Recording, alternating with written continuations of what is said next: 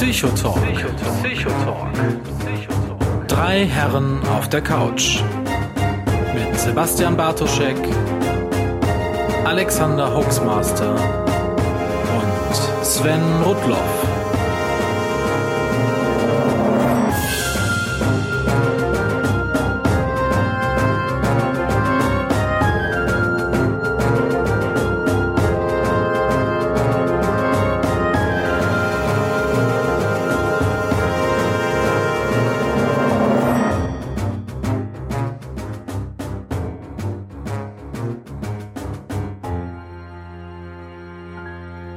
Hallo und herzlich willkommen zu einer vorweihnachtlichen Episode des Psychotalks. Nach langer Pausenzeit haben wir es endlich mal wieder geschafft, zueinander zu finden. Und ich bin äh, der Hoaxmaster natürlich, allen bekannt da draußen und darf äh, begrüßen zunächst den aufsteigenden Stern der deutschen Podcast-Szene, der gar nicht mehr genug podcasten kann, hat man den Eindruck. Zugeschaltet aus dem Ruhrgebiet ist Sebastian Bartschek. Guten Abend, Sebastian. Ho, ho, ho, Alexander. Hm, wie schön weihnachtlich und äh, von mir oben aus dem Norden gesehen, hey, aus dem tiefen Süden quasi schon zugeschaltet, aus Düsseldorf, Sven Rudlauf, einer, ich freue mich außerordentlich mal wieder mit dir sprechen zu können. Sven, das hat auch schon wieder äh, einige Tage gedauert, dass wir die Gelegenheit hatten. Sven Rudlauf aus Düsseldorf zugeschaltet. Hallo Sven. Happy Hanukkah, schönen guten Abend. Und zu einem Thema wie Haustiere haben wir gedacht, drei Kerle, drei Psychologen, das kann eigentlich nichts werden. Ähm, wir müssen uns da ein bisschen weibliche Unterstützung äh, zu einladen. Und äh, Sebastian hat einen sehr, sehr schönen Kontakt hergestellt. Und zwar haben wir einen äh, weiblichen Gast äh, von der Pfotenhilfe Ungarn e.V. bei uns heute in der Sendung. Und da wird Sebastian gleich mal übernehmen und ein paar Dinge besprechen. Wir haben die Denise bei uns. Hallo Denise, schön, dass du da bist. Hallo, guten Abend. Wunderbar. Sebastian, vielleicht übergebe ich dann erstmal zu Beginn der Sendung an dich. Wir werden den Part, den wir sonst am Anfang in der Sendung gehabt haben, aus Zeitgründen, weil Denise nur bis neun Uhr uns zur Verfügung stehen kann, ans Ende schieben. Also wer den, den reinen, rassigen Psychotalk noch hören möchte, muss diesmal bis zum Ende warten.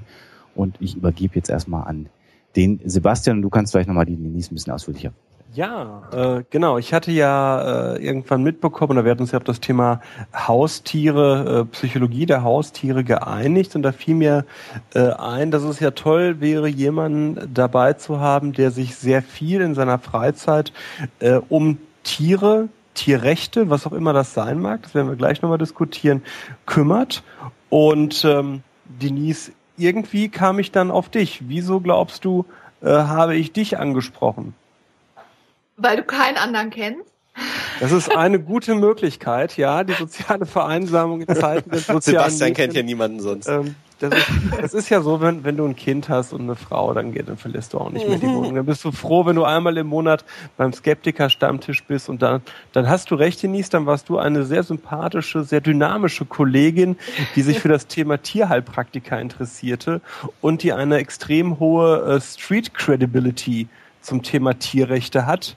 Äh, und was bringt mich denn zu dieser Erkenntnis, dass du eine hohe Glaubwürdigkeit hast, wenn es ums Thema Tierrechte geht?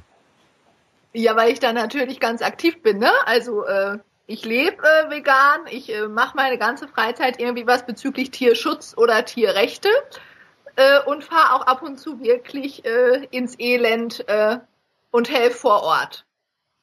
Und das Elend ist. Ungarn, also ich habe mich jetzt für Ungarn entschieden. Ähm, wobei es das ist ja Ungarn das Elend? Teilweise.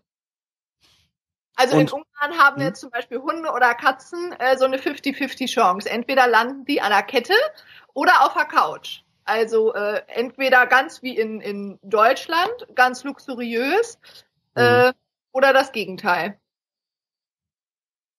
Okay, und wieso also erstmal fand ich äh, für die Zuhörer, die wissen das ja nicht, die Denise ist jetzt keine Person, die irgendwie 14 ist und jetzt gerade eben so eine pubertäre Phase durchläuft, äh, wo man erstmal findet, dass Tiere nicht gegessen werden sollten, bis das nächste Grillfest ist, sondern du bist ja auch eine, eine äh, End-20-jährige Dame, die das ja, ja, auch schon, äh, die das ja auch schon länger macht. Ne? Wie lange bist du jetzt äh, vegan?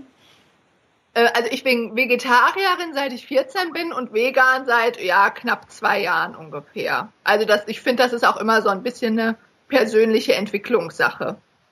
Und jetzt bei der Futenhilfe Ungarn dabei bin ich seit 2009. Und wieso seitdem mache ich auch so ein bisschen Tierrechte. Ja. Hm, aber wieso Ungarn? Also ich meine, es gibt ganz viele tolle Länder.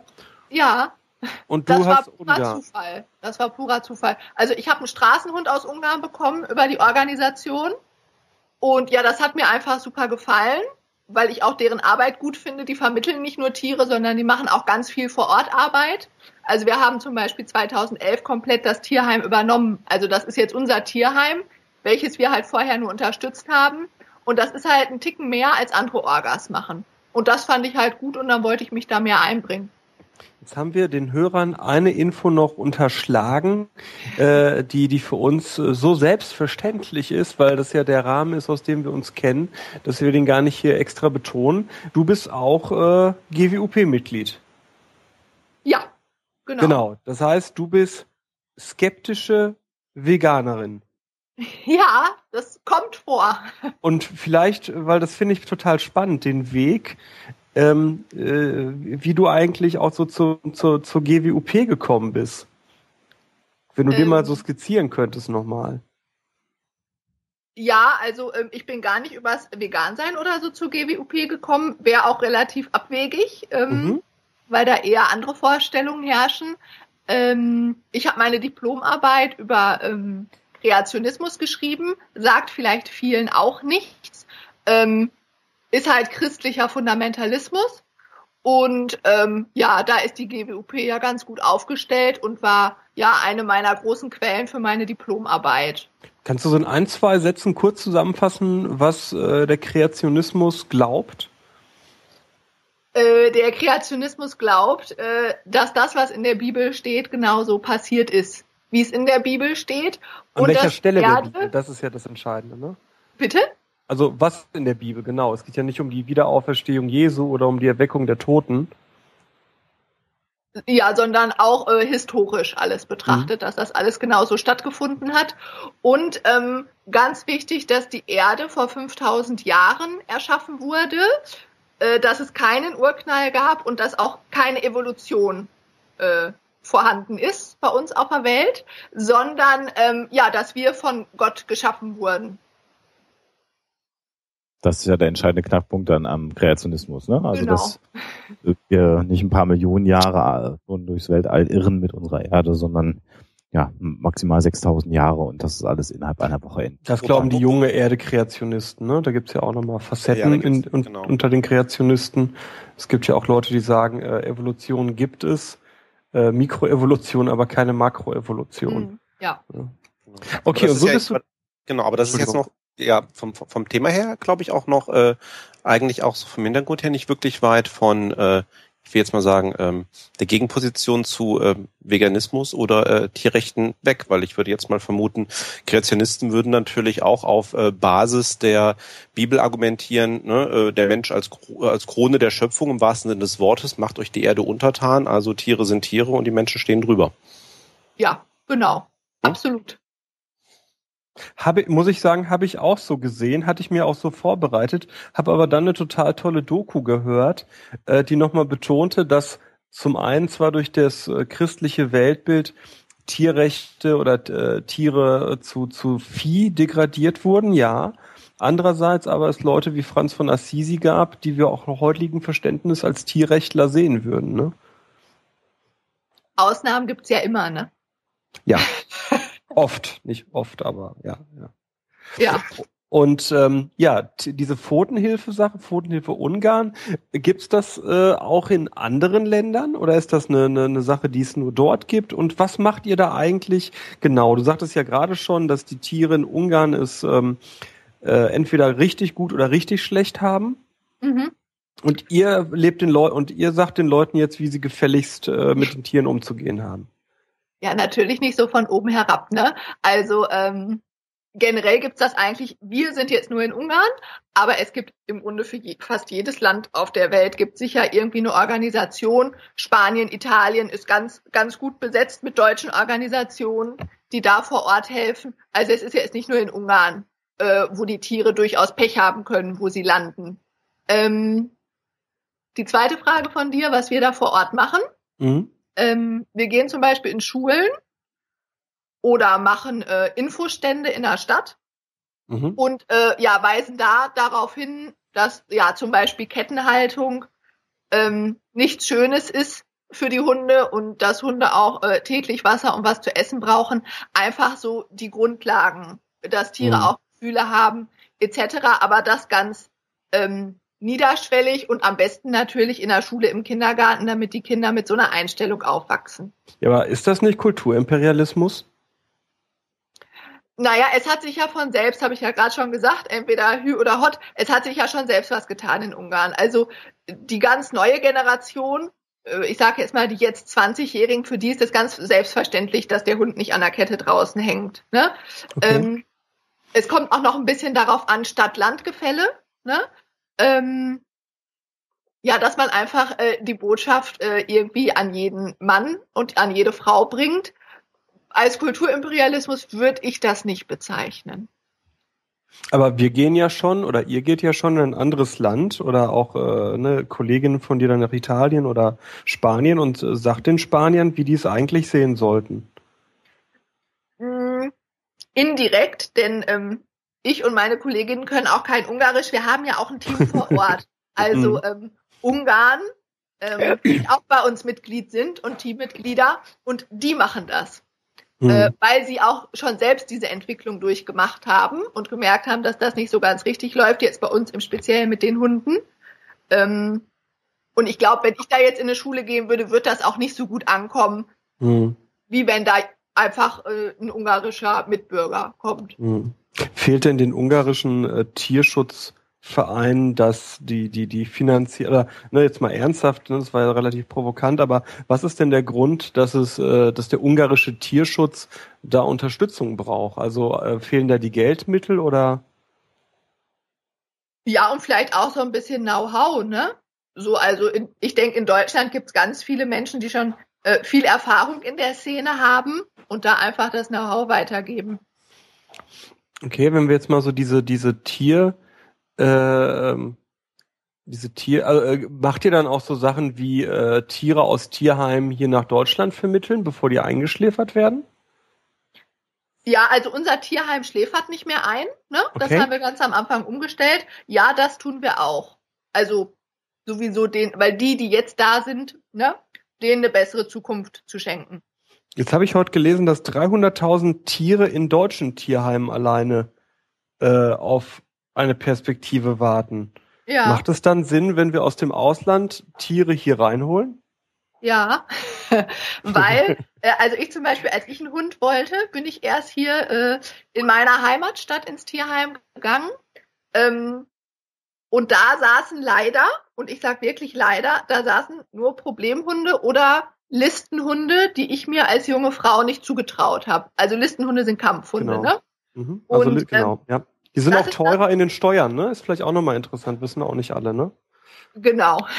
Mhm. Und ähm, ein Problemhund habe ich mir einfach als Ersthund ne, äh, nicht zugetraut. Und dann mhm. hat mich eine Freundin darauf aufmerksam gemacht und hat mir auch genau den Hund mal per E-Mail geschickt, der es dann werden sollte. Und das war einfach ein total unkomplizierter älterer Herr, äh, der mir das ja einfach gemacht hat, ähm, mit Hunden umzugehen. Und das höre ich immer wieder, dass das in vielen nicht ausschließlich, aber in vielen deutschen Tierheimen so ist, dass hier halt die schwierigen Hunde sitzen. Ähm, mhm.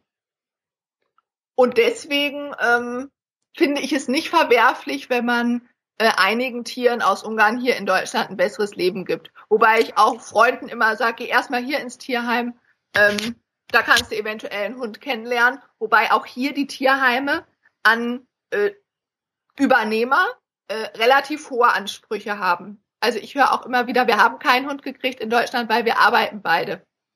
Äh, also deutsche Tierheime ja. vermitteln nicht äh, an jeden und jetzt nicht, weil die irgendwie Tierschutz äh, blöd sind, sondern ähm, ja, weil die arbeiten, weil die vielleicht kleine Kinder haben, etc. Aber wenn man junge Hunde an äh, Menschen mit Kindern vermittelt, dann kann das auch ähm, klappen.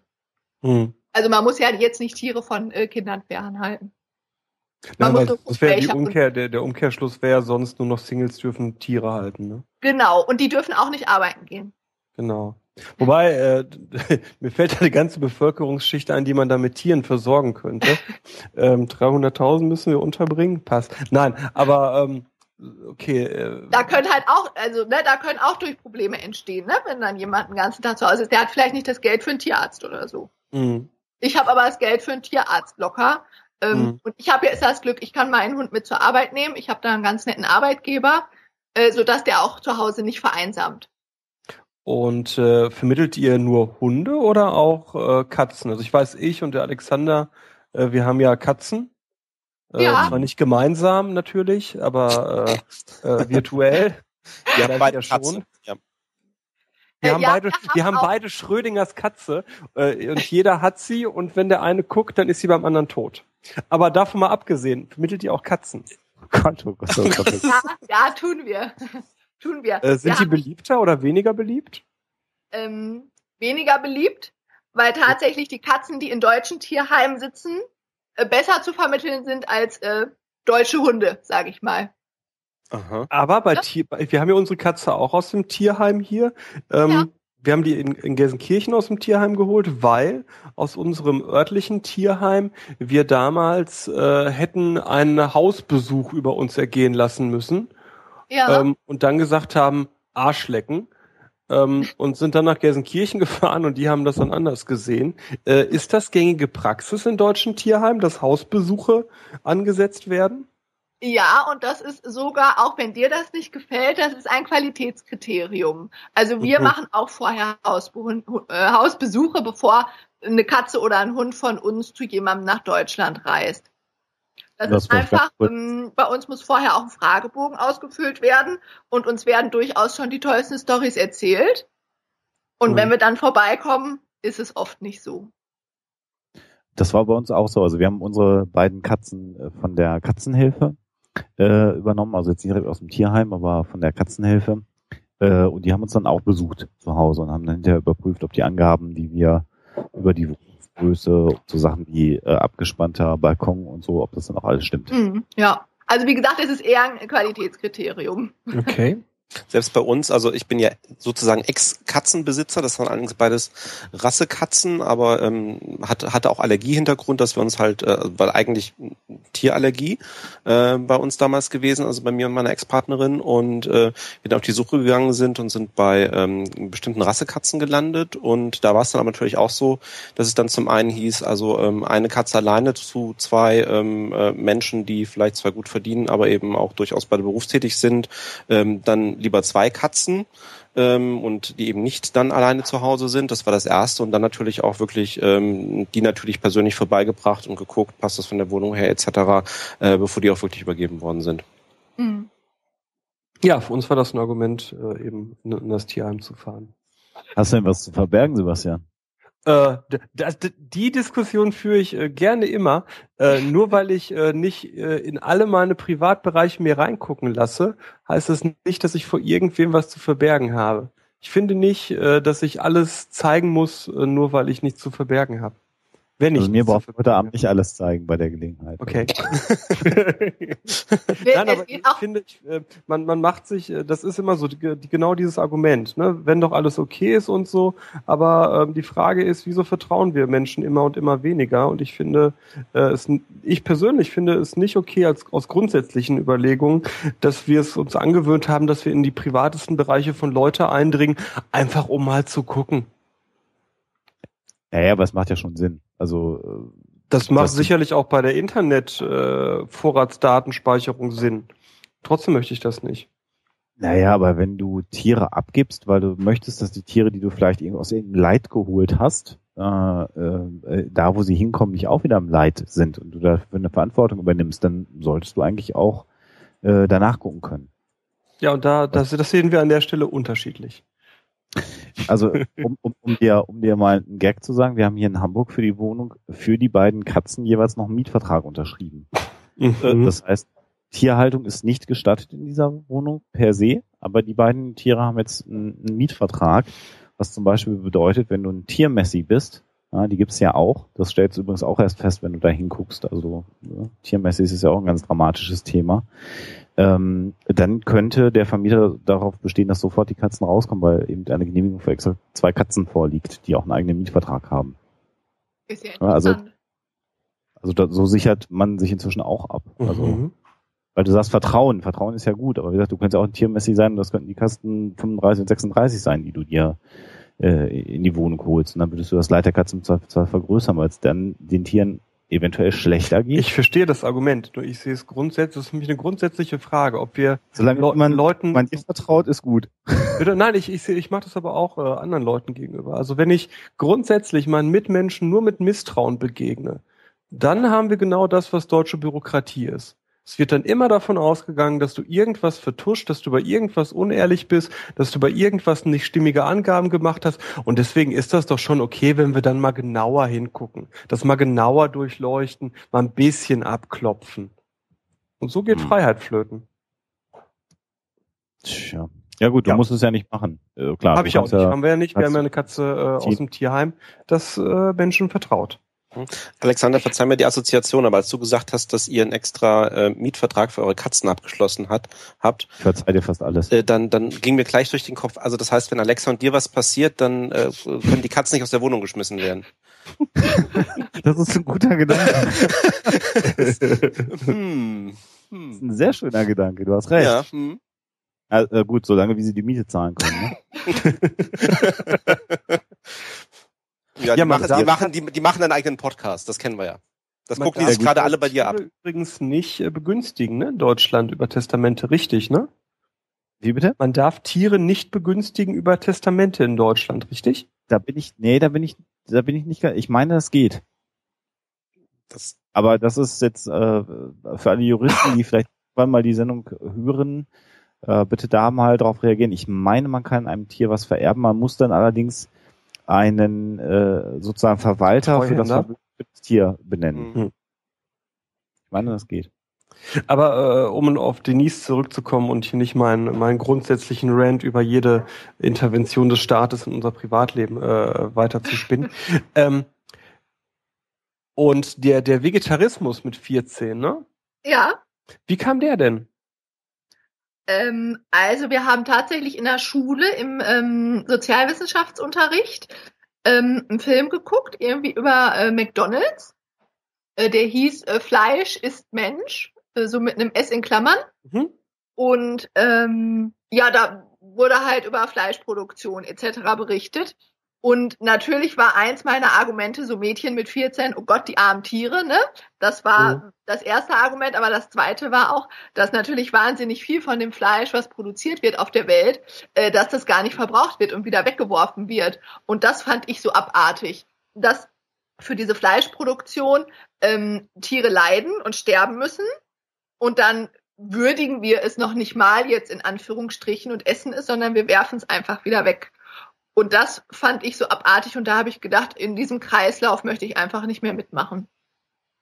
Jetzt hättest du ja auch Fleisch einfach nur aus Bioproduktion essen können. Das sind doch glückliche Tiere. Bezweifle ich. Also, Wieso? Also kannst du natürlich tun, aber hast du da einen Grund für? Es gibt einige Skandale in letzter Zeit, zum Beispiel von Bio-Hühnerhöfen, ähm, die genauso schlecht gehalten werden wie konventionelle Höfe. Und die Tiere werden ja genauso getötet.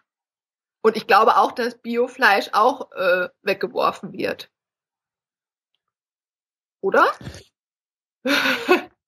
äh, das, ich persönlich. Dann, wenn wir eine ganze Ecke weiter. Was ich an der Stelle vielleicht gerne fragen würde, ist, also du hast ähm, dich für, für den Vegetarismus, beziehungsweise du bist ja Veganerin sogar, äh, entschieden, weil du nicht sicherstellen kannst, dass ähm, sozusagen die Tiere, die für Kleidung oder für andere Produkte beziehungsweise für, für Nahrungsmittel sterben müssen, ähm, ja, wie formuliere ich das? Also, dass das halt alles aufgebraucht wird oder also A, dass das Tier vernünftig gehalten wird bis zu dem Moment, wo es getötet wird und B, dass ähm, eben, wie du schon sagst, natürlich ganz viel weggeschmissen wird, was ja der Fall ist, ob das bei Bio ist, warum sollte es da anders sein letztendlich? Es ist halt nur ein teures Produkt, was dann weggeschmissen wird. Ja, genau, da, damit wird halt ganz viel ähm, ja Profit gemacht und es geht ja eigentlich gar nicht mehr um den eigentlichen Sinn, ne?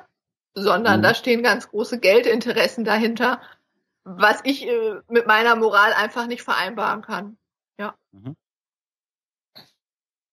Das heißt, also das ist jetzt, also ich bin selber, um das, um das auch kurz anzuwenden, ich bin Pekaria, das heißt, ich esse noch Fisch, aber sonst äh, kein Fleisch. Ja.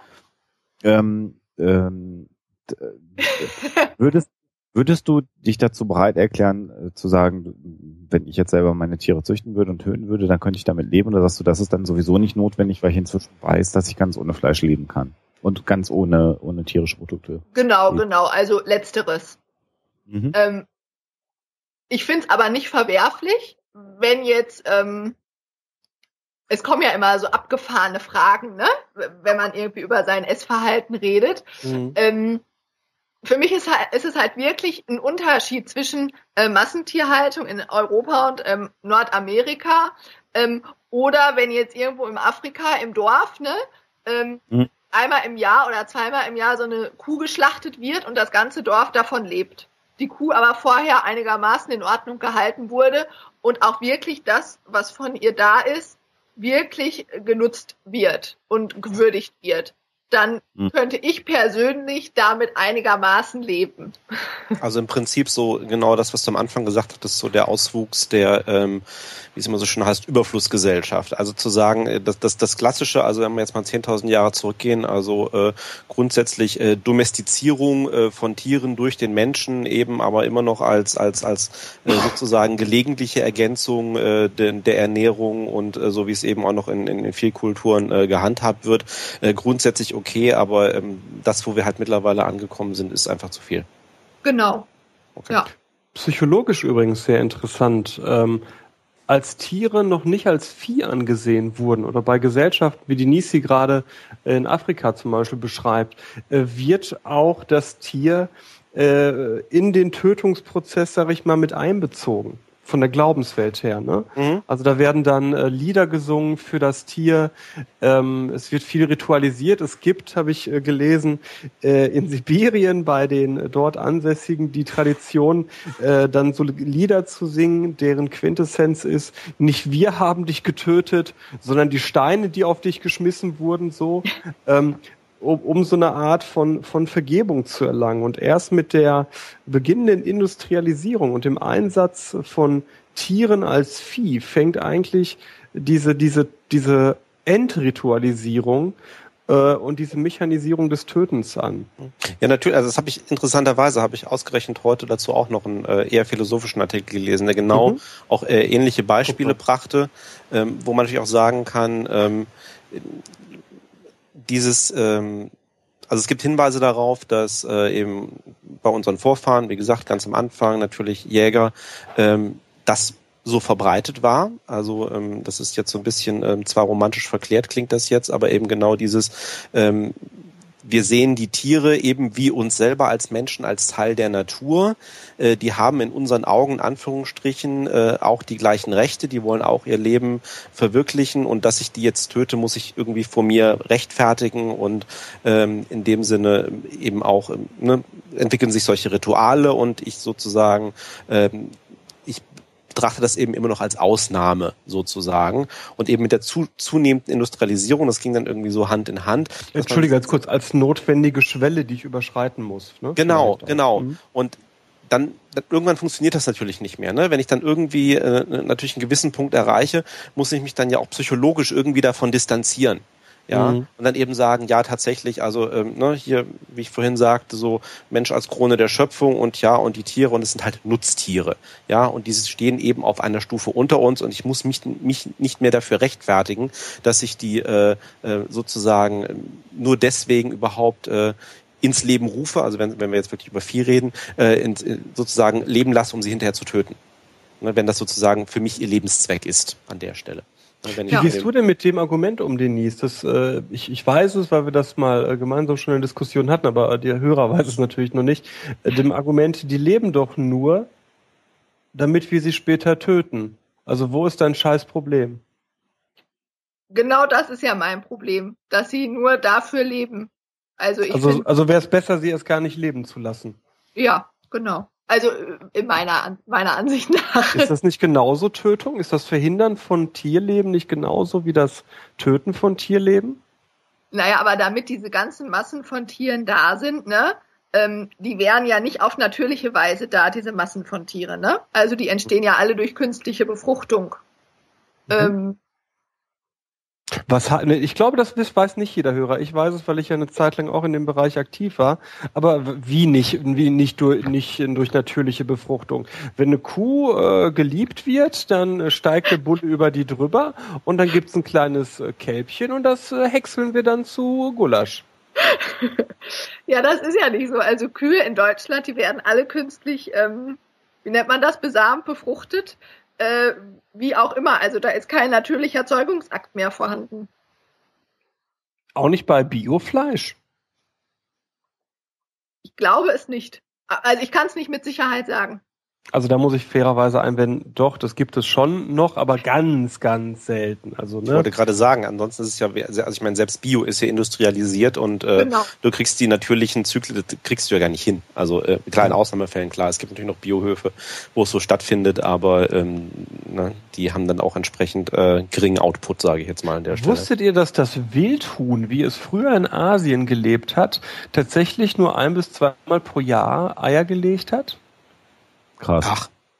So selten das, tatsächlich. Also ich, ich hatte gedacht häufiger, aber nicht. Gefragt. Ich wurde das mal gefragt nach dem Motto, ja toll, und die Hühner, die sollen platzen oder was? Ne? Und dann sagte ich, ja, die Hühner legen ja auch nur Eier wegen der Zucht. Ja, genau. Und dann sagten alle so, ja, aber wie oft sollen die denn früher Eier gelegt haben, Junge, ne? Und jetzt ist mal was. So. Und dann habe ich mich mal gefragt, und die haben tatsächlich in der Urform, die es aber kaum noch gibt, äh, ein bis zweimal pro Jahr nur Eier gelegt. Äh, äh, darf ich mit einem weiteren Irrtum aufräumen? Sehr gerne. Ähm, also ich höre das immer wieder, wenn es jetzt um Milch geht. Ne? Äh, die Kühe müssen ja Milch geben. Das sind ja Milchkühe, ansonsten platzen die ja. ähm, das stimmt ja auch nicht, denn die Kühe, äh, um Milch geben zu können, müssen die wie wir Menschen schwanger werden. Ähm, und diese Milch ist dann eigentlich Muttermilch für die Kälbchen. Wir geben aber den Kälbchen äh, irgendwie künstliche Milch und wir Menschen trinken dann die Muttermilch von den Kälbchen. Also es gibt keine Milchkühe, die automatisch dazu da sind auf der Welt, um Milch zu geben. Genauso wenig wie Frauen da sind, äh, um irgendwie Milch zu geben, ohne schwanger zu, gewesen zu sein. Das heißt, dass zu jedem Zeitpunkt die Kühe entweder schwanger waren, sind oder gerade Kälbchen geboren haben. Genau. Wobei, ja. glaube ich, direkt nach dem Kalben, Entschuldigung, direkt nach dem Kalben, glaube ich, die Milch nicht nutzen kannst, weil damit irgendwas ist, ne? Ich glaube, den ersten Tag, ja.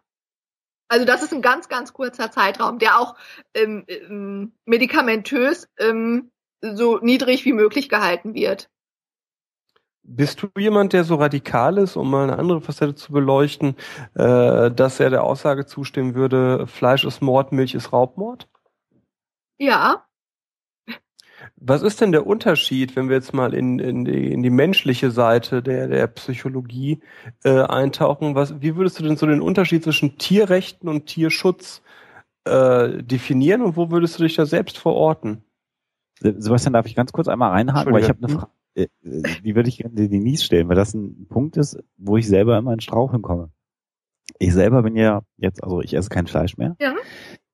Ich habe aber zwei Haustiere. Ich habe zwei Katzen, denen ich Fleisch gebe. Mhm. ähm, ich muss denen ja im Prinzip Futter geben, was industriell ähm, hergestellt wird. Also muss ich nicht, tue ich aber. Ja. Ähm, äh, das ist irgendwie so ein bisschen blöd, ne? Oder oder wie wie oder oder wie dealst du damit? Wie gehst du damit um? Ja, ist auch bei mir ein bisschen blöd. Also ganz viele Tierrechtler, die jetzt auch vegan sind, ernähren auch ihre Tiere so. Wobei bei Katzen ist das ja immer so eine Sache, ne? Ähm, das heißt, sie ernähren die Katzen vegan. Mhm. Ja. Du kannst veganes Katzenfutter kaufen. Ja, aber okay. die, die geben dann Zusätze, ne? Weil dieses, ja. es muss ja, ich glaube, bei Katzen Taurin oder so heißt das, ne? Ich kenne mich bei mhm. Katzen mhm. nicht so aus. Mhm. Ähm, und ich kenne ganz viele, die ihre Hunde vegan ernähren ähm, ich oute mich jetzt mal und krieg bestimmt hinterher auch Schelte. Ich ernähre meinen Hund nicht vegan. Ähm, ich ernähre ihn noch nicht mal vegetarisch, also der bekommt auch Fleisch, so wie deine Katzen. Ähm, okay. Und es ist auch für mich jedes Mal eine Überwindung, aber ich weiß, dass es für ihn, weil er auch diverse gesundheitliche Probleme hat, äh, die nicht vom Fleisch kommen, ähm, besser ist. Das heißt aber, damit ich das verstehe, ähm, das wusste ich nämlich nicht. Es ist denkbar, einen Hund vegan zu ernähren, ohne dass er Mangelerscheinungen hat? Grundsatzstreitfrage. Ja. Okay, das, ja, okay. okay. Also, aber generell ist ein Hund auch ein Allesfresser, so wie ein Mensch. Im Gegensatz okay. zu einer Katze. Eine Katze ist ja nicht ein Allesfresser. Und deswegen ja. begründen das viele, dass man einen Hund auch vegan ernähren kann. Okay, wollen wir nicht vertiefen. Finde ich aber ganz spannend. Mhm. Da muss ich nochmal selber vielleicht nochmal schlau machen. Aber das ist, äh, aber gut, das ist also offensichtlich, ich hab, bin ich nicht der Einzige, der so ein äh, Dilemma vor sich her trägt. Ja, genau. Ja, wie, wie, wie gerade wie, wie grad jemand im, im, im Chat sagt, also im Extrem kann natürlich sagen, äh, Tierquälerei ist das Hunde, Hunde fleischlos ernähren. Also so nach dem Motto, ähm, ne, ist, ist, ist das noch natürlich und hundgerecht? Also, genau. Äh, ne? ja. ja. Wobei ich für mich dieses moralische Dilemma dadurch löse, dass ich ja mein, äh, meine, mein Nicht-Tierprodukte essen dadurch begründe, wobei mittlerweile esse ich ja wieder Käse und äh, Eier, so, aber mein Vegetarismus äh, begründe ich ja dadurch, dass ich sage, ich will nicht, dass für mich in unserer Gesellschaft ein anderes Lebewesen sterben muss. Mhm. Ich glaube, wenn man unsere Katze Paula befragen würde und angenommen, wir hätten jetzt einen Mauts-Deutsch-Übersetzer und angenommen, das Bewusstsein von Paula wäre so, dass sie die Frage versteht und auch Bock hätte, die zu beantworten, dann würde sie sagen, für mich soll aber eins sterben. Da bin ich mir ziemlich sicher. Das vermute ich auch. Also gerade Katzen, äh, also die haben kein Dilemma damit, andere Lebewesen zu töten. Nee. Hunde auch nicht. Aber oh, erstmal schön mitspielen. Ja, das ist ja, nur spielen. Besonderheit der Katzen. Ja. Aber Sebastian, ich habe ich hab dich unterbrochen, du wolltest auf die, auf die Tierrechte. Äh, genau, wie, wie würdest du das für dich beschreiben, Denise? Also, ne, was macht Tierrechte anders oder Tierrechtsbewegung unterschiedlich von Tierschutzbewegung und äh, wieso siehst du dich im Tierrechtsbereich am besten aufgehoben? Ähm, mh, mm, kurz erstmal zur Erklärung. Also Tierrechte, Tierrechtler ähm, sind in der Regel vegan äh, ist aus der veganen Bewegung entstanden und die möchten, dass äh, gewissen Tieren, also den Wirbeltieren, ähm, ähnliche Rechte zugesprochen werden wie dem Menschen. Nicht komplett dieselben, aber ähnliche Rechte. Und die Tierschutzbewegung ist eher so, dass sie den Status quo erstmal akzeptiert, ähm, wie mit Tieren umgegangen wird und nur diesen Umgang möchte der Tierschutz verbessern. Zum Beispiel eine größere Stelle oder größere Käfige ähm, etc. Und ähm, in der Regel ist es so, dass man äh, über Tierschutz in diese ganze Sache reinkommt. Das ist ja auch oft was ganz Konkretes, äh, im Gegensatz zu Tierrechten, die durchaus abstrakt sind und was ja auch äh, eine längere Geschichte ist. Hm. Ähm, ich bin auch über den Tierschutz zu den Tierrechten gekommen, weil ich irgendwann gedacht habe, mir reicht es nicht, dass ich den 400 Hunden in Ungarn helfe. Ich möchte äh, noch mehr Tieren helfen oder für deren Rechte einstehen. Ähm, jetzt habe ich den Faden verloren. Und hast dich deswegen auf den Bereich Tierrechte gestürzt, statt genau. Tierschutz nur. Aber das heißt, du würdest Tierrechte äh, analog zu Menschenrechten definieren? Ja. Ich glaube, das ist eine schwierige Sache. Ähm, ich würde es schon machen. Ich glaube aber, dass sich da ganz viele Menschen äh, ganz gewaltig auf den Schlips getreten fühlen, weil viele halt immer noch dieses haben, Krone der Schöpfung etc. Wo würdest du denn den Cut machen? Meinst du jetzt bei den Rechten für die Tiere? Ich ähm, entweder so rum oder bei welcher Tierart? Ich, also die Tierrechtsbewegung, wie gesagt, setzt sich für alle Wirbeltiere ein. Ich persönlich würde es auf alle Tierarten ähm, ausweiten. Quallen? Weil, äh, bitte? Quallen? Ja. Findest du wirklich, dass Quallen dasselbe Set an Rechten verdienen wie ein Berggorilla? Nee, das kann man natürlich ähm, abstufen. Innerhalb der Rechte kann man abstufen. Das ist ja auch in der Tierrechtsbewegung, ne? Sind da immer ganz viele Diskussionen, ja. ne? Wer kriegt welche Rechte? Aber ich würde schon jeden, jedem Lebewesen auf dieser Welt irgendein Recht zusprechen. Der Chat schmeißt gerade das ist auch das, worüber ich gerade so ein bisschen nachgedacht habe, das Thema ähm, Tierversuche ähm, rein, äh, wie unsere Meinung dazu ist. Finde ich, find ich eine legitime Frage an der Stelle. Wie positionieren wir uns denn dazu? Ich fange nicht an. ich finde Tierversuche ein ganz, ganz schwieriges Thema. Also ich, ich erinnere mich an Zeiten, wo ich äh, gegen Tierversuche gehandelt habe. Ähm, das sehe ich heute auch wieder ein bisschen anders. Also ich, ich würde sagen, äh, das wird Denise wahrscheinlich auch nochmal anders sehen. Äh, ich lehne Tierversuche in kosmetischen Bereichen ab. Ich lehne sie ab zu Trainingszwecken. Und ich weiß nicht, was ich aus der medizinischen Forschung machen soll. Ich weiß, dass es äh, Alternativen gibt zu Tier, äh, zu Tierversuchen in der Medizin.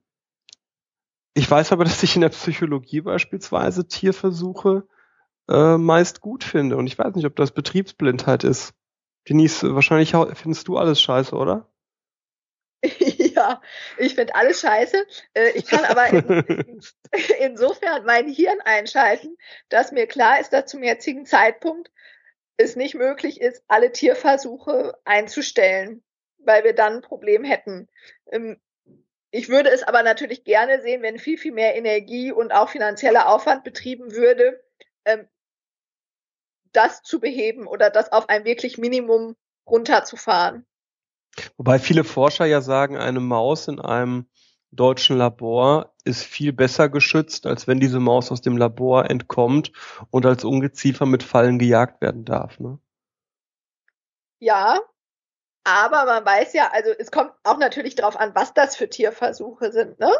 Ja. Ähm, aber wenn jetzt wirklich ähm, ja einer Maus Krebszellen oder was auch immer ne, äh, implantiert werden, ähm, glaube ich ja schon, dass die Maus dadurch Schmerzen hat.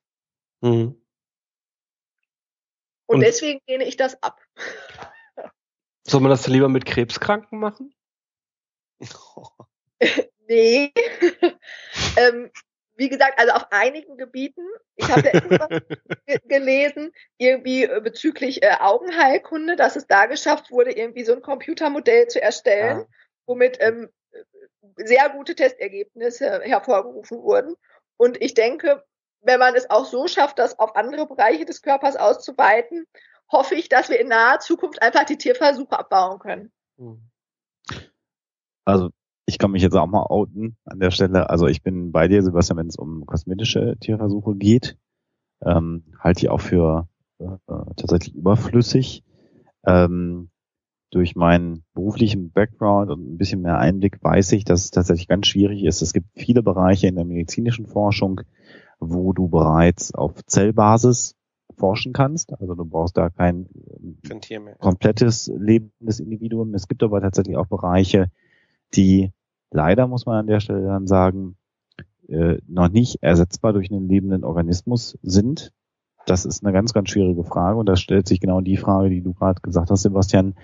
Ähm, äh, Krebs, meinetwegen macht man an krebskranken Menschen, an Termin, äh, terminal äh, erkrankten Menschen, forscht man an denen dann rum, wo, also wenn man dann den Fortschritt äh, haben will, ähm, der der Menschheit dienen soll, wo macht man es? Ich bin dann aber auch wieder dabei, ähm, äh, was Denise sagt, dass tatsächlich vielleicht ein bisschen mehr Energie dahin fließen sollte, weitere Modelle, Möglichkeiten äh, zu finden, möglichst wenig äh, komplexe Organismen in Tierversuchen zu quälen. Womit ich tatsächlich ein relativ geringes Problem habe, das mag dann auch äh, Betriebsminderheit sein, sind halt tatsächlich kognitive Experimente, ähm, sagen wir mal, Intelligenzmessungen bei Kraken gibt's das ja oder bei Mäusen, wie schnell die durch ein Labyrinth kommen, wenn die dann per se vernünftig gehalten werden und kein körperliches Leid erfahren, finde ich das okay. Und das gibt's ja in der Psychologie ganz viel, dass man da ähm, zunächst mal nicht invasiv an Tieren und mit Tieren forscht. Also, also ohne ins Tier einzugreifen. Ne? Ohne genau, das ja. Gehirn zu implantieren oder so, äh, zum Beispiel, was es ja auch gibt. Wobei auch da muss man sagen, wenn man äh, zum Beispiel nicht Hirn, in, in, in Affenhirne zum Beispiel Elektroden eingepflanzt hätte, wäre man heute in der Therapie von schwer epilepsiekranken Menschen mit Sicherheit nicht da, wo man heute ist. Man muss ja auch wissen, dass man auch diesen Menschen zum Teil sogenannte Schrittmacher ins Gehirn einpflanzt. Das heißt, die haben dann auch so Elektrodennetze äh, auf ihrem äh, auf ihrem Hirn, auf dem Kortex, auf, auf dem Großhirn liegen, die durch Stromstöße in bestimmten Phasen äh, dafür sorgen, dass es zum Beispiel nicht zu groß angelegten epileptischen Anfällen führt. Also Das ist ein ganz, ganz schwieriges Thema, deswegen habe ich die Frage gestellt und habe selber auch nicht alle Antworten. Finde aber grundsätzlich, je mehr man es schafft, nicht Tiere leiden zu lassen, körperlich leiden zu lassen, Schmerz zuzufügen, desto besser wäre es. Ja. Noch eine Frage an Denise, äh, die, die psychologisch finde ich auch interessant ist. Ich erinnere mich so an meine sehr aktive Veganismuszeit. Ähm, er, erinnere ich mich an sehr viele Menschen, die in Tierrechtskreisen grenzenlose Empathie und grenzenloses Mitleid und grenzenlose Liebe für Tiere hatten, anderen Menschen gegenüber, aber blöde Wichser waren. Finde ich auch immer wieder überraschend. Wie erklärst du dir das? Oder, also du, du beobachtest es scheinbar auch. Was ist deine ja. Erklärung dafür? Sind das alles frustrierte Leutchen, die sich jetzt den Tieren zuwenden? Oder hat das Leid der Tiere die so frustriert, dass sie ihren Mitmenschen nicht mehr vertrauen? Ich glaube, es sind ganz viele, denen das so geht. Also beide Varianten, die du gerade genannt hast. Ähm, es gibt natürlich auch ganz viele, die sich so darauf fokussieren und nur noch mit Menschen aus diesem Bereich zu tun haben, dass die irgendwie, ja, das Gefühl für den Rest verlieren. Also quasi als kleine Binnensekte. Ja. Also ja. ist nicht jeder, ne? Aber mhm. es, es gibt diese Grüppchen. Mhm. Ähm, ich glaube, dass wirklich ganz viele vom Menschen enttäuscht sind. Das merkt man auch im Tierschutz, ähm, wo vermehrt Frauen sind. Ne, die wurden in ihrem Leben schon ein paar Mal von einem Mensch enttäuscht und die denken, nee, jetzt nur noch Tiere, die enttäuschen mich nicht. Und ähm, hat dir das jemand alles Gute ins Tier. Das finde ich so total äh, spannende Aussage, dass du das sagst, weil das ist ja so ein bisschen äh, gängiges Klischee. Moment bitte. Hast du das denn auch schon mal so explizit benannt bekommen? Dass jemand dir gesagt hat, also ich bin von Menschen bisher nur enttäuscht worden und jetzt äh, wende ich mich deswegen der Liebe zum Tiere zu? Ja, ist mir schon mehrmals ähm, genannt worden. Ein, einen kurzen Sch Schlenker, den wir aber bitte nicht vertiefen, ähm, weil wir das später noch tun werden und weil du ja auch gleich los musst. Äh, hast du aber erlebt, dass das dann wirklich hinführen kann bis zu Auswüchsen Richtung äh, Sodomie, was man also heute Zoophilie nennen würde? Also tatsächlich nee. äh, das nicht. Nee. Also dass es eine körperliche äh, Zuneigungskomponente äh, im sexuellen Sinne hatte, das nicht. Nee, nee, da wäre ich auch aktiv geworden. Das kannst du mir aber glauben. Das heißt, das würdest du, äh, dann greife ich doch einmal kurz vor, das würdest du ablehnen. Ja, und wie? Ähm, also, es gibt ähm, ja die Position, dass, äh, dass es Tiere gibt, die äh, den Geschlechtsakt mit Menschen nicht ablehnen, sondern den sogar als angenehm empfinden können. Das bestreite ich. Denn das okay. Tier, äh, ja. ja. denn das Tier ähm, weiß ja im Grunde nicht wirklich, was mit ihm da passiert. Also auch wenn es sich so gibt, als ob es das jetzt gerade ganz toll findet, was da passiert, glaube ich nicht, dass das ähm, die Wahrheit ist. Da würdest du so eine Art sexuelle Selbstbestimmungsrecht der Tiere verletzt sehen, richtig? Ja, vor allen Dingen, es wäre ja auch artwidrig. Also ähm, ich weiß jetzt nicht, ob in, in freier Natur irgendwie ein Hund mit einer Katze verkehrt, glaube ich nicht. Also warum sollten Wie ist das denn bei, bei den Mulis hier diese, diese Kreuzung zwischen Esel und äh, Pferd? Äh, machen die das auch also alleine? Das da bin Wissen ich die anderen Herren das?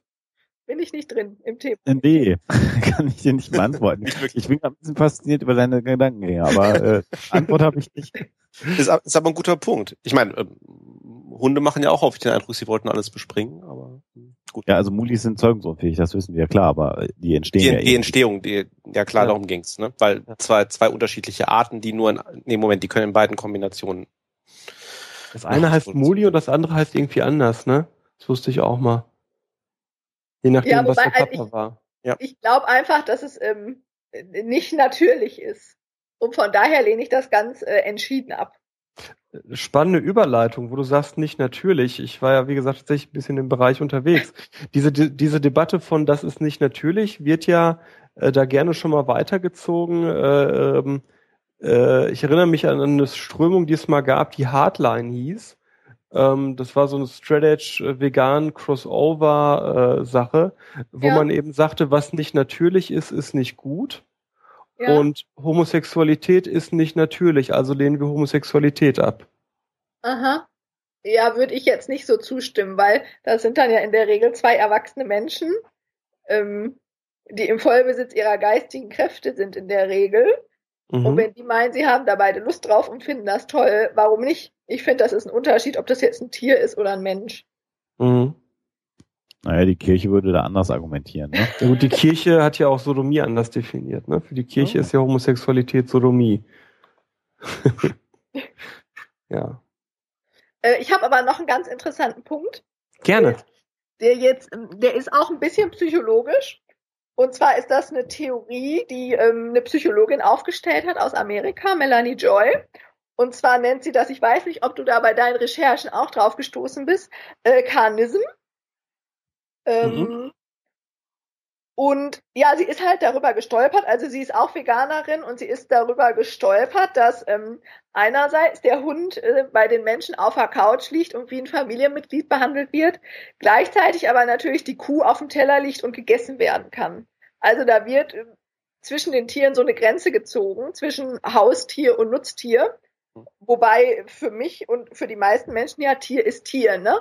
Und warum darf das eine bei mir auf der Couch liegen und wird gehätschelt und getätschelt? Und warum brate ich das andere und esse es hinterher?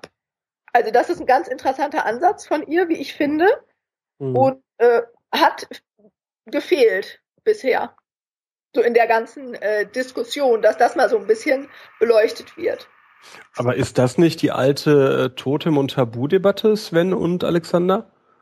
Die, die was? Die, das ist doch im Prinzip, kann man das doch ganz gut über diese Totem- und Tabu-Vorstellungen so. äh, erklären, warum gewisse Tiere eben gegessen werden dürfen und andere nicht. Das liegt aber doch auch primär am, am soziokulturellen Hintergrund. Ja, genau. Ja, gut. Okay, das meine ich ja. Das, also, das ist für mich China, nee, mhm. Genau, das, das ist eine Tabufrage. Ich meine, äh, im Prinzip ist in Anführungsstrichen beides das Gleiche. Ne? Es sind in beiden Fällen domestizierte Tiere, die einen eben als, äh, ne, im, im Deutschen eben Nutzvieh, das andere eben als, als Haustier oder eben als äh, Cattle beziehungsweise als Pet im Englischen, also äh, oder Companion Animals, habe ich jetzt die ganze Zeit in der Literatur gefunden.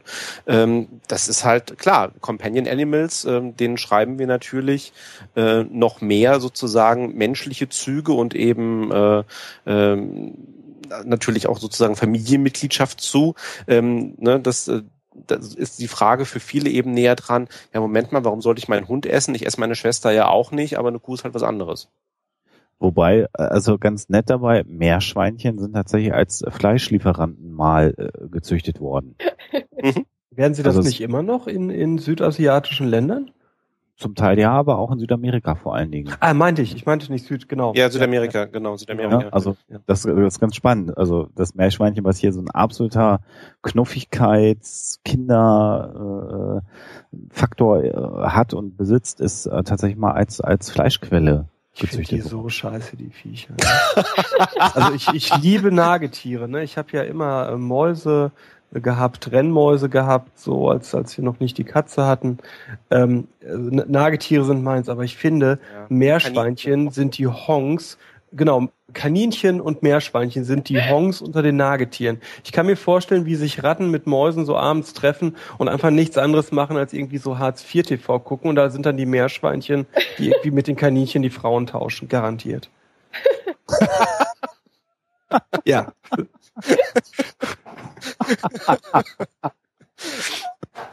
ja, äh, ah. ja.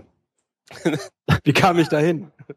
Verdammt. Das fragst mich die ganze Zeit. Ja. Genau. Ähm. ja. Wenn das jemand da draußen schon mal als Pottperle vormerken, das muss hochgeladen werden. Ja, bitte. Das wäre meine erste Pottperle. Da, ich, äh, da habe ich ja lange viel quatschen dir, müssen. Ja, die hast du dir aber echt verdient. Ja. Großartig. Großartiges Ding. Ähm, Denise, äh, ich ja. muss sagen, ich habe mehr, viel mehr an Fragen verschossen, als ich hatte, ähm, weil die Kollegen, äh, glaube ich, äh, st Stück weit mir nicht ganz folgen konnten. Ähm, aber ich frage jetzt einfach mal, weil du in zwei Minuten los musst. Alexander, Sven, gibt es noch irgendwas, was wir dringend Denise fragen sollten, bevor sie wahrscheinlich die, die nächsten Tiere befreien geht? also ich fand das, fand das sehr interessant, ähm, habe die Fragen, die ich äh, schon häufiger vor mir hergetragen habe, aber tatsächlich noch nicht formuliert habe, äh, stellen können. Finde ich sehr schön. Schön. Äh, vielen Dank, dass du dir die Zeit genommen hast ja, mit uns. Ja, auch von meiner Seite. Vielen herzlichen Dank. Ja, einen schönen Abend und äh, ich denke, wir sehen uns beim nächsten Skeptiker-Stammtisch. Dann im Januar für diejenigen, die zuhören und aus dem Ruhrgebiet kommen, äh, jeden ersten Dienstag im äh, Monat ist Skeptiker-Stammtisch in Essen. Und Denise, ich glaube, da kann man vorbeikommen. Alle sind schräg eigentlich, aber nach dem zweiten Treffen oder so macht's Spaß, oder? Genau, ja. ja gut, dann wünsche ich euch noch äh, viel Spaß. Dankeschön. Danke und dir noch einen schönen Abend. Bis dann. Danke. Tschüss. Tschüss. Was ich ganz spannend finde an der Stelle ist, ähm, ich wollte jetzt die Zeit mit Denise, dass wir die möglichst ausnutzen. Ich finde das ganz spannend. Ähm, ich bin ja noch nicht lange Pekaria. Äh, die Reaktion des Umfeldes, äh, wenn man sagt, dass man kein Fleisch isst, das finde ich ganz spannend. Also der Chat hier, den finde ich, der re reagiert hier relativ souverän und sagt erstmal hier Schinkenpizza, Wurstbrot und so finde ich alles genau richtig an der Stelle. Ähm, soll jeder machen, wie er möchte, weil äh, ich habe mich davon auch nie beeinflussen lassen. Das ist aber eher eine ungewöhnliche Reaktion. Mhm. Äh, ich weiß nicht, äh, äh, Sebastian, du warst ja lange Veganer, mhm. du bist noch Vegetarier, ne? Genau, klar. Mhm. Du wirst das auch kennen. Also wenn das irgendwie auf den Tisch kommt, ist ja, das finde ich psychologisch gesehen immer ganz interessant, der, der in der Regel die Reaktion sozial konform zu reagieren, nämlich die Antwort, ja, ich esse ja eigentlich auch total wenig Fleisch. Genau. Ich, ich, ich finde, ich könnte das ja nicht. Ich finde das so toll. Ne? Ne, aber von den dann, Frauen, ich finde das ja, ist auch nochmal psychologisch gesehen spannend, Männer, Frauen zu differenzieren da. Ne? Frauen sozial erwünscht, Männer sehen es, glaube ich, als Angriff auf ihre Männlichkeit und bringen mit tödlicher Sicherheit irgendwie so einen Spruch wie, was isst du denn überhaupt noch? Ja, ja, du mit deiner schmalen Brust du könntest auch mal ein gutes Schnitzel vertragen. Ne? F finde ich, das oder? Das ist aber, glaube ich, eher Ruhrgebiet. Ja, das glaube ich auch. Ja, ja, ja, das klingt so, ja. Ja, ich glaube, das ist, das ist noch ein bisschen regional. Also tatsächlich, also gerade wenn es, also in einer 1 zu 1 Situation äh, mag das sogar noch sein, da bin ich bei dir, aber ich, ich rede jetzt tatsächlich so sozialpsychologisch, wenn, wenn mehrere Leute am Tisch sitzen, die vielleicht auch untereinander nicht wissen, wer von diesen abgefahrenen Vegetariern da noch mit am Tisch sitzt äh, da kommt immer die Reaktion, das habe ich ganz oft erlebt, ja, also äh, ich esse ja auch ganz wenig Fleisch. Das kommt äh, so mhm. häufig. Ähm, und dann, aber so ein, aber mal so einmal in der Woche muss man ja auch mal, äh, das ist ja auch gesund, habe ich gehört. Also, also das, das finde ich ganz, ganz spannend. Und das Lustige ist ja, ich äußere das ja in der Regel nicht, weil ich da einen missionarischen äh, Gedanken habe. Also ich muss da niemanden von überzeugen. Mich hat da auch jahrzehntelang niemand von überzeugen können, sondern irgendwann habe ich an den Punkt gekommen, wo ich mich äh, dazu entschieden habe. Ähm, aber äh, man muss sich offensichtlich in der Anwesenheit von Vegetariern oder Pekariern sofort rechtfertigen, warum man denn noch Fleisch isst. Das finde ich ganz spannend. Äh, und kann an der Stelle mal einfach sagen, was meine Person angeht, müsst ihr nicht. Esst mal ruhig euer Fleisch, wenn ihr das wollt. Nur ich habe da jetzt keinen Bock mehr drauf. Ja, danke. Ich werde es auch weiterhin tun. Weil ich glaube, ich, ich, bin nämlich der einzige Fleischfresser in der Runde. Ja. Ähm, wobei ich eben genau nicht diese ähm, also ich hätte niemals diese Reaktion, wo ich sagen würde, ja, ich esse aber weniger Fleisch. Also ich bin mir sozusagen meiner ähm, eigenen Inkonsequenz, da manchen Stellen schon bewusst, weil ich, äh, ne, also ich habe da so manche Sachen noch nicht so für mich äh, äh, geordnet. Das ist so eine Sache, die dazugehört, weil ich so sehr vieles, was das Thema durchaus, ähm, was wir jetzt angesprochen haben, Tierrechte, grundsätzlich philosophische Ausrichtung, Tierhaltung etc., ähm, sehr weit mitgehe. Also auch äh, genau das, was Alexander auch zum Thema zum Beispiel Tierversuche gesagt hat, äh, unterschreibe ich hundertprozentig mit sämtlichen Einschränkungen, äh, die noch da sind. Ähm, ich selber bin noch nicht an den Punkt gekommen, dass ich sage, okay, ich, ne, ich mache jetzt auf Vegetarier, ich mache jetzt auf Vegetarier, klingt wieder so abwertend, ne, aber ihr wisst, was ich meine. Äh, mich halt wirklich dazu zu entscheiden, nö, also mir, äh, mir schmeckt das, ähm, ich, äh, ne, und äh, es ist bei mir eben stimmungsabhängig. Also ich esse sehr gerne Fisch, also ich esse deutlich mehr Fisch als Fleisch, aber ähm, ja, nicht rechtfertigen. Hm? Ja. nicht rechtfertigen, fang nicht an. Nee, nee, aber ähm, ähm, ja, aber das ist, ich finde das ein, ich finde das ein spannendes Feld, weil, ähm, wie gesagt, das ist ähm, eine, einer von den Bereichen, wo mir bei mir selber bewusst ist, ähm, okay, ähm, da bin ich in Anführungsstrichen inkonsequent. Hm? Mit dem, was ich eigentlich weiß, mit dem, was ich tue. Aber Wobei ich es nochmal ein bisschen anders sehe als Alexander an der Stelle. Also ich muss sagen, ich denke mir schon, ja, ihr macht was falsch. Also, ne, das, das muss ich sagen, alles andere wäre gelogen. Äh, ich sehe das so. Äh, diejenigen, die Fleisch essen, machen was falsch. So. Äh, das heißt aber nicht, dass sie sich von mir da, da, äh, dazu rechtfertigen müssten. Ähm, falsch nach welchem Maßstab ist ja die Frage. Nach ethisch-moralischen Maßstäben. Ja, man muss, man muss auch sagen, dass du da in einigen Bereichen auch sehr reaktionär in deinen Ansichten natürlich auch bist. Wahrscheinlich. Was ja okay ist. Also, also wahrscheinlich schon, das klar. Steht ja, aber, ja, also, aber ich, äh, ne, aber ich möchte auch nicht die Diskussion jedes Mal führen. Und ich finde spannend, dass die Diskussion ja genau an den Punkten kommt, äh, wo man das gar nicht möchte. Also weiß ich nicht, ich bin ja mittlerweile aus dem Alter raus, wo ich die Riesendiskussion äh, vom Zaun breche. Das habe ich früher gemacht, mache, würde ich jetzt nie wieder machen und bestelle jetzt eben brav bei der Weihnachtsfeier mein vegetarisches Gericht. Und dann kommen ja schon die Blicke, wieso, isst du kein Fleisch? Nee, esse ich nicht. Ich bin Vegetarier. Also, und dann, dann kommt das ja, ne? Also egal, ob du was sagst oder nicht sagst, ne? Ja, klar. Und das Schlimme ist, die Leute können es aber dann auch nicht ertragen. Wenn die finden, findest du dann, dass ich ein schlechterer Mensch bin? So, ne? und ich dann sag, ich finde schon, also ob du ein schlechterer Mensch bist, weiß ich nicht, aber ich finde, dass du was Schlechtes tust. Äh, aber das macht jetzt für mich nichts. Und ich, für mich ist es wirklich so, ich könnte dann ganz normal weiterreden. Ähm, das können aber Leute äh, psychologisch nicht ertragen, ne? wertest die ja schon ab. Also, ne? Mhm. Du sagst ihnen schon dein Verhalten. Das Verhalten. Ich werte das Verhalten ab, nicht die Person, ne? Ja, ja, gut, aber das, das kriegst du ja kaum getrennt. Also ich sag mal so, wenn, wenn ich, ne, also ich kenne die Debatte ja anders. scheiße, dass du raus, Sebastian. Ja. Also wenn du tust. Ne? Ja, Geht gar nicht. Weiß ich. ich, ich. Jede Menge Leute fanden scheiße, dass ich bei Bild war. Aber das, ähm, ja, ich kann, weißt du, trotzdem, ich, ist ja okay. Also wisst ihr, wie ich meine? Ja, ja. Also ganz viele sagen gerade jetzt so zu mir, ja, du mit deinen drei Zigaretten da am Tag, kannst du doch ganz aufhören. Und wenn ich dann sage, nö, genau. ich habe voll Bock ab die drei Kippen, ey, und die will ich mir nicht knicken. Ich finde die geil. So, dann ist das für Leute, aber ne, wenn du das so siehst, das, das ist für Leute nicht nachvollziehbar, dass man einfach so Sachen stehen äh, lassen kann. Das ist, glaube ich, diese äh, Dissonanzreduktion, die definitiv äh, stattfinden muss psychologisch bei 80 Prozent der Menschen. Also ich, ich, ich äh, komischerweise äh, hatte ich in meinem Bekanntenkreis irgendwie genau solche Diskussionen noch nie.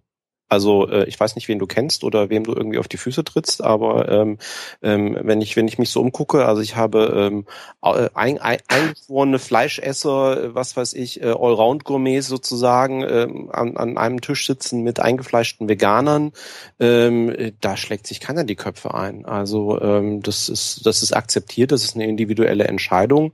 Ähm, und ähm, ja, das, das funktioniert. Äh, bis auf den Punkt, wo man dann gemeinsam mit zehn Leuten mit sehr unterschiedlichen Diätvorstellungen in ein Restaurant geht, das ein Überraschungsmenü anbietet und vorher rumfragt, so nach dem Motto, äh, wer mhm. ist denn was nicht? Und wir stellen euch ein Menü zusammen und der schluckte dann schon etwas, als es dann so reihum ging und dann irgendwie, ja, also äh, okay, dann vielleicht doch zwei Menüs für euch zehn.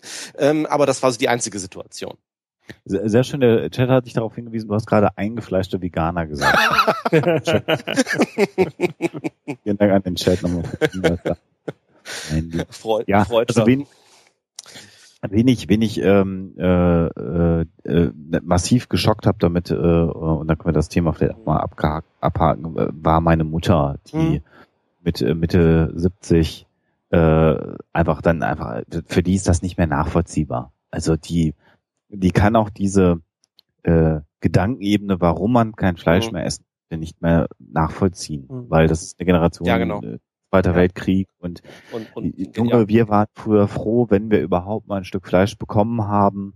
Äh, ne? Äh, wobei die selber tatsächlich, auch das beobachtet man, ihr Verhalten, was Nahrungsmittel angeht, sehr geändert haben, meine Eltern. Also die haben früher deutlich mehr Fleisch gegessen, da gab es auch drei, vier, fünfmal die Woche Fleisch. Ähm, ist jetzt nicht mehr so.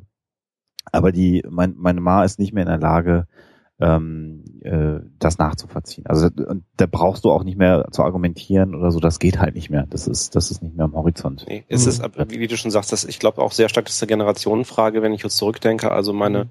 meine Großeltern, also ich bin auch bei meiner Großmutter geworden, war ganz genauso, die hat, die hat für uns gekocht mittags. Äh, da, da gab's also ich, ganz selten vielleicht mal irgendwann Kartoffelkuchen äh, oder sonst irgendwas, aber ansonsten jeden Tag Fleisch, weil es gab, gab endlich Fleisch. Ja. Genau. Äh, bei meinen Eltern äh, dann schon irgendwie, das ist dann irgendwann äh, so ein bisschen Toskana-Fraktion, also äh, da ist dann kein Problem, wenn es am Wochenende halt nur irgendwie mittags halt nur irgendwie vegetarische Pasta oder sonst irgendwas gibt. Ja, also das muss dann auch nicht mehr so viel sein. Und ähm, jetzt sind wir halt in einer, äh, das ist so ein bisschen, glaube ich, die Kehrseite ne, von dem, was wir besprochen haben, von wegen äh, Industrialisierung. Wir sind jetzt halt auch in einer Situation, wo wir äh, eben natürlich auch in der Qualität und in einem Umfang äh, uns eben einfach die Möglichkeiten haben, sozusagen uns auch vegan zu ernähren, also ne, vegan mhm. oder vegetarisch zu ernähren, ähm, ist es sozusagen, also ne, nicht das als Mode abzutun, aber es ist eben auch in der Gesellschaft angekommen. Du hast äh, regaleweise äh, vegetarische Kochbücher und was weiß ich alles. Und ähm, das meinte ich auch vorhin mit, also auch in, in meinem Umfeld. Es ist vollkommen normal, also auch in meinem beruflichen Umfeld, wenn irgendwas, wenn irgendwelche Festivitäten ausgerichtet werden, sonst irgendwas, natürlich gibt es immer eine vegetarische Option. Da denkt man aktiv dran.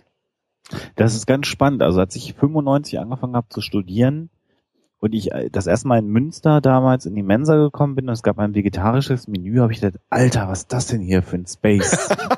vegetarisches Menü. Äh, hatte ich überhaupt keine ähm, ähm, Berührungspunkte mit. Und heute würde ich sagen, gut, äh, dass es das damals da schon gegeben hat. Ne? Also das ist ganz spannend. Lustig bei mir ist ähm, äh, der, der, der Fakt, dass ich in der Umstellungsphase ganz viel auf diesen Fleischersatz gesetzt habe. Mhm. Das ist ganz lustig. Und äh, das wirst du vielleicht auch bestätigen, Sebastian. Das ändert sich irgendwann. Jein. Ähm, also, aber ich möchte noch einen kurz, also erstmal wollte ich noch eine kurze Sache ergänzen äh, zu dem Generationenaspekt, den ihr gerade reingebracht habt. Den sehe ich genauso, möchte ihn aber noch ergänzen um einen kulturellen Aspekt. Ich beobachte das immer, wenn ich in Polen bin, ähm, dass es tatsächlich da auch kulturelle Unterschiede gibt. Also in Polen mhm. ist man, was dieses äh, Vegetariersein angeht, ich sag mal 15 Jahre hinter dem, wo wir sind. Ja. Vegetarier sein, das finde ich total spannend, ist in Polen keine ethisch-moralische Einstellung, wie bei den meisten Vegetariern hier, sondern äh, eine Gesundheitssache.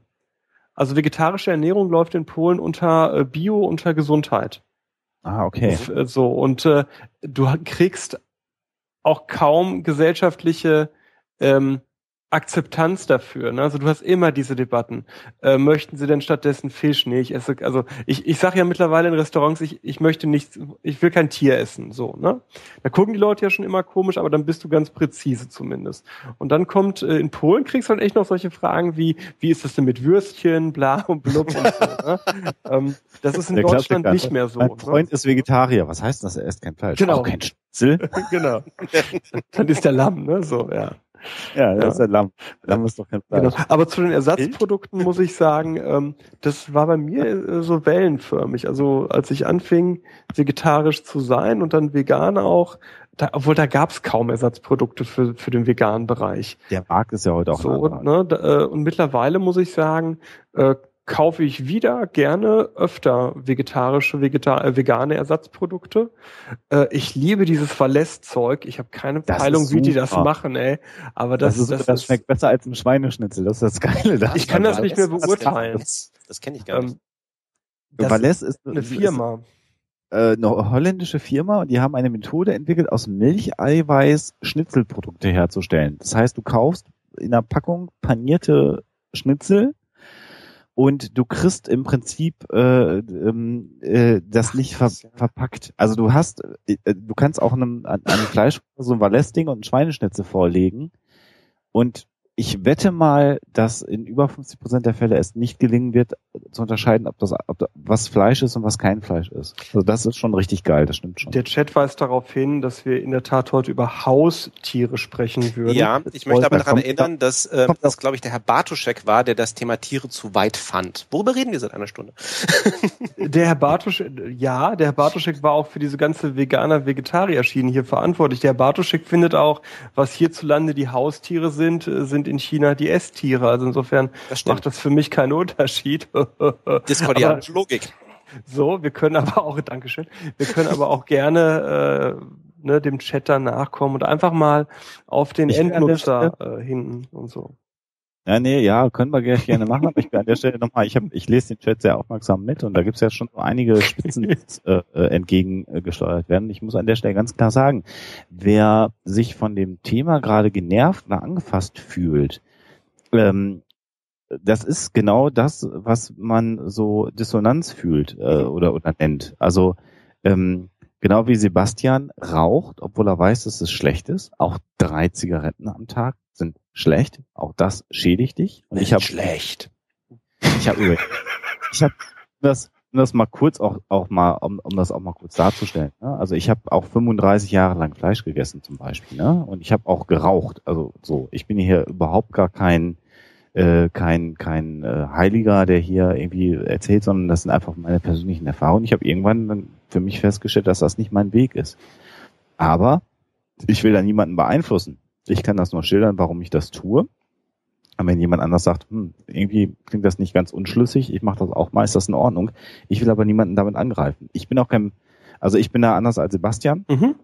Ich würde jetzt nicht sagen, ich bin ein besserer Mensch äh, als jemand anders. So, ähm, weil ich einfach so viele andere Sauereien immer noch mache, also industrielle Nahrung. Ich sitze hier umgeben von Elektronikprodukten. Mein Handy wird von irgendwelchen Chinesen von Hand zusammengeschraubt. Ich habe kaum eine andere Wahl bei einem Smartphone. Also ähm, ist es vorhin gesagt worden, ich konstruiere mir so meine Realität selber auch. Natürlich tue ich das. Ich kann ja. Äh, zumindest all das auch zur Kenntnis zu nehmen, zu wissen, was ich tue. Und da sind wir wieder bei dem, was mein Leben sowieso vorantreibt immer erstmal versuchen, sich einen Überblick darüber zu schaffen. Manche Dinge nimmt man dann in Kauf oder nicht und ich will hier auch niemanden angreifen und wer sich jetzt hier gerade eine äh, Schinkenpizza oder Salami-Pizza reinschiebt, der soll das bitte tun und der soll sich die auch bitte schmecken lassen. Das möchte ich an dieser Stelle nochmal ganz ernsthaft so auch sagen.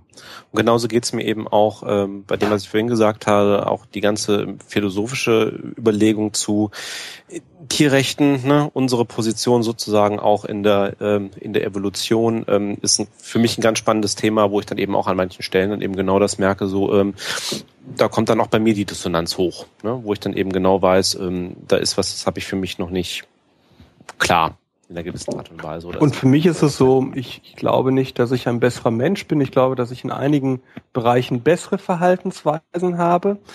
Und ansonsten kann ich ganz gut damit leben, dass ich völlig inkonsistent bin zwischen dem, was ich als Moral teilweise vertrete und dem, was ich im Detail mache.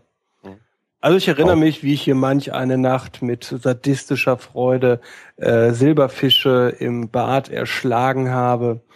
Ähm, da habe ich überhaupt keinen. Nee, das, das, das war gut. Das war okay. Setzt du, meine Frage, setzt ihr Spinnen raus oder tötet ihr Spinnen? Ganz ehrlich, hatten wir, das finde ich gerade mal, ist das bedenklich, dass wir hier in, in acht Jahren noch nie eine Spinne im Haus hatten? Ihr habt Katzen. Ähm, Richtig, ist der gute Einwand, teils, teils, teils, teils. Okay. Teils, teils. Also äh, wenn ich, ich wenn ich, äh, wenn ich, äh, wenn ich kann, setze ich sie raus im Normalfall. Also im Auto lasse ich äh, sie einfach. Ja. Und äh, wobei bei Katzen musste ich ja dann auch feststellen, ähm, Katzen und Spinnen, das ist immer so eine schöne Geschichte. Äh, wenn die Insekten zu klein sind, ähm, dann sehen die Katzen sie nicht. Und wenn sie richtig groß sind, dann gucken die einen auch an, als ob sie meinen, ja, meinst du, die jage ich jetzt? Ich bin doch nicht blöd. Äh, mach mal selber. Stimmt. Katzen sind äußerst intelligent. Ja. Äh, Nochmal ganz kurz, weil irgendwas im Chat falsch ankam. Der Hoaxmaster hat eben nicht gesagt, dass er Pizza Doch. ablehnt. Ich, äh, ich lehne Pizza in jeglicher Form ab und jeder Mensch, der Pizza isst, bestellt oder den Pizzakonsum äh, propagiert, ist für mich unterste Sohle. Ah, dann, dann bist du doch richtig rübergekommen. Okay, Entschuldigung, habe ja, ich, dich, hab ich dich wieder äh, viel zu tolerant ja. eingeordnet? Ich habe übrigens, ich hab übrigens vorhin eine äußerst vegetar äh, leckere vegetarische Pizza konsumiert und so jetzt kann man das sich selber zusammenbauen, wie ich funktioniere. In vielen Pizzaöfen sollen übrigens ebenso wie in Bäckereien Kakerlaken leben. Die sind vor allen Dingen auch mit Katzenfällen isoliert, habe ich gehört. Die Kakerlaken. die, die, äh, Katzen, ein spannendes Thema. Wir sind ja bei Haustieren heute. Ja, genau. Lasst uns jetzt mal den Schwenk. Also für alle, die jetzt genervt sind, ab jetzt äh, könnt ihr euch entspannen. Wir reden jetzt über die Psychologie von Haustieren, mit Haustieren, um Haustieren und sonstiges. Steigen wir doch mal mit einer Frage an den Chat ein. Was glaubt ihr denn da draußen? Und jetzt nutzt nicht diese Internet-Suchmaschine, äh, die es so gibt. Wie viel Millionen Kleintiere, äh, äh Haustiere leben in deutschen Haushalten? Ich hätte jetzt gerne aus dem Chat eine Zahl dazu. Also wie viel Haustiere ja. werden zu Hause gehalten? Der Chat sagt 30 zwei, Millionen. Zwei bis fünf Sekunden äh, Latenz abwarten. Achso, Entschuldigung, Latenz. Also der Chat sagt 30 Millionen, dann sagt der Chat 75 Millionen, dann sagt der Chat Puh 40 Millionen, dann sagt einer 100 M, dann sagt einer 100 Millionen und die Top-Antwort sei alle. ja, die richtige Zahl. Wisst ihr, wo die richtige Zahl ist, meine beiden Mitpsychologen? Äh, Keine Ahnung. Ich sage mehr als 100 Millionen. 22 Millionen. Nur. Das ist wenig. Was ist Findest gezählt? Du? Die Frage ist, was wird gezählt? Also ich habe ich, ich verstanden, du hast mich gefragt, hast du das gezählt? Nein. ja, aber wie Entropie gerade sagt, zählen Ameisenfarmen als ein Haustier. Naja, nein, aber also er hat ja Kleintiere, glaube ich, gesagt, genau. der Sebastian. Also die Zahlen schlüsseln sich so auf. 8,2 Millionen Katzen, 5,6 Millionen Hunde und 3,4 Millionen Vögel. Finde ich ein bisschen wenig. Und der Rest ist dann sonstiges Gedöns. Finde ich wenig. Also überleg mal, wenn du jetzt, wenn, also wir haben ja schon zwei Katzen. Wenn, und, ja, ganz kurz so vielleicht noch eine Einschränkung, damit man die Zahl besser einordnen kann. Nur jeder dritte, äh, ne, nicht nur, jeder dritte, äh, wertneutral, jeder dritte Haushalt hat Haustiere. Okay, jeder dritte Haushalt, ja gut, okay. Das heißt, wir haben, wie viel haben wir denn im Moment? 90 Millionen? Äh, Bewohner? Um die 80, wir sind ja wieder runtergegangen. Um die 80, glaube ich, ne? 80. Ja, na gut. Mhm. Spannend. Ja gut, stimmt. Wenn man überlegt, die meisten, ne, die haben vielleicht dann einen Hund, eine Katze. Äh, ich glaube, ich glaub, wir stellen Aus, Ausnahmen dar. Also mit zwei Katzen, wir hatten ja auch zwei Katzen, wenn ich an eine gemeinsame Freundin denke, ne, mit, mit, mit zwei Hunden, einer Katze. Also ähm, ja. Äh, also der Chat fragt nochmal, also die, die Angabe sind Hunde, Katzen, Kaninchen, Meerschweinchen. Genau. Ratten. Äh, ja, Hausratten dann, ne, klar. Also denke ich mal ganz fest. Das ist aus der aktuellen Mars Haustierstudie, die äh, vor ein paar Wochen durch die Medien geisterte. Ähm, was, ob jetzt ähm, Kaninchenschläge, Hühnerställe, Taubenschläge berücksichtigt wurden und ob Fische einzeln gezählt wurden, danach fragt der Chat gerade, habe ich keine, keine Ahnung, weiß ich nicht. Also Fische sind keine Kleintiere, das glaube ich nicht. Für, also Kleintiere sind ja auch genehmigungspflichtig in der Regel. Also das ist ja genau die Grenze. Ne? Also ein. Fisch kannst du dir, du kannst ja immer ein Aquarium in eine Mietwohnung stellen. Äh, Hunde sind definitiv äh, genehmigungspflichtig und dann gibt's Kaninchen, die darfst du halten. Katzen ist immer so eine Grauzone, genau. da will sie legen. Weil Mäuse, da, Mäuse darfst du auch. Der Mäuse darfst du auch. Wobei übrigens ganz spannend bei der Gelegenheit, ähm, Mäuse, Mäuse und Ratten als Haustiere, also der, für den einen Haustiere, mhm. Frag mal Reptilienzüchter, was die von Ratten Ja, ich weiß. Ja, ja, da sind wir wieder beim Tierfutter. Aber das finde ich echt nochmal spannend, ne? Also es gibt, also wenn du so, ein, wenn du so einen Tierladen nimmst, gibt es da so zwei Kategorien von Menschen, die da reingehen und Katzen, äh, Katzen, Mäuse kaufen, ja. Klar. Und Mäuse kaufen. Oder auch Meerschweinchen. Ich weiß, ich hatte, also ich hatte eine Kollegin, die mit ihrem Freund zusammen, das waren totale Tiernarren, ähm, die äh, hatten in ihrer Wohnung also auch, äh, äh, die hatten Schlangen, äh, die hatten entsprechend die Mäuse, die sie quasi selber gezüchtet haben als Futter für die Schlangen. Mhm. Sie hatten aber auch Katzen in der Wohnung. Und ja. äh, da gab es immer sehr interessante Geschichten, so von wegen, äh, wer da an welchem Terrarium und äh, ne, irgendwie von wegen ähm, so, ach guck mal, das sind die bunten Mäuse, das ist Farbfernsehen für die Katzen. Ähm, ja, spannend. Sebastian, du hast die Zahl reingeschmissen. Warum hast du die Zahl reingeschmissen? Damit wir die Größenordnung über das, was wir jetzt Genau, weil ich, weil ich hatte so gar keine Ahnung, über wie viele wir überhaupt reden. Ne? So, ich hätte, ehrlich gesagt, hätte ich auch erst höher gegriffen. Mhm. Und als ich mir dann aber klar machte, wie wenig Leute wir in Deutschland haben, äh, habe ich da hätte ich dann glaube ich zu niedrig gegriffen und deswegen empfinde ich diese Zahl jetzt irgendwie doch als passend. Naja gut, weil wenn du wenn, wenn, du jetzt Fische und so dazu rechnest, dann bist du wahrscheinlich deutlich höher, weil ja. sie normales Aquarium. Wahrscheinlich, wenn du jeden Fisch einzeln zählst, wahrscheinlich schon. Natürlich. Wobei, es haben auch nicht so viele Leute Fische, ne? Ja, man weiß es ja nicht, ne? Ja, das ist eine gute, gute Frage. Ähm, ja, und in dieser Haustierstudie ging es eben so um die Frage, ähm, ehrlich gesagt weiß ich gar nicht, was die Fragestellung der Studie war, aber was dabei rauskam, kann ich es erzählen. Nämlich, was ja schlecht ist für eine Studie, ne? Ja, ja oder wenn, wenn, ein Futtermittel ja. wenn, wenn, wenn ein Hersteller von Futtermitteln für Haustiere eine Studie macht, ist schon relativ klar, dass er sich erstmal über den Marktenüberblick verschaffen will. Ich denke, das zum einen und zum anderen will er positive Effekte von Haustieren rausstellen. Mhm.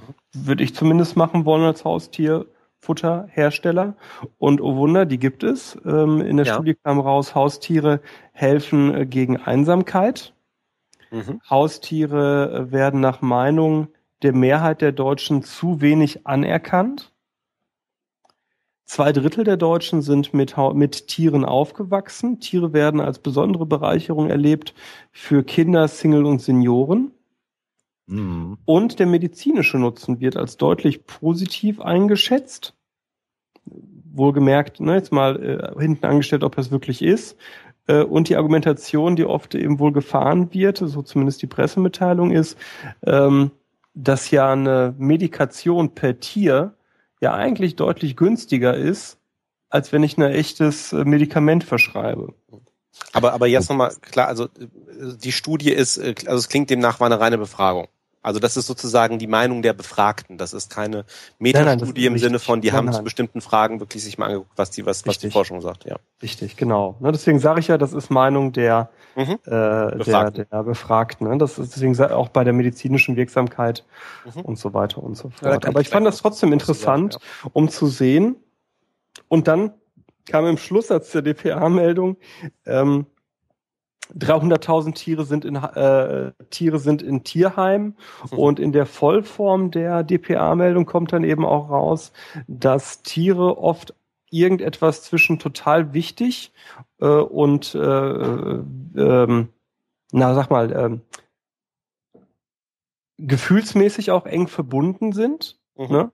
bis hin auf einmal zu einem reinen Nutzobjekt, das man auch wieder wegschmeißt.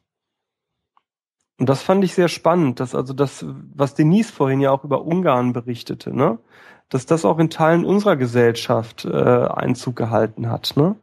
Ja gut, du hast, du hast eben dieses Schwarz-Weiß oder vorhin fiel es im Chat auch schon mal, ne? Es, es, es gibt eben bei, bei allem äh, gibt es auch viele, viele Graustufen und es ist eben genau das, äh, was ist deine persönliche Situation, was ist dein persönliches Verhältnis zu Tieren, ähm, inwieweit muss ich mich vielleicht auch psychologisch von Tieren distanzieren, um bestimmtes Verhalten gegenüber Tieren zu rechtfertigen. Und es ist natürlich klar, dass ich die Leute habe, die, die dann sagen, so, ja, es ist halt reiner Nutzen, ne? irgendwie macht nicht viel aus. Ich meine, es gibt ja auch immer diese Horrorstories irgendwie von, wo dann irgendwie im Familienstreit dann irgendwie ein einer dann äh, irgendwie dann auch äh, demonstrativ dann irgendwie das Meerschweinchen oder wen auch immer dann halt äh, ne, äh, dann sozusagen äh, als Druckmittel einsetzt, sagen wir es mal so.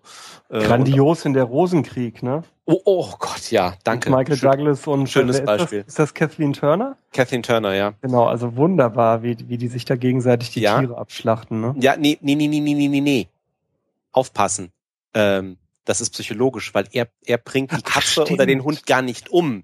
Das Richtig. kommt nur, sie glaubt es nur. Und das nee, nee, er, er, denkt, das wäre der Hund, weil sie nämlich auch irgendwie so ein Wuff-Wuff-Geräusch macht. Ja, ja, genau, beim Essen, ja. Und genau. dann taucht der Hund später wieder auf, ne? Ja, also es gibt eine kurze Einstellung, wo der Hund zu sehen ist, damit der Zuschauer weiß, nee, nee, er hat das nicht wirklich, sie hat das nicht wirklich gemacht, genau. Ähm, aber, ja klar, aber natürlich gibt's da beide Seiten, ne? Es gibt ja relativ oft den Schluss, dass äh, Tiere, Haustiere eine positive Wirkung auf äh, Menschen haben. Ähm, diverseste Kanäle. Aber man muss natürlich ehrlich sagen, wenn man wissenschaftliche Studien sich anschaut, ähm, das sind immer so Ausschnitte. Also wir Psychologen wissen das ja. Also man betrachtet in einer vernünftigen wissenschaftlichen Studie immer nur Teilbereiche. Ähm, von menschlichem Verhalten. Also was man offensichtlich ja festgestellt hat, das ist eine Studie, die habe ich recherchiert, ähm, war eine Geschichte mit Kindern, die man gemacht hat. Ähm, und zwar waren das Kinder aus Rostock, Erlangen und Steyr. Die haben, ähm, sollen wir vielleicht vor der Studie einmal ganz kurz eine, eine Pause machen, allgemein? Ja, können wir. wir. Wir sind schon fast anderthalb Stunden dabei. Jawohl. Fast anderthalb Stunden dabei. Dann machen wir kurz eine Pause, bevor ich die Studie schilder, weil die echt ganz spannend ist und weil die mal ein paar Fakten auf den Tisch, was Haustiere und ich und kann danach gleich einsteigen, weil ich habe dann noch was im Anschluss. Das passt. Genau, warte mal, dann mache ich einmal gerade äh, Musik mal an und ähm, was nehmen wir denn mal als Schönes für Musik? Äh, ich mach mal einen, dann gucken wir mal, ob der Chat hinterher weiß, warum wir das Lied genommen haben. Das ist nämlich ein kleiner Gehirnverrenker. Bis gleich. Ja, da sind wir wieder. Und für alle, die das zeitsouverän hören und jetzt nicht wissen, was gerade passiert ist, wir haben die Pet Shop Boys gehört. Das sind ja die Tierhandlungsjungs. Also sehr nämlicher Name. War Tierhand äh, war ja gerade schon. Damit sind wir zurück in unserer Sendung und ich hoffe, äh, dass die anderen beiden Herrschaften auch wieder ihre Mikros gleich mal aufdrehen und dabei sind bei uns. Ne? Sven, Sebastian, ja, ja, seid ihr ja, ja, klar. Bin da, bin da. Ja, ja. Ja. Du wolltest uns weiter von der Studie erzählen. Studie erzählen. Ah, Entschuldigung, jetzt seid ihr wieder da. Entschuldigung, ich habe ich hab den Kanal nicht offen gehabt. Ah, einmal mit Profis. Ne? Genau. genau. Supi. So, also ich hatte ja schon angefangen, äh, vor der Pause über eine Studie zu sprechen, die in ähm, Ostdeutschland, Bayern und in äh, Österreich stattgefunden hat. Ähm, und da hat man Folgendes getan. Man hat Kinder aus Problemhaushalten, sogenannte Problemkinder, äh, genommen, das heißt, schwierige soziale Verhältnisse, ähm, sie sind misshandelt worden, ähm, vernachlässigt oder missbraucht worden, also tatsächlich schon ein bisschen unangenehm äh, sozusagen. Und es waren 87 Jungs in dieser Studie und man hat Folgendes getan. Die Kinder mussten vor fremden Menschen eine Geschichte weitererzählen, die angefangen ihnen mitgeteilt wurde. Ähm, und also um es genauer zu schildern, die Aufgabenstellung lautet, das Kind wird in ein leeres Klassenzimmer geführt und kann sich einige Minuten lang eingewöhnen an die Situation. Und ein Mann und eine Frau erzählen eine Geschichte, äh, die das Kind dann, dann nochmal unbekannten Personen zu Ende erzählen muss. Und dann mussten sie noch eine Rechenaufgabe lösen. Das war also sozusagen äh, die Aufgabenstellung. Das ist ein standardisierter Test, der sogenannte Trier-Sozial-Stress-Test. Für alle diejenigen, die nachschauen wollen, der TSST das ist übrigens auch eine Besonderheit, über die wir gleich mal reden können, dass Psychologen gerne verrückte Abkürzungen für ihre Testnamen benutzen. Das gibt's auch nur bei uns, oder? Ja, ja, ja. So, und über die Versuchszeit, ähm, die ungefähr eine Stunde gedauert hat, wurden Speichelproben von den Kindern genommen das ist nicht ungewöhnlich, denn man kann im Speichel sehr gut äh, Hormone überprüfen oder Hormonlevel prüfen. Und hier ging es in dem Fall um das Stresshormon Cortisol, das überprüft wurde. Und ähm, äh, als Variation bei den Aufgabenstellungen war es dann so, dass also entweder ein Hund anwesend war bei dieser Situation, in die die Jungs geschickt wurden, oder nicht. Und ähm, das Kind konnte sich also auch an den Hund gewöhnen und konnte den Hund streicheln. Das war auch ein zahmer Hund, der also nicht aggressiv wirkte. Und das Spannende dabei war tatsächlich, dass die Kinder, die die Möglichkeit hatten, einen Hund zu streicheln und mit dem Hund zu interagieren, deutlich weniger ähm, Cortisol in ihrem Speichel hatten als die andere Gruppe. Der Schluss ist also, dass in sozial unangenehmen Situationen der Bezug zu einem Tier, so hat man dann den Schluss in der Studie gezogen, dazu führt, dass man weniger Stresshormon entwickelt und weniger gestresst in Situationen ist. Oder umgedreht, ein Hund kann durchaus das Gemüt beruhigen von Kindern, mhm. wenn es mhm. stressige Situationen erlebt. Ähm, das ist ein guter Beleg dafür, wie in der Psychologie geforscht wird, nämlich in kleinen Teilausschnitten, die natürlich nie die gesamte Realität abbilden, aber ähm, das zeigt schon das, was man so vermutet, dass ein Tier durchaus beruhigt in der Gegenwart. Es gibt weitere Studien, die ich jetzt ähm, gefunden habe beim Durchlesen, mehrfach, äh, die ich jetzt gerade an der Stelle nicht unbedingt zitieren kann. Das kann man aber hinterher nochmal raussuchen. Zum Beispiel äh, ist es so, dass man festgestellt hat, dass wenn Tiere gestreichelt werden, äh, die Atemfrequenz bei Menschen mhm. sinkt. Und ich selber habe für mich, und das ist natürlich jetzt ganz vorsichtig, weil Anekdoten natürlich keine Daten sind, ich habe ja selber meine beiden Skeptikets auch festgestellt, wenn ich äh, gestresst bin und mich dann mal meiner Katze widme und anfange sehr intensiv mit der Katze zu interagieren, das bringt mich salopp gesagt ein bisschen runter. Dann komme ich ein bisschen runter, werde ein bisschen ruhiger, bin ein bisschen entspannter, insbesondere wenn die Katze dann anfängt zu schnurren. Ich weiß nicht, wie es dir geht, Sebastian, aber wahrscheinlich wird das ähnlich sein. Genauso. Und ich meine auch, aber da wird der Sven derjenige sein, der die Fleißkärtchenaufgabe gemacht hat. Ich meine auch, dass es äh, sehr gut dokumentierte äh, Belege äh, des Katzenschnurrens äh, auf die menschliche äh, Entspannung. Also Katzen ent entspannen sich ja, glaube ich, auch selber durch das Schnurren. Ne? Katzen schnurren ja auch während der Geburt, also während sie eine Geburt haben. Ne? Katzen schnurren auch, wenn sie Schmerzen haben. Das, das meine ich genau. Ne? Also ne, bei der Geburt ja auch. Ähm, und insofern liegt natürlich auch der, der Schluss nicht fern, dass äh, wir Menschen uns auch beruhigen lassen durch Katzenschnurren. Und also aus meiner subjektiven, ähm, äh, aus meinen subjektiven Anekdoten und auch aus denen meiner Frau äh, würde ich das 100 pro unterschreiben. Ich hatte zum Katzenschnurren mal den sehr schönen Vergleich gehört, äh, der genau diese beiden Aspekte zusammenfasst, also auch von wegen Schmerzen, dass ähm, das Schnurren bei Katzen mit dem Lächeln bei Menschen vergleichbar ist. Es ist, Stress, es, ist, es ist ein Signal zum Stressabbau. Es kann sein, weil es mir gut geht oder weil ich angespannt bin und die Situation entschärfen möchte. Insofern auch diese Schnurren, wenn ich Schmerzen habe, ne, so ne, irgendwie das ein bisschen äh, abzumildern. Also ich habe mhm. dazu speziell zwar keine Studien gefunden, also ich habe tatsächlich hm, Thema Fleißkärtchen auch mal schön ne, äh, natürlich geguckt, was gibt es so an Studien. Da gibt es sehr, sehr viele, genau wie das der Alexander gerade beschrieben hat, ähm, sehr viele spezifische Studien ähm, aus dem Gesundheitswesen zu ähm, äh, unterschiedlichen Aspekten. Was ich aber auch gefunden habe, und den Link schmeiße ich auch gleich mal in den Chat rein, ist ein äh, sehr schöner ähm, Artikel von einem Australier, äh, Bradley Smith, ähm, The Pet Effect, das, äh, der also auch in einem äh, erschienen ist in einem australischen Magazin für ähm, Familiengesundheit äh, Mitte diesen Jahres. Ähm, der eigentlich nur ähm, drei Seiten lang ist oder vier Seiten, wo aber mal so schön äh, zusammenfasst, was so ein bisschen, was gibt es eigentlich an Studien und welche positiven und welche negativen Effekte von, von Haustieren äh, gibt es eigentlich in der Literatur. Und das fand ich eigentlich äh, sehr nett.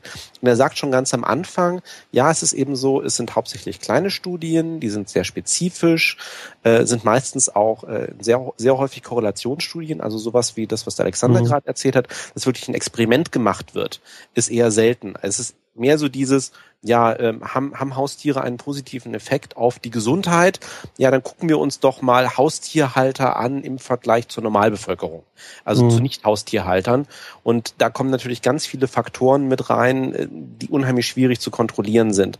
Also was dann häufig eben auch gesagt wird, naja, ähm, finanzielle Verhältnisse. Ich kann mir Haustiere leisten vielleicht. Das heißt aber natürlich, dass eventuell äh, allein schon, weil ich eben auch einen besseren Zugang zum, zur Gesundheitsversorgung habe, auch äh, ohnehin mein gesundheitliches Niveau besser ist. Oder eben auch, ich bewege mich ohnehin körperlich mehr, deswegen schaffe ich mir auch einen Hund an. Ja, so nach dem Motto, was kommt mhm. zuerst? Also schaffe ich mir, also auch der Effekt ist belegt, also Hundehalter ähm, sind aktiver. Aber sind die jetzt aktiver, weil die rausgehen mit dem Hund oder schaffen die sich einen Hund an, weil das eigentlich das perfekte Haustier ist, was ihre natürliche körperliche Aktivität unterstützt? Weiß man halt nicht bei Korrelationsstudien. Ähm, und ähm, ein großes Problem ist auch noch bei solchen Korrelationsstudien häufig, dass äh, ja die Frage ist oder sehr selten nicht untersucht wird, ja, da ist jetzt ein Tier im Haushalt, aber nicht jeder im Haushalt beschäftigt sich ja gleich mit dem Tier. Also mhm. wessen Gesundheit wird jetzt eigentlich eventuell positiv beeinflusst? Das muss ja dann schon auf den gehen, der sozusagen sich auch mit dem Tier am meisten beschäftigt in gewisser Art und Weise. Aber unabhängig also davon fasst er also ganz schön zusammen, so was sind so die Positiv- und die Negativseiten. Und tatsächlich beim, beim Thema körperliche Gesundheit ist es genau dieses Thema Stressabbau, also das Streicheln. Mhm. Äh, da gibt's eben sehr viel äh, zu. Ähm, es ist das Thema körperliche Fitness, eben insbesondere bei Hunden durch die, durch die erhöhte äh, Bewegung. Aber auch äh, bei Kindern das Thema Immunsystem, wer also mit Haustieren aufwächst, dass das Immunsystem natürlich in dem Sinne gestärkt wird, dass weniger Allergien auftreten. Also darauf gibt es auch Hinweise. Ähm, gleichzeitig kann man natürlich auf der negativen Seite sagen, na ja, äh, gleichzeitig können natürlich auch äh, Tiere erstmal Allergien auslösen. Also das ist auch einer von den Punkten dann, ähm, äh, wo immer so ein Fragezeichen ein bisschen drankommt. Aber es gibt eben die, die auch Untersuchungen, die darauf hinweisen, dass durchaus Aufwachsen mit, mit, mit Tieren durchaus positiv sein. Ich, ich lache da deswegen, weil genau die Debatte hatten wir ja natürlich jetzt hier auch zu Hause. Mhm. Ähm, das hast du ja bei so ziemlich allem bei Kindern. Ja. Ey, egal was du machst, Es gibt, ist es gut oder schlecht fürs Kind? Es ist immer gut und, und es ist auch ganz, ganz schlimm. So, ne, da, so. Und wir haben uns beim Thema Tier dafür entschieden, dass wir definitiv davon ausgehen, dass der Kleine dadurch nicht all meine Allergien übernimmt, sondern von vornherein äh, keine Allergien für Katzen entwickeln wird.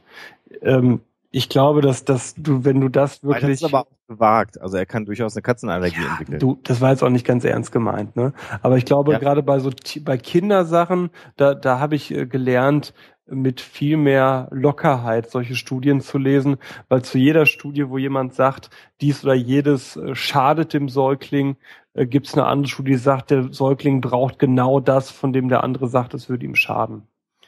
Ne? Also klar, jetzt nicht heiß glühendes Eisen oder so, aber äh, ihr wisst, was ich meine, ne? So. Worauf ich gerade eingehen möchte, ist, dass ähm, da schmeißt jemand in den Chat rein, dass wir uns nicht in ähm, Neurogebrabbel, wird es formuliert, äh, äh, verrennen sollen, weil das sei irgendwie ja doch eher schon fast pseudowissenschaftlicher Unsinn. Ähm, Nein.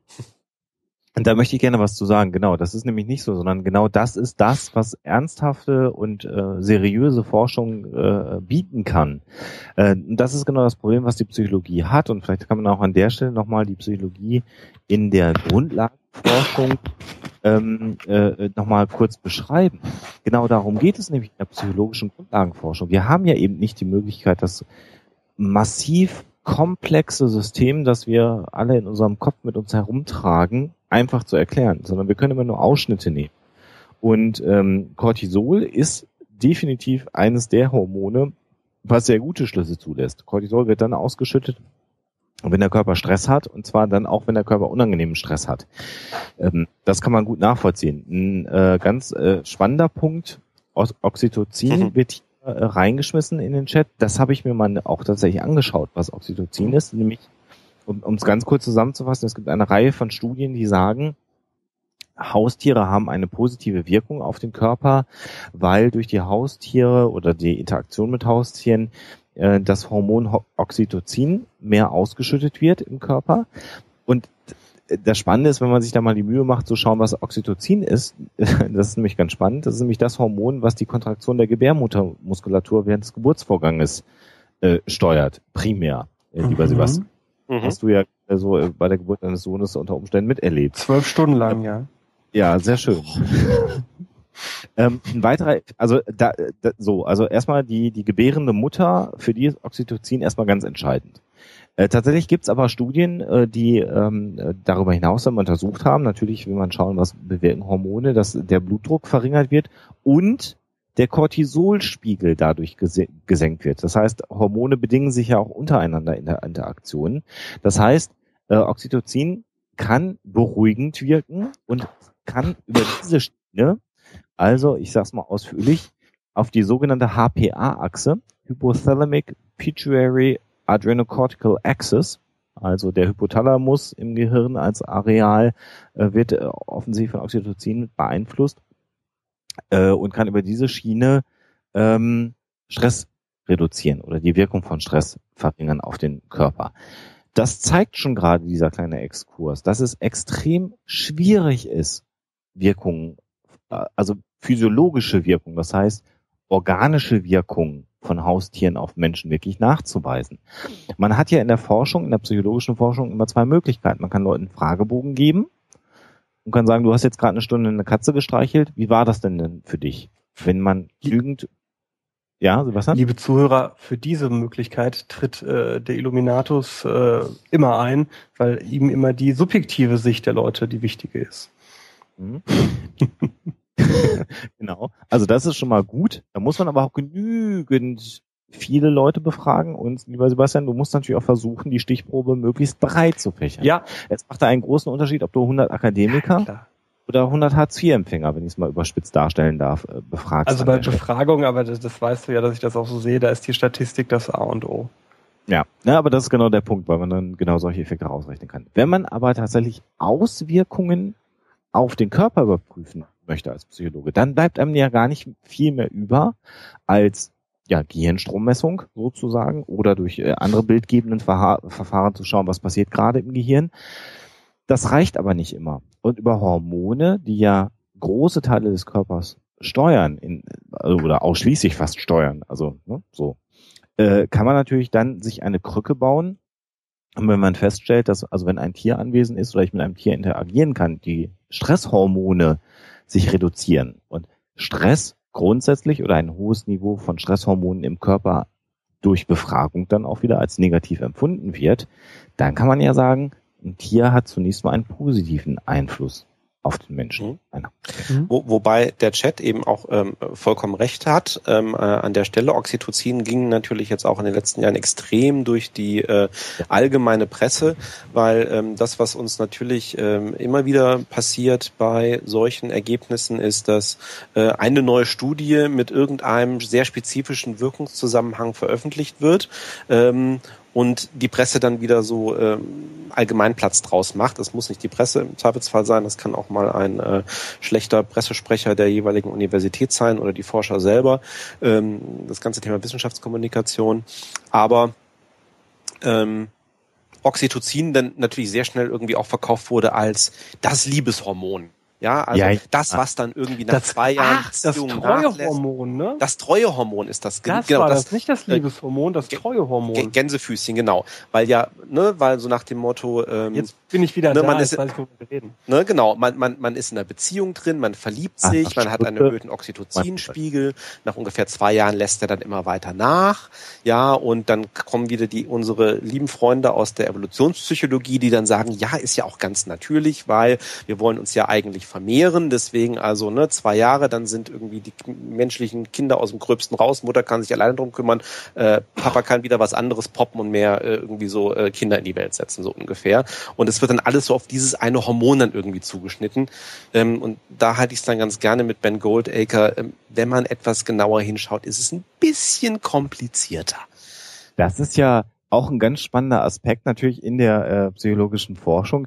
Natürlich haben wir auch sowas wie eine Ratio. Wir haben ja sowas wie einen Verstand. Ja, also das ist natürlich nicht so, dass das würde ja bedeuten, wenn ich eine Ehe glücklich machen will, muss ich nur genügend Oxytocin haben, ja. was ich mal mir spritze ja. und dann wird nie jemand äh, äh, untreu werden oder so. Und das ist auch vollkommen egal, wenn der Mann jeden Tag seine Frau verprügelt, wenn er der nur genügend Oxytocin spritzt, wird die immer treu sein und ihn nie verlassen. Also ich mach's jetzt mal gerade ja, wirklich überspitzt genauso einfach funktioniert's ja leider nicht. Das ist ja gerade das, was ich vorhin versucht habe, durch die, die durch die massive Komplexität äh, äh, des menschlichen äh, Gehirns, was ja letztendlich das Verhalten steuert, äh, zu stellen wollte. Aber, aber äh, es ist die Gefahr. aber ganz kurz einen letzten Satz von mir, vielleicht. Äh, aber das ist die Gefahr, der du dich hingibst, wenn du die Neuropsychologie zu ernst nimmst. Genau. So, also das heißt nicht, dass es falsch rüberkommt. Ich finde neuropsychologische Forschung wichtig und toll und alles das und überhaupt. Ähm, aber unterm Strich interessiert mich persönlich immer in der Forschung, und wie fühlt sich das jetzt an? Und wie ist aber das für den Menschen? Ne? Sebastian, das ist doch genau das, worum es in Grundlagenforschung geht. Das ist doch genau wie Quantenphysik. Ne? Also äh, Grundlagenforschung in der Psychologie, wo es dann um hormonelle Wirkungen geht. Und ich habe ja gerade schon diese, diesen, diesen Blumenstrauß, mhm. Ziehen kann noch mehr im Körper verursachen. Ja, also je nach, je nach Umstand. Habe ich ja gerade schon geschildert. Quantenphysik, super. Quantenverschränkung, super. Zwei Dinge werden, obwohl sie räumlich voneinander getrennt sind, manipulieren die sich gegenseitig zeitgleich. Mhm. Ne? Ja. Funktioniert aber nur in der Quantenwelt und nicht in der realen Welt. Also das ist genau Überhaupt das Gleiche. du, ne? Es gibt da andere Meinungen, ne? Ja, da kommen wir nochmal zu Partial Rate. ja. Ach, Sebastian. Ja, ich sage ja nicht, dass ich das anders sehe, aber es äh, bietet sich an, das doch mal offen zu lassen an der Stelle. Genau, genau. Also, äh, also, aber das nochmal so als Exkurs, äh, Grundlagenforschung in der Psychologie äh, versus andere Dinge. Aber zum äh, Thema Forschung, Tiere, Haustiere, bin ja. ich auf eine sehr interessante Seite gestoßen und kann diese nicht einordnen. Und teile das jetzt mal mit euch. Und zwar ist das der Forschungskreis Heimtiere in der Gesellschaft. Ähm, dieser Forschungskreis Heimtiere in der Gesellschaft äh, hat eine recht gute Internetseite, wo man äh, unter der Publikation ein gutes Dutzend von Ausgaben findet. Ach, eigentlich noch mehr, wenn man die, die letzten Jahre nimmt, wo einzig und allein ähm, Ergebnisse kurz zusammengefasst werden, ja. die positive Effekte von Tieren auf den Menschen belegen. Und ich habe das so durchgeblättert äh, habe also glaube ich vier oder fünf Ausgaben mir davon mal runtergezogen. Ähm, und im Prinzip habe ich so ziemlich jeden,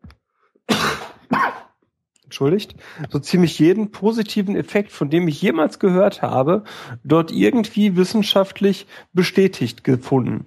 Das wiederum hat mich skeptisch gemacht, so, weil das war einfach irgendwie zu schön. Äh, ich kann das aber gar nicht einordnen, äh, was sich hinter dieser und wer sich hinter dieser Seite verbirgt. Seid ihr da auch über euren Recherchen drüber gestolpert? Nee, über, nee, bin über ich tatsächlich nicht. Nee. Ich gucke mir die gerade mal an. Ähm, gibt seit 88 und Psychologisches Institut Uni, Uni Bonn. Reinhold Bergler. Bergler sagt mir irgendwas als, als Psychologieprofessor. Ich weiß noch nicht, wo ich den hinstecken soll. Ähm, ja. Aber schon spannend. Aber es gibt schon einiges. Also das wäre nämlich auch mein nächstes Thema gewesen, weil in diesem Artikel, den ich erwähnt hatte von dem Australier, also körperliche Gesundheit ist das eine, also, ne, also fassen jetzt mal Stressabbau und Fitness und Immunsystem irgendwie unter, unter körperlich.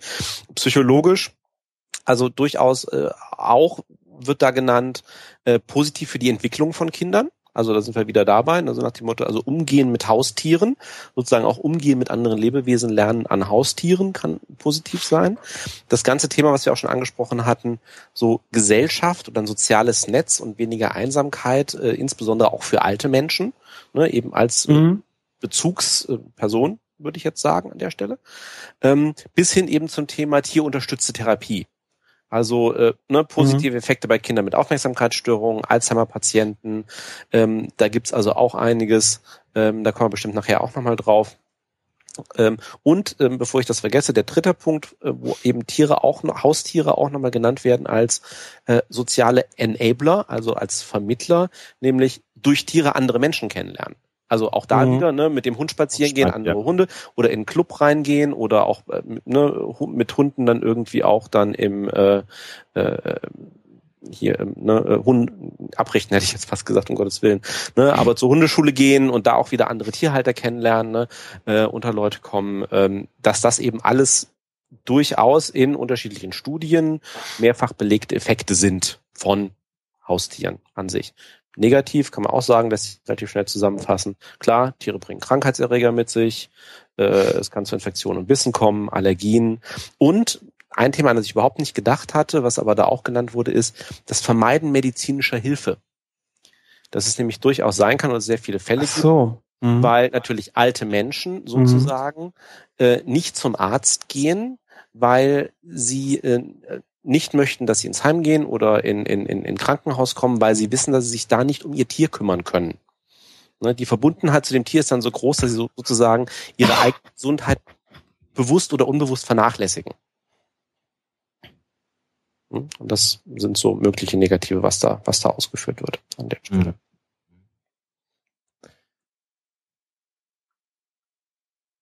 Schweigen.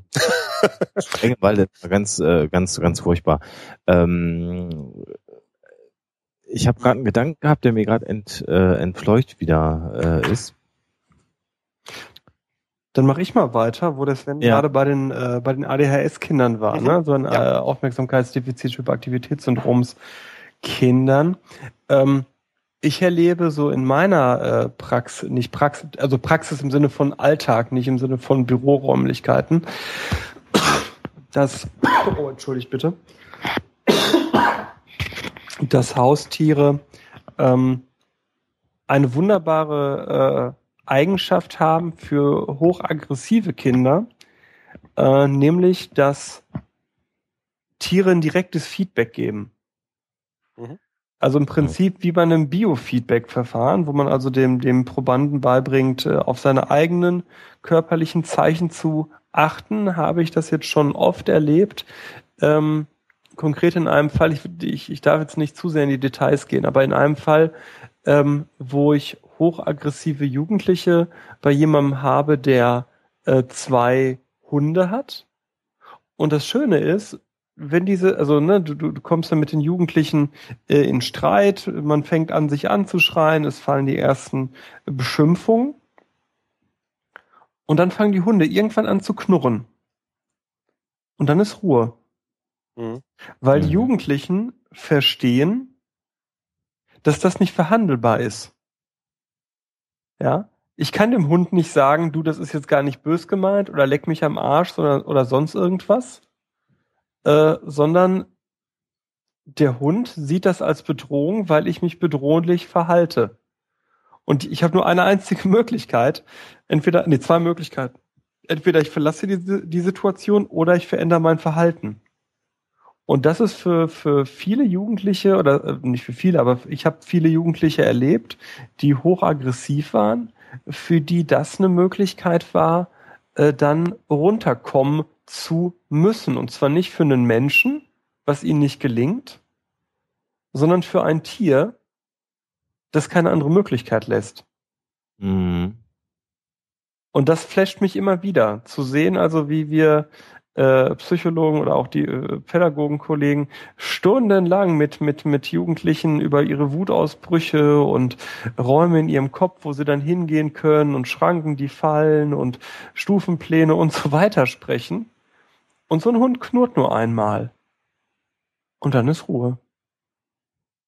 Das ist spannend. Ist es natürlich auch anekdotenhaft, klar, aber ja. ähm, Gut, jetzt, jetzt oh, oh, jetzt höre ich mir wie ein Homöopath. Ich kenne aber viele Leute, bei denen das genauso funktioniert hat. Na gut, es ist, es ist, es ist ein Stück weit nachvollziehbar, weil ähm, das lässt nicht viele Interpretationen zu. Ne? Wenn dich halt irgendwie ein Therapeut zulabert, ich meine, da kannst, ne, ne wir, wir, wir Menschen sind da ja extrem gut, was unsere, was die Rationalisierung angeht oder es irgendwie wegdefinieren. Das hatten wir auch schon, Thema, Thema Dissonanz. Ich meine, äh, wenn mich ein Hund anknurrt, weiß ich, was der von mir hält. Und das, mhm. da gibt's, da gibt's auch keine Diskussion. Ne?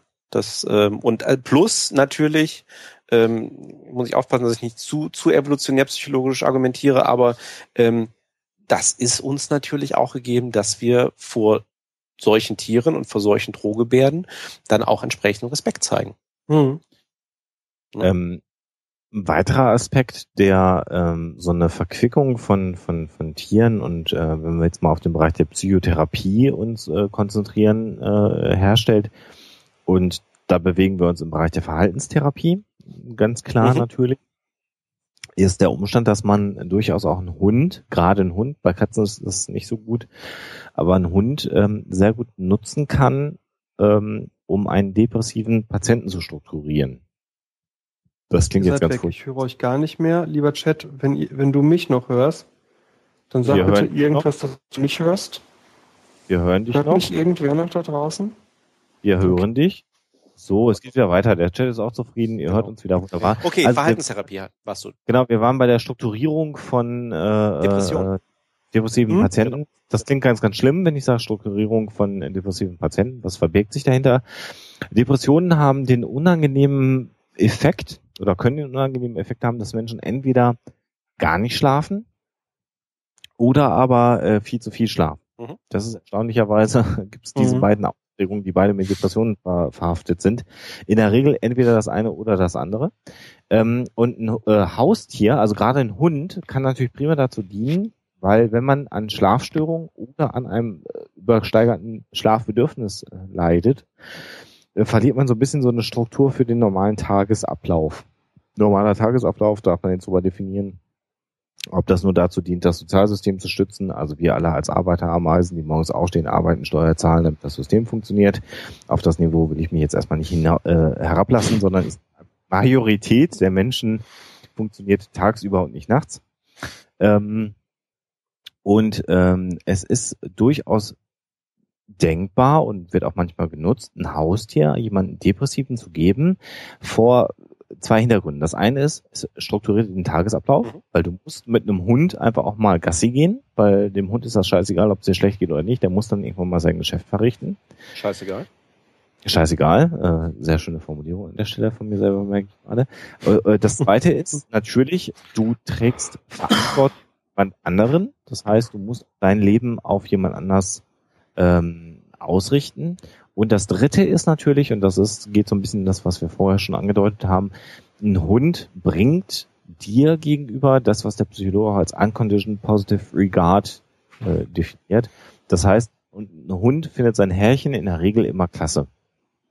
Ja, also der Hund mag dich. wenn es dein Haustier ist. Und das hat natürlich so drei Effekte, die durchaus zum Beispiel bei Depressionen einen sehr heilsamen Effekt haben können. Äh, und eine Therapie, die natürlich parallel dazu läuft, oder auch eine medikamentöse Therapie, die dabei läuft, das wollen wir auch nicht verleugnen, ähm, unterstützen kann und hilfreich sein kann. Und da kann man natürlich prima Tiere auch nutzen, um einen Therapieprozess äh, zu unterstützen in jedem Fall. Mhm. Was nicht heißen soll, dass bei einer Depression man jemanden, wenn man jemanden kennt, der an Depression leidet, man dem Hund schenkt und dann ist alles gut. Also das wäre auch ein ganz gefährlicher Schluss, vor dem ich warne an der Stelle, aber das kann natürlich einen, einen Gesamtprozess durchaus unterstützen an der Stelle. Habe ich das verständlich erklärt? Ja, ich glaube schon, oder? Hm, ich denke schon. Ja, und das macht, macht ja auch vollkommen Sinn. Also ähm, ne, gerade wie du sagst, Verhaltenstherapie und Depression. Ich meine, häufig ist einfach so dieses Thema, du musst halt einfach erstmal wieder aktiver werden. Ne? Also dieses, diese, diese gedankliche Durchdringung, ja, ich müsste jetzt mal, aber eben dann durch etwas in Anführungsstrichen gezwungen zu werden, dass ich dann eben auch wieder den geregelten Tagesablauf habe, dass ich raus habe, dass ich auch körperlich aktiv werde, etc. Ähm, das ist ja ein ganz wichtiger Punkt irgendwie auch an der Stelle, dass ähm, Menschen dann eben auch aus der Depression, aus dieser, ich sag mal, aus der, aus der Passivhaltung eben einfach rauskommen. Die ganz krass ist ja. an der Stelle. Ja. So, das, äh, erwähne ich gerne nochmal. Also äh, mal jemanden in einer Major Depression zu erleben, das ist echt schon heftig. Spannend ist, dass äh, fast sämtliche dieser therapeutischen Erfolge, wenn wir jetzt in dem Heimtierbereich bleiben und mal äh, Pferde und Delfine als meist nicht im Heim lebend ausklammern, äh, das äh, ist dann. Weil ich gerade an der Stelle, bevor ich es vergesse, sagen, dass die äh, heilsamen Effekte von Delfinen im Rahmen von Therapie nicht wirklich belegt und nach wie vor umstritten ja, sind. Ja, also genau. genau. Ja, das, ja, genau. Habe ich auch nicht anders gemeint. Meine, okay, hast recht. Meine Aussage war Aber nur, Delfine erwähnen. und Pferde sind keine Haustiere. Das war eigentlich meine Aussage. Ähm, genau. Äh, jetzt bin ich völlig irritiert. Entschuldigung. Nee, nee, ist ja okay. Äh, ach genau, dass es dann ja eigentlich fast immer um Hunde geht, ne? Die, die etwas mhm äh, Gutes können. Ich habe nämlich auch noch gefunden, Hunde als Warnanzeiger für Epilepsie, Hunde als Warnanzeiger bei Krebspatienten, bei Diabetikern Diabetes, und so. genau.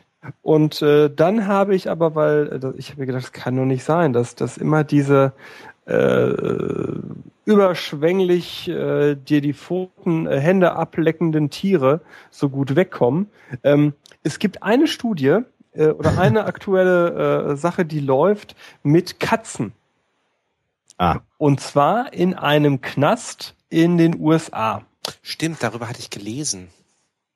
Aber erzähl, ich erzähl. Ja, ja, genau. genau. Sorry. Und nee, ist ja, äh, und zwar haben die, sag ich mal so, Arschlochkatzen von der Straße genommen, also Katzen, die richtig aggressives Verhalten haben und deswegen nicht vermittelt werden konnten an neue Besitzer, weil klar, ich meine, jeder kennt das, der eine Katze hat. Man möchte nicht unbedingt die Katze haben, die direkt alles vollpinkelt und zerkratzt, sondern man möchte irgendwas haben, äh, wo, wo man mit äh, arbeiten kann, sage ich jetzt mal, an einer Beziehung. So. Und, und diese Arschlochkatzen haben sie in den Knast gesperrt. Genau. Äh, und zwar nicht äh, in Einzelhaft, sondern immer in Paarhaft. Das heißt, äh, je ein Knacki kriegt eine Arschlochkatze äh, mit dem Auftrag, und das finde ich total gut, resozialisiere diese Katze. So. Cool. Das heißt, krieg diese Katze bitte so hin, dass wir sie vermitteln können. Die äh, Häftlinge waren anfangs vor allem dankbar so. Ich meine, das kann man sich vorstellen. Ich, ich äh, was ich so von, von Jugendlichen höre, ist Arrest äh, alles andere als äh, easy going. Ähm, und dann haben die diese Katzen. Und das Spannende ist, dass sie es nicht nur hinbekommen haben, dass die Strafgefangenen dann die äh, Katzen resozialisiert haben, sondern dass auch die Strafgefangenen durch diese Arbeit Arbeit mit den Katzen sich positiv verändert haben. Mhm. Und das äh, finde ich, da glaube ich, ist so eine Katze, so eine richtig zickige Katze, äh, glaube ich, äh, ich glaube, das ist doch ein viel krasseres Erfolgserlebnis als bei so einem sabbernden Hund. Absolut. Ich meine, weil, ich meine, nicht umsonst. Also ich meine, die, dieses Stereotyp stimmt ja auch. Ich meine, das sind ja von der von ihrer eigenen Persönlichkeit her sind Katzen und Hunde nun wirklich sehr unterschiedlich. Allein eben durch ähm, ne, wie Katzen und Hunde eben sind, so von wegen Hunde als Rudeltiere und eben die Ausrichtung auf den auf den Halter und eben ne, du ne, du bist das Tollste für mich, ähm, wenn es richtig gemacht wird, ne, wenn man einen Hund richtig erzieht. Ähm, Katzen egal wie gut man sich mit seiner Hauskatze ja versteht, es bleiben ja trotzdem sehr eigenständige Persönlichkeiten. Ich glaube, das kann jeder von euch bestätigen. Und ist, ja, ja mhm. und ähm, insofern glaube ich durchaus, dass genau an der Stelle, also ich glaube, das, das Gleiche mit Hunden zu versuchen, abgesehen natürlich davon, dass äh, meine Katzen können zwar auch äh, ordentlich Schaden anrichten, aber ich glaube, einen, einen richtigen Assi-Hund irgendwie dann äh, da noch äh, in, in, in, mit einem mit einem in einem Gefängnis irgendwie einzusperren und da mit irgendwelchen Häftlingen in, in Kontakt zu kommen, äh, zu bringen, könnte gefährlich werden. Aber ähm, klar ist das deutlich glaube, größeres Erfolgserlebnis, glaube ich, ja. Wo, wobei ich glaube, dass tatsächlich du besser einen Arschloch-Hund resozialisieren kannst durch konsequentes Verhalten. Ja, natürlich, ja klar als eine Arschlochkatze. Katzen sind wobei, ex extrem schwierig, klar. Das macht's ja, wobei, noch, das macht's ja noch interessanter. Ja, wobei ich ja gelernt habe, ich, ich selber kriege das nicht hin. Das liegt natürlich daran, dass ich total inkonsequent bin. Ach, sind wir das nicht alle? Aber ich habe gelernt, dass man Katzen sogar Klicker erziehen kann. Cool. Das total ja, das habe ich auch gehört und gesehen. Ich glaube, also, dass das manipulierte Videos sind. Ich kann mir das nicht ja. vorstellen. Also für, für, für die, die das jetzt nicht wissen, muss man erst mal dazu sagen, also wer, wer keine Erfahrung mit Tieren hat, aber Klicker ist eben genau dieses, dass, dass du insbesondere eben Hunde trainieren kannst, bestimmtes Verhalten antrainieren kannst, äh, in, indem du ihnen ne, psychologisch klassische äh, klassische Konditionierung, nee, nee, nee, operante Konditionierung an der Stelle, ne? Das ist eine Mischung dann irgendwann. Also äh, mhm natürlich, du, du, du gibst Hunden sozusagen äh, Leckerchen, wenn sie was gut machen oder einen guten Schritt machen und du klickst, du hast eben so einen kleinen Klicker, dem du dabei eben auch Geräusche machst. Also ne, Pavlov lässt grüßen. Und irgendwann wird eben das Leckerchen mit dem Klicken assoziiert und das Klicken an sich ist sozusagen schon mal eine Belohnung für den Hund und darüber kannst du halt Verhalten steuern. Und natürlich lässt sich das bei Hunden wesentlich besser machen als bei Katzen, ja. Sollten wir an der Stelle vielleicht jetzt tatsächlich, wir haben vorher darüber geredet, den Pavlovschen Hund noch einmal ganz kurz erklären oder ist das jedem klar, was Konditionierung ist? Wir können es also ja ganz kurz machen. Es gibt einen äh, unkonditionierten Reiz und einen äh, Moment, es gibt einen Reiz und einen unkonditionierten Reiz beim Pavlovschen Hund, also dass äh, man kriegt Futter gezeigt als Hund, fängt an zu sabbern und irgendwann kommt dann eine Glocke zu und eigentlich hat diese Glocke mal gar nichts mit dem Futter zu tun. Aber weil sie immer gleichzeitig kommt, kann ich irgendwann das Futter weglassen. Und am besten mache ich dann die Glocke nämlich auch noch kurz davor. Äh, dann geht das am schnellsten und am besten. Und dann speichle ich als Hund äh, auch dann, wenn da kein Futter mehr ist. Und dann kann ich irgendwann zu der Glocke einen anderen Reiz dazufügen. Das ist äh, dann so Higher Order Conditioning. Äh, und äh, dann, dann geht das da richtig ab. Mhm. Erstaunlicherweise ist es übrigens so, dass äh, der Chat sagt gerade immer, wenn ich Pavlov höre, möchte ich eine Glocke läuten. sehr, sehr schön. Ähm, äh, das Erstaunliche ist dabei, wenn wir nicht unsere Ratio hätten, würden wir auch so funktionieren. Also auch Menschen sind konditionierbar, in der Tat. Ähm, das Gemeine ist, ähm, um da mal auch ein Beispiel zu nennen, tatsächlich ist negative Verstärkung, also Strafe bei falschem Verhalten, extrem wirksam.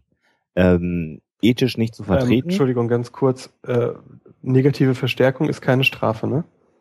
Ja gut, also dann sagen wir mal, Straf, Strafe ist äh, Lerneffekt sehr förderlich. Jetzt, jetzt, jetzt, jetzt holen wir aber wirklich Grundstudium raus, ne? Unterschied ja. zwischen Verstärkung und Bestrafung.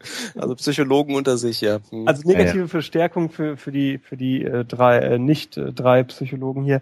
Negative Verstärkung ist, wenn ich einen positiv empfundenen Reiz aufhören lasse, während Strafe das Hinzunehmen eines unangenehm empfundenen Reizes ne, ist. Genau. Du hast natürlich völlig recht, lieber Sebastian. Also Strafe ist tatsächlich total wirksam. Ja. So, Punkt. Ähm, ethisch halt scheiße, aber vertretbar. Es gibt ein Experiment, was in den äh, Ende der 60er, Anfang der 70er Jahre gemacht wurde mit Matheaufgaben und kleinen Stromstößen, die man bei falschen Antworten gegeben hat. Und tatsächlich war es so, dass die Matheaufgaben deutlich besser gelöst wurden, wenn klar war und man das auch erlebt hat, äh, dass man halt einen kleinen Stromschlag kriegt, wenn man die Aufgabe falsch löst. Das hat also ne, definitiv einen guten Effekt gehabt. ist halt ziemlich scheiße. So. Deswegen macht man es nicht, aber es funktionieren tut's schon. Wobei ich, ich, also ich gebe dem Alexander natürlich recht, aber generell wissen wir natürlich, äh, gibt es sicherlich Fälle, wo wir alle äh, Strafen äh, auch positiv empfinden. Also ne, wenn ich an, an unser Strafrecht denke. Ich möchte jetzt nicht von dir aus dem Schlafzimmer, wenn Sebastian aber. ähm, Achso. Das kommen wir später noch. Dann, dann lass uns das erstmal mit dem. das, das wäre übrigens auch mal ein schönes Thema. BDSM, ne? Für einen Psychotalk bei der Gelegenheit. Du von meinem Schlafzimmer auf BDSM, mein lieber Alexander. Ich kam von Strafe. Strafe? Ich fand Strafe, die du als angenehm empfindest, auf dein Schlafzimmer. Als sinnvoll. Ich finde also Strafe sehr sinnvoll im Strafrecht, äh, dass also Leute dafür, dass sie falsche Verhaltensweisen zeigen, äh, eine Strafe kriegen. Man muss sich natürlich fragen, an der Stelle tatsächlich, machen wir es mal ernsthaft, hm? Ähm, ob die unmittelbare Strafe bei einer falsch gelösten Matheaufgabe, die in dem Moment erfolgt, wo die Antwort abgegeben worden ist, effektiver ist, als jemanden für eine geraume Zeit wegzusperren. Ja, aber das, das, das ist, brauchen wir ne? Ist sie, erlebe ich im Jugendstrafrecht Woche für Woche. Das größte Problem ist, dass wir unsere Strafrecht viel zu spät anwenden. Die Jugendlichen kriegen Strafen, und ich denke im Erwachsenenrecht ist es genauso, kriegen Strafen, wenn sie gar nicht mehr wissen, was die Tat überhaupt war. Ja, ja. Das ja. ist psychologisch total beschissen, wenn du die, die Reaktion auf ein Verhalten völlig entkoppelst vom Verhalten. Ja, wie soll ich denn da gescheit konditioniert werden? Mhm. Also in dem Moment, wo du jemanden meinen in die Fresse haust, müsstest du eigentlich sofort einen Stromschlag kriegen. Genau. Oder bist du irgendwie nicht so prickelnd. Genau. Jemand aber da, da, da habe ich noch, noch ein angrenzendes Thema, weil wir haben jetzt äh, schön ja, wieder, ne, wieder Grundstudium schön vermischt.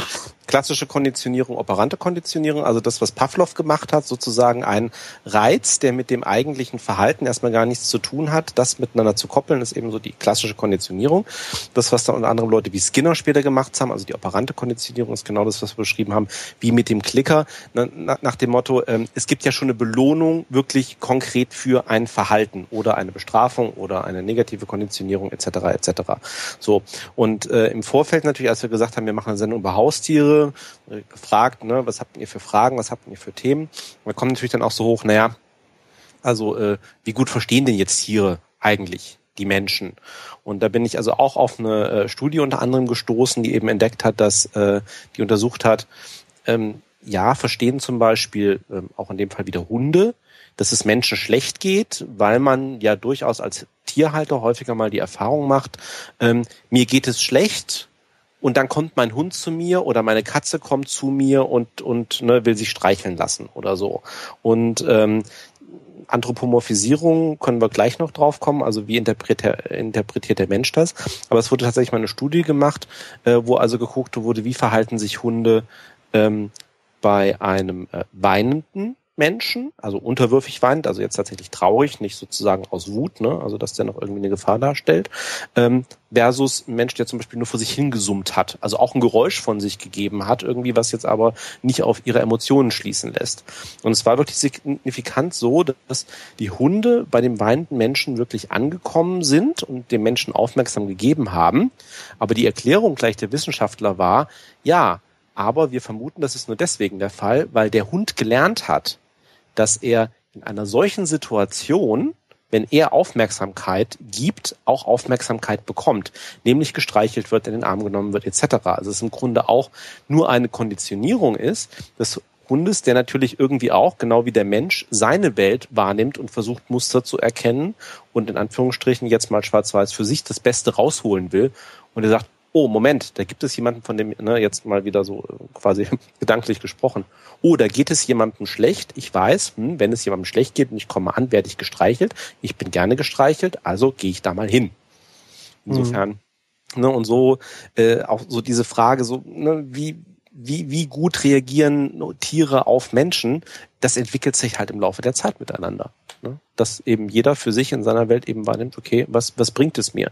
Im Gegensatz dazu haben sie zum Beispiel gesagt, na ja, also äh, Katzen zum Beispiel sind ja, da sind wir bei unterschiedlichen Persönlichkeiten, äh, Jäger, die sich bewusst sein müssen, wann sie selber zu sehen oder zu hören sind von ihrer möglichen Beute und natürlich auch äh, ein gewisses Gefühl dafür entwickeln müssen, wie Beute reagieren wird bei der Jagd.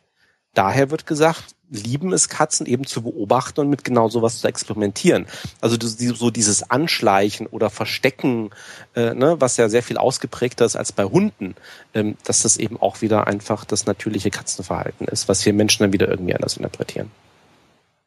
Ja, äh, ich finde das ganz spannend. Also wir haben ja Hauskatzen, das heißt, die äh, haben keinen keinen wirklichen Ausgang außer auf den äh, vernetzten Balkon. Mhm. Und ähm, ich habe natürlich auch viel da nochmal nachgelesen. Also ich habe schon als kleines Kind bei meinen Eltern hatten wir eine Katze ähm, und jetzt wieder nach vielen Jahren Pause und ich habe natürlich gelesen, ähm, Katzen machen eigentlich keine Geräusche. Mhm. Mhm. Das finde ich irre. Das muss man ja, sich erstmal auf der Zunge zergehen lassen, ne? Ja, Katzen, Katzen schnurren in gewissen Situationen und man weiß bis heute tatsächlich nicht ganz genau, warum sie schnurren. Man weiß, wenn sie Schmerzen haben, schnurren sie. Ähm, aber ansonsten machen Katzen keine Geräusche. Und, nur um das einzuwerfen, man weiß noch nicht mal hundertprozentig, wie Katzen wie? schnurren. Mhm. Genau, also genau, ja, also der physiologische Prozess, mh, ja. genau, ist immer noch nicht ganz erklärt.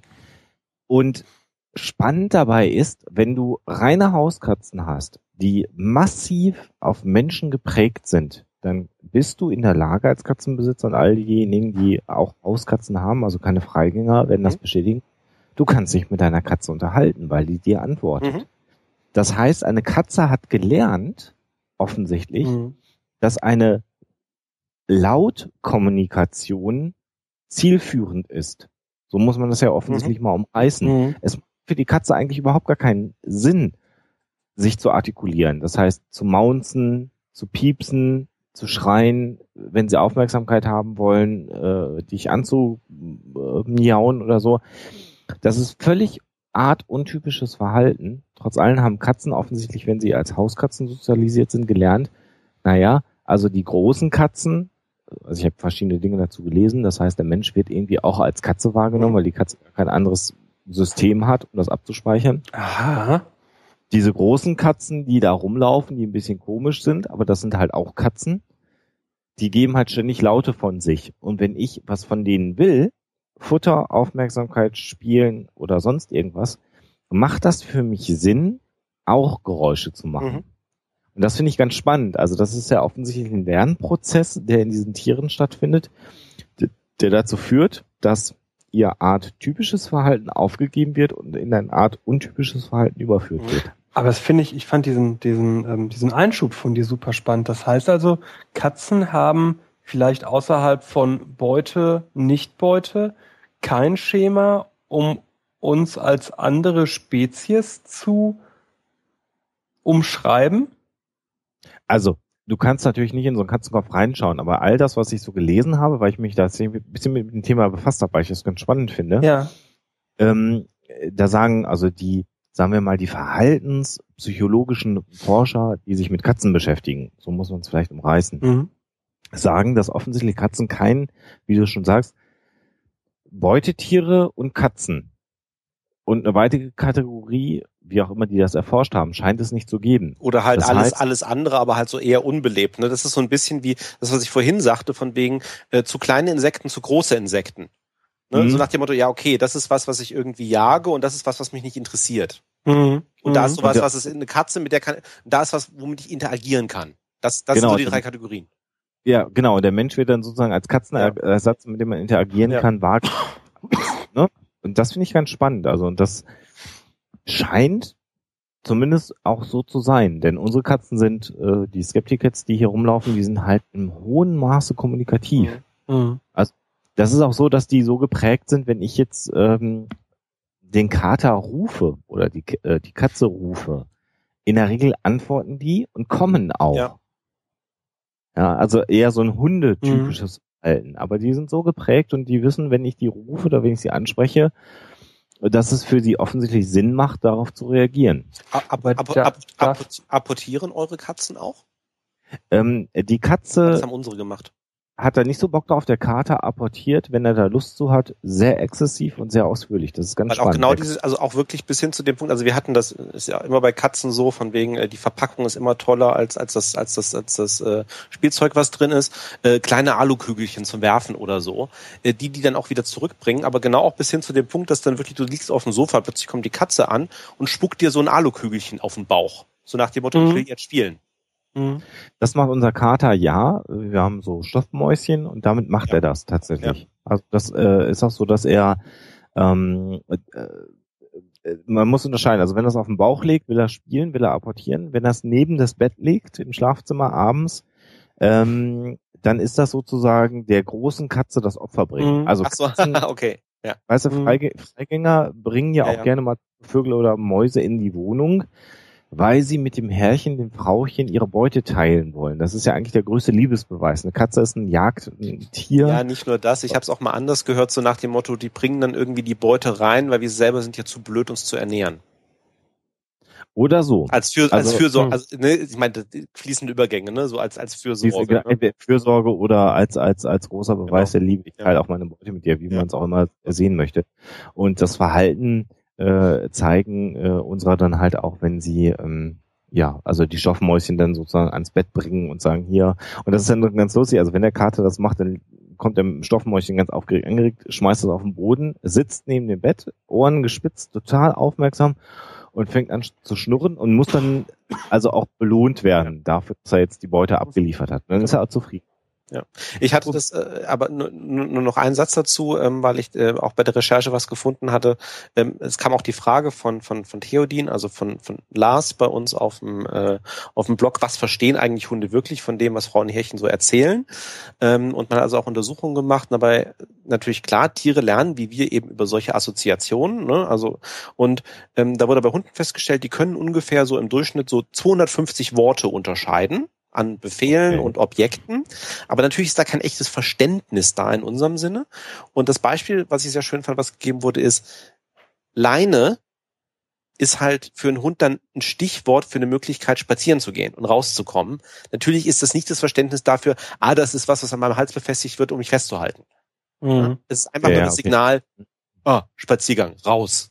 Ja, ja. Ne, so, aber mehr ist da halt nicht an der Stelle was ich noch einschieben wollte, weil du das von äh, sagtest, Alexander, mit dem, äh, ich sag mal, laut geben, ne, der Katzen. Äh, wir können das hier bei unserer Paula auch, oder haben das bei Paula auch beobachten können.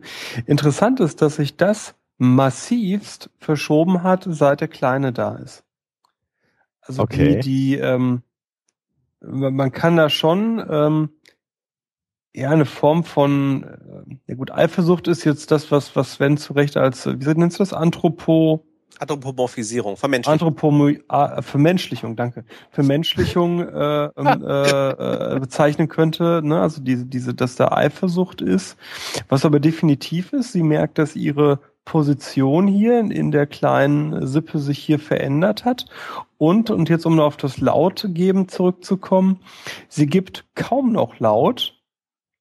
Ähm, und wenn sie das tut, äh, ist mir aufgefallen, sind das oft Momente, wo gerade irgendwann der Kleine mal ruhig ist und für ja. so eine Sekunde Ruhe in der Bude einkehrt.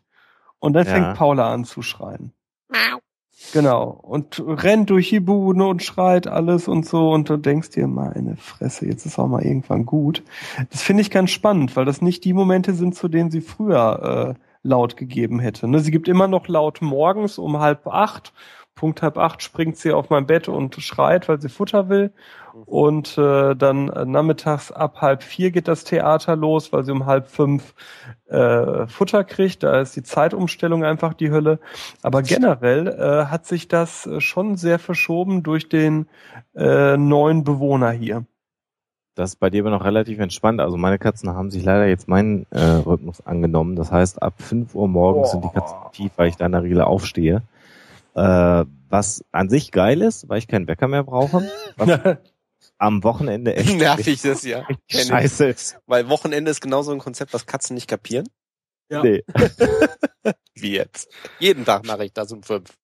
Ja, genau. Jeden Tag um fünf fange ich an, an irgendwelchen Schränken zu kratzen und laut zu geben, weil ich Aufmerksamkeit haben will. Also das ist schon auch echt anstrengend äh, an der Stelle. Ähm, ich, da wollte ich nur einschieben, weil das ist ja auch immer so ein, ein, ein, ein, ein, ein, ein beliebtes Märchen, was kein Märchen ist. Ne? Töten Katzen Babys? Ja, sie tun's.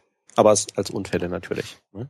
Also es gibt ja, kann, was, ne, es, kann was, ja. ja, ja, es gibt, es gibt ja diese alte Geschichte irgendwie die Katze auch. legt sich auf das Baby. Da musst Die du Kat- immer drauf gucken. Genau, die Katze legt sich auf das Baby, das ist aber natürlich, also, ne, da ist ja dann alles Mögliche mit verbunden, also, äh, ne, äh, Huxilla lässt grüßen, ähm, so von wegen, ja, das, hm? Huxilla. Was ist das denn? Nein, also, aber dass äh, ne, Katzen irgendwie ihren ihren Kopf an, an den Kopf des Babys legen und ihnen dann irgendwie den Atem aussaugen.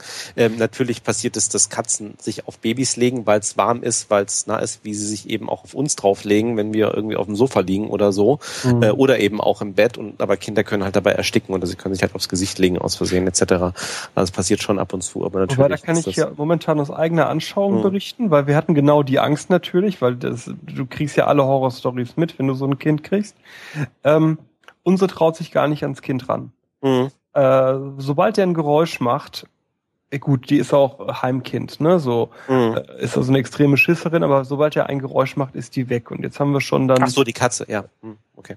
Ja, ja, gut, der Kleine kann ja noch nicht äh, wegrennen. Ne? Der, Nee, der Kleine kann kein Heimkind sein. Ja. Das war ein bisschen missverständlich. ach so, ach so. Entschuldigung. Das, der, der, der Kleine ist schon aus eigener Produktion. Ja, ja. Der ist Der eigener, der ist ein, ein, äh, ein echter, äh, der ist. Ja, Ja. ja.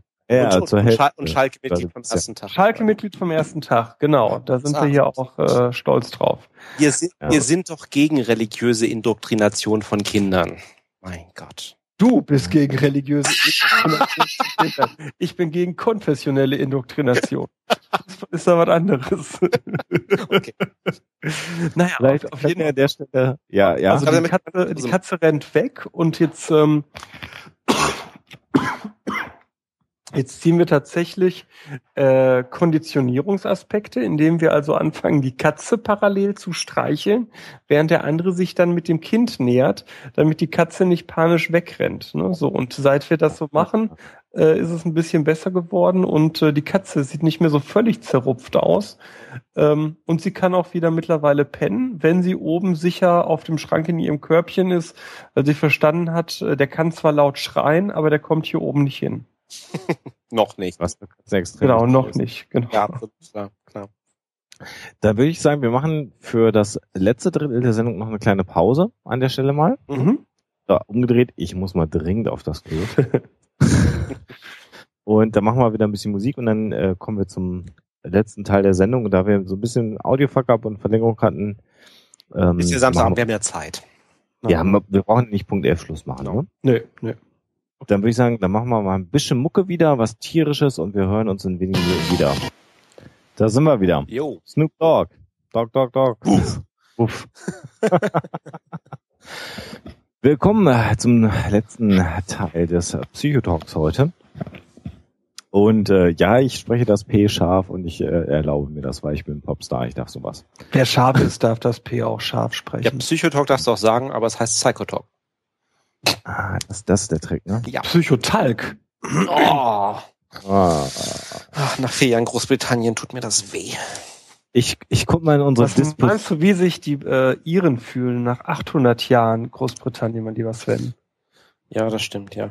Wa- wa- Was hast du eigentlich, also würde jetzt zu weit führen, was hast du eigentlich mit Irland irgendwie so ganz genau am Hut? Weil das ist mir schon aufgefallen zwischendurch. Du bist ja eigentlich eher so äh, Polen-Fraktion. Ja, Polen, Irland, Deutschland. Na, also nein, Polen und Iren äh, ernsthaft äh, haben sehr viel gemein, ist mir aufgefallen tatsächlich. Katholisch, unterdrückt. Ich sag mal an der Stelle ganz kurz, die Glanzwurst soll mal in den Chat kommen und die Fragen stellen, weil ich kann nicht Chat und Twitter gleichzeitig betreuen. Oh Gott. Äh, und den Rest klären wir mal an anderer Stelle. Aber es, es gibt viele Parallelen, aber das war gar nicht der Grund. Ich, wir waren irgendwann mal in Irland. Äh, ich habe das Land lieben gelernt. Ich hatte mal, wir hatten mal mit dem Gedanken der Auswanderung gespielt. Ich hatte Mhm. äh, transnationale Projekte mit Irland und Cool. äh, dann irgendwann wurde mir klar, dass Polen und Iren, deswegen, es gab ja auch unglaublich viele Polen, die zuletzt ja in Irland gearbeitet haben bis zum Wirtschaftscrash, dass da sehr, sehr viele Gemeinsamkeiten bestehen. Mhm. Und, äh, irische Geschichte hat mich einfach fast noch mehr umgehauen als äh, die Landschaft. Mhm. Äh, nur letzte Frage dazu. Wenn nach Irland auswandern, eher Richtung Dublin oder Cork Harry? Äh, wir hatten überlegt, äh, Cork Carry tatsächlich, mhm. ähm, beziehungsweise Limerick da die Ecke. Mhm. Äh, Dublin also anders, wenn ich nach Irland ziehe, ziehe ich nicht nach Dublin. Ja, okay. Das, ja. das ist, ähm, ich ziehe nach Irland, nicht nach Dublin. Also wenn du weißt, wie ich meine. Also ja, es ja, ist klar. halt. Ähm, also ich kenne beides auch insofern. Dublin ist die unrepräsentativste Stadt. Für, also Dublin ist schön, so ne. Ich will Dublin jetzt hier nicht schmälern, aber Dublin ist die unrepräsentativste Stadt von äh, Irland. In Irland, außer Nordirland, da war ich nämlich nur in äh, La, äh, Derry bisher. Okay. War nicht Haustiere das Tier? Ja, war nicht Haustiere, ja, nee. Motivieren ist ja ihr Hund auch sehr wichtig. Und das Bier, ich bin jetzt bei der dritten Sorte. Hm der, der, der Hund hat ja tatsächlich äh, im, im Irischen eine sehr hohe Bedeutung, jetzt ohne Fuck, weil äh, sich das äh, herleitet noch aus den alten keltischen Zeiten. Mhm. Und äh, der Hund, ich kriege das auf Irisch nicht ausgesprochen, ist einer der zentralen Heldengestalten in der keltischen Mythologie. Und die Transformation des Menschen in verschiedene Tiergestalten, darunter eben auch welche, die wir heute als Haustiere zuordnen würden, war mhm. für die Kelten ein ganz normales und äh, spirituelles Element ihrer Geschichten. Mhm. So. Was du alles weißt. An, an der Stelle, also ist es jetzt nur ähm, ansatzweise psychologisch, aber bei der Re Recherche bin ich natürlich auch nochmal gekommen, weil wir über Haustiere reden und auch über goldige Tiere. Ähm, kennt ihr die sibirischen Silberfüchse? Die sibirischen nicht, nicht persönlich. Nicht persönlich. Okay, okay, weil coole Story also aus zweierlei Gesichtspunkten. Ähm, ich hatte es ganz am Anfang mit Denise schon mal eingeworfen, das Thema zwischen Zähmung und Domestizierung ist mal so eine Geschichte. Also weil gezähmte Tiere sind einfach nur Wildtiere, die friedlich gegenüber Menschen sind. Und der Domestizierung ist eben alles, also nicht nur Tiere, sondern eben auch Pflanzen, die eben ähm, bei denen genetische Veränderungen herbeigeführt wurden, um den Menschen zu dienen. Also ne, alles Getreide, was wir haben, ist domestiziert. Ähm, äh, die Tiere, die wir so haben, sowohl eben Nutztiere als auch Haustiere. So. Und bei den er die ersten und die Reihenfolge, die man sich so nachvollziehen kann bei der Domestizierung bei Tieren, ist so, Hunde waren tatsächlich so das allererste, also das älteste. Ähm, und dann kamen wirklich Nutztiere im Sinne von Schafe, Ziegen, Schweine, Kühe, Pferde. Das ist so die Reihenfolge, die normalerweise so gesehen wird. Ähm, es gab ähm, ich kann das auch mal dann in den Chat reinwerfen, ähm, ein das sogenannte Silberfuchs-Experiment von einem äh, russischen Forscher, Dimitri Belayev, ähm, das jetzt seit Jahrzehnten läuft. Also ich glaube, der ist auch schon gestorben, schon schon lange.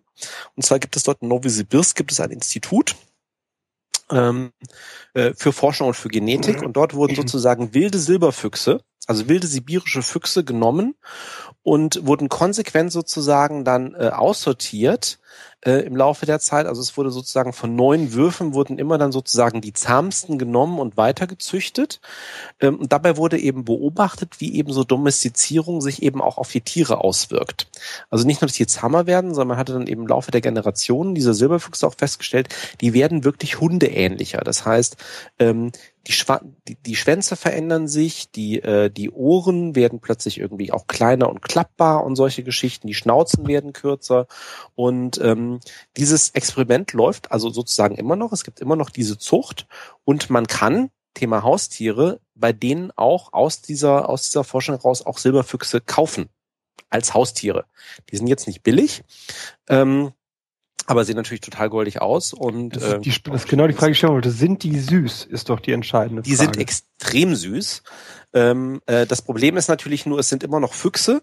Das heißt, es wäre gut, wenn sie ein Freigehege haben und das sollte auch eins sein, wo du also auch einen ordentlichen festen Boden unter dem Gehege drunter hast, weil die buddeln nämlich. Und die buddeln mhm. sich im Zweifelsfall raus.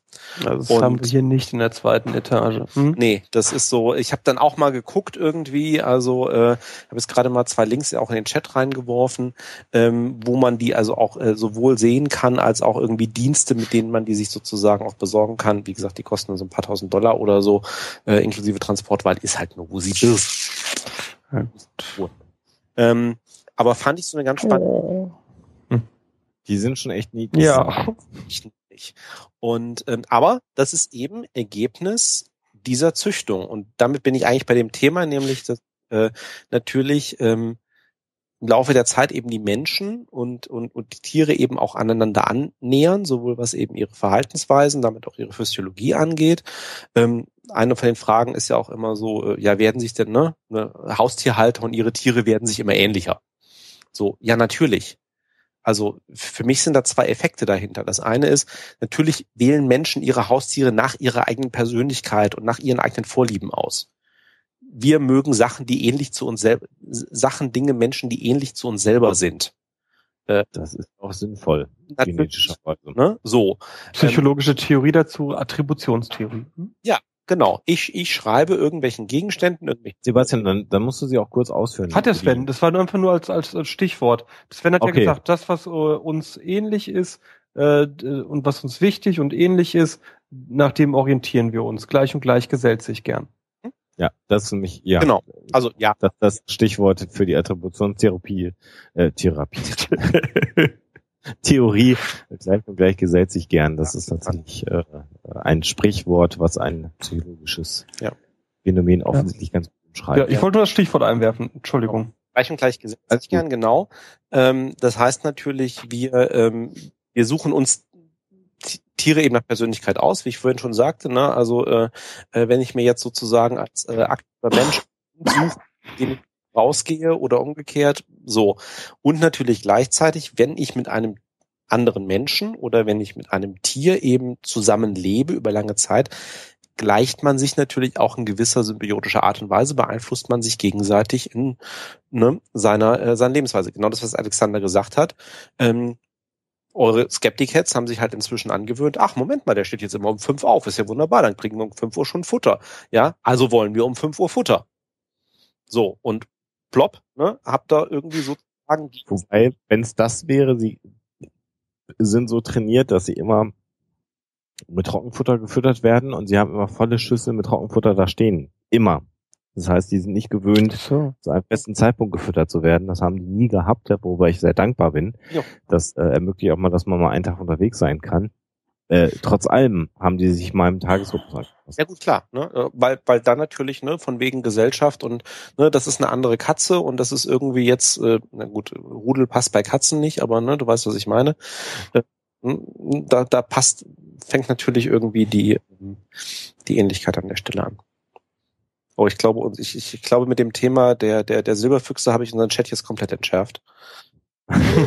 Die sind einfach, aber wisst ihr, was ich in dem Zusammenhang eine spannende psychologische Frage äh, schon immer gefunden habe? Äh, die Frage nach dem Warum des Domestizierens. Weil bei einem Hund äh, leuchtet das ja noch ein, ne? So, da, du hast eine Schutzfunktion, du hast eine Bewachungsfunktion, sowas, ne? Ja, ist eine Jagdhilfe auch. Ne? Äh, genau, genau, eine Jagdhilfe, richtig, genau, ne? So. Hose, genau. Also das vermutet man übrigens auch, um das zu sagen, eben, dass äh, die Hunde eben auch die frühesten waren, weil eben natürlich äh, Wölfe oder Wolfartige natürlich sich sozusagen Siedlungen genähert haben. Ah, da gibt's Abfälle, da komme ich vielleicht auch an das eine oder andere ran. Und dass dann eben genau so eine Symbiose besteht, okay, das ist eine für uns gegenseitig sozusagen, äh, gibt es vernünftige Arrangements. Ne? Bei Katzen? Genau, und das finde ich genau die spannende Frage, die ich nicht abschließend für mich beantwortet kriege warum eigentlich Katzen? Also ähm, bei Katzen komme ich immer wieder, muss ich sagen, ich weiß nicht, ob das falsch ist, äh, leite ich mir immer wieder nur psychologisch her, äh, dass es vielleicht wirklich über die rituelle Schiene gelaufen sein muss. Ne, dass ich die, die Katzenverehrung in, in einigen Hochkulturen hatte, weil die Katzen ähm, äh, sehr dazu reizen, dass man Persönlichkeitseigenschaften in sie rein projiziert. Ja ähm, und dass man deswegen die Nähe gesucht hat und anders als bei anderen heiligen Tieren, also ich denke jetzt äh, an, das alte Ägypten, ähm, während ich mir so einen Stier oder so eine so eine Kakerlake, äh, nicht Kakerlake, so einen Mistkäfer äh, oder so ein heiliges Krokodil jetzt nicht problemlos zu Hause halten konnte, äh, waren die Katzen natürlich äh, greifbar. Aber ob das der Grund ist, aber ich finde das äh, psychologisch bei den Katzen sehr spannend, wieso man Katzen äh, domestiziert hat. Wobei ich also, glaube, wobei ich glaube, dass Katzen sich eher selber domestiziert haben. Also ich glaube, der Ach so. Äh, ja, also in dem mhm. Sinne, also die Frage ist ja, wem nutzt die Domestizierung? Das beruht ja, wie gesagt, ist für, für beide Seiten, ja. Der, den Hund kann man eben wirklich auch als Mensch sozusagen sehr offensichtlich als Nutztier verwenden. Ne? Jagdhund haben wir schon angesprochen, ist, ist, ist, ist genau das Beispiel. Ne? Der bewacht meinen Hof, also auch ganz am Anfang mit Denise. Also die Frage habe ich dann nicht gestellt, aber so, warum habe ich überhaupt Kettenhunde in Ungarn? Ja gut, mhm. weil ne, ne, die schlagen an, ne, in Anführungsstrichen, selbst wenn die nicht irgendwie rumlaufen. Ähm, das ist meine Alarmanlage an der Stelle. Da kommt irgendwas, was eben nicht dazugehört oder auf jeden Fall äh, äh, habe ich auch bei uns hier im Haus lebt also auch ein Hund, der total lieb ist, aber der schlägt halt bei jedem Einzelnen an.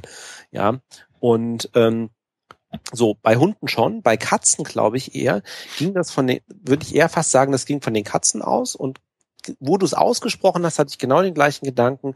Altes Ägypten schon, Katzendarstellung. Ich glaube, die Verehrung als, als göttliche Wesen oder als besonders kommt sehr stark durch diese Individualisierung von Katzen. Ja, und dass sich im Laufe der Zeit eben äh, Katzen eben auch den Menschen angenähert haben, sei es auf Höfen, ne, Mäuse etc. Ah, da gibt's irgendwas, was ich jagen kann, das nützt mir. Ähm, ich bin jetzt aber nicht wirklich auf den Menschen an sich angewiesen. Und ich habe gerade überlegt, aber ich habe dazu nicht geforscht.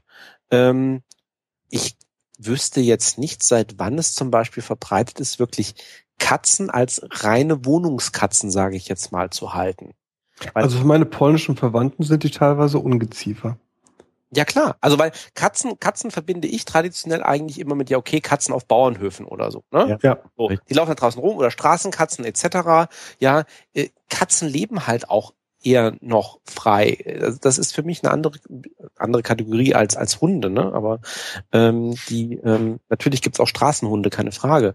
Aber ich glaube, die Katzen sind immer noch stärker wilde Tiere und weniger domestiziert. Interessanterweise habe ich Katzen in dieser Aufzählung, die ich vorhin gebracht habe, so wann wurde eigentlich welche Tier Tierart äh, domestiziert, äh, habe ich aber gar nicht gefunden. Also Katzen sind tatsächlich äh, über das alte Ägypten domestiziert.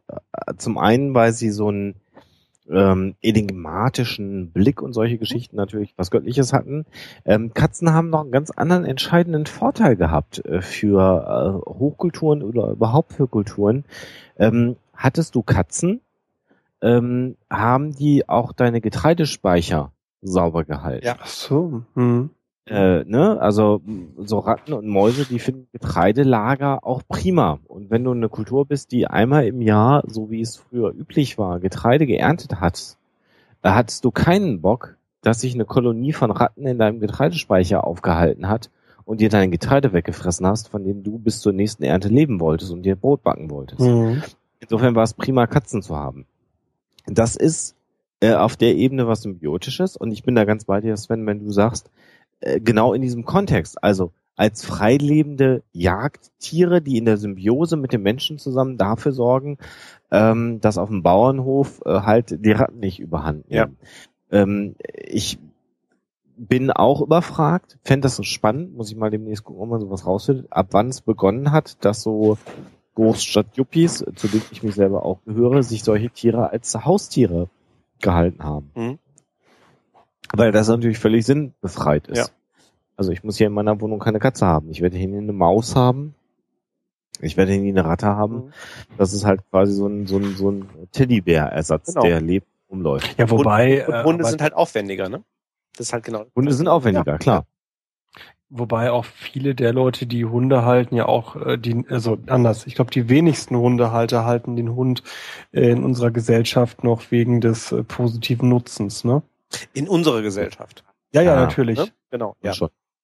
Aber äh, also Katzen, wir waren ja dabei, warum sind Katzen domestiziert worden? Die hatten schon durchaus auch Nutzwert. Das, stimmt, das hatte ich bis gerade nicht gesehen, aber jetzt äh, sehe ich das. Ja, ja, doch, klar. ja, ja das, das, das macht das schon Sinn. Also Ungeziefer von den Getreidespeichern freizuhalten war ein ganz äh, immer eine wichtige Aufgabe. Aber das ist eben genau das Thema. Das machen die Katzen eben, wenn sie in einer solchen Situation sind, von sich aus. Weil das ist ihr natürliches Verhalten. Ah, Moment, da gibt's Mäuse, die jage ich. Ja, das nutzt auch den Menschen. Aber es ist halt ein anderes Verhältnis zu Menschen als das, was der Hund hatte. Mhm. Ja, klar. Mhm. Ganz klar.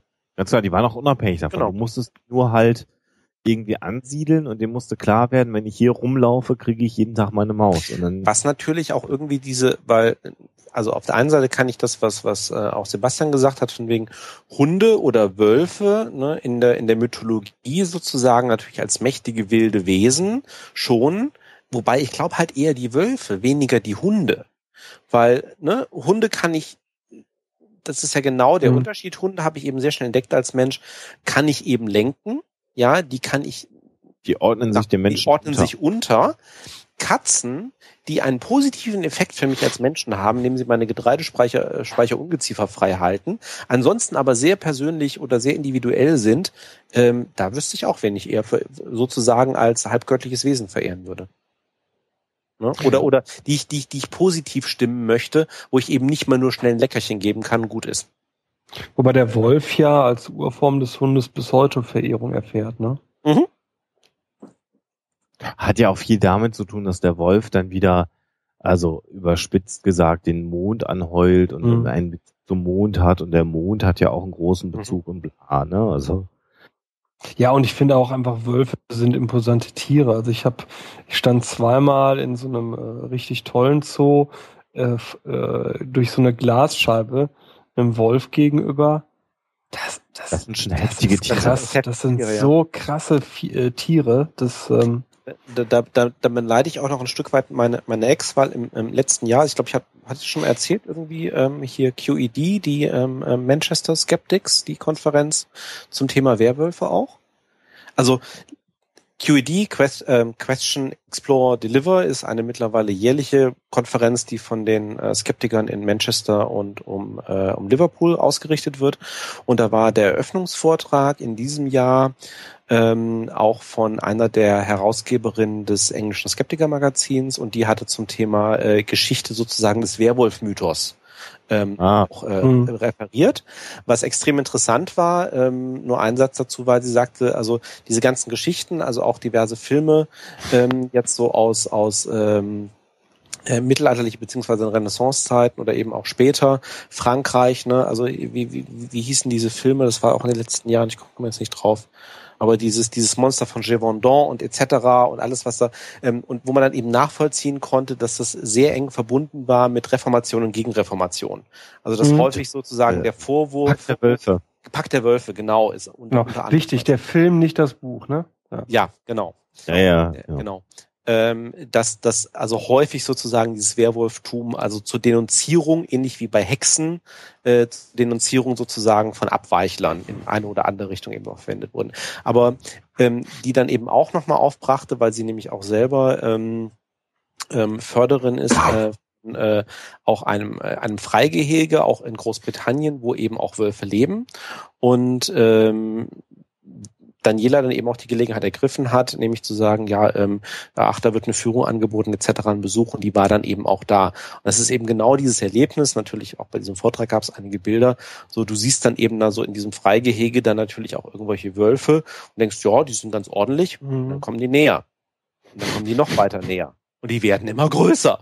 Ja, ja und so, wow. Also echt imposante Tiere und ähm, ja, aber natürlich auch äh, Wildtiere eben. Thema kam auch im, im Chat hoch, also äh, von wegen ähm, Silberfüchse.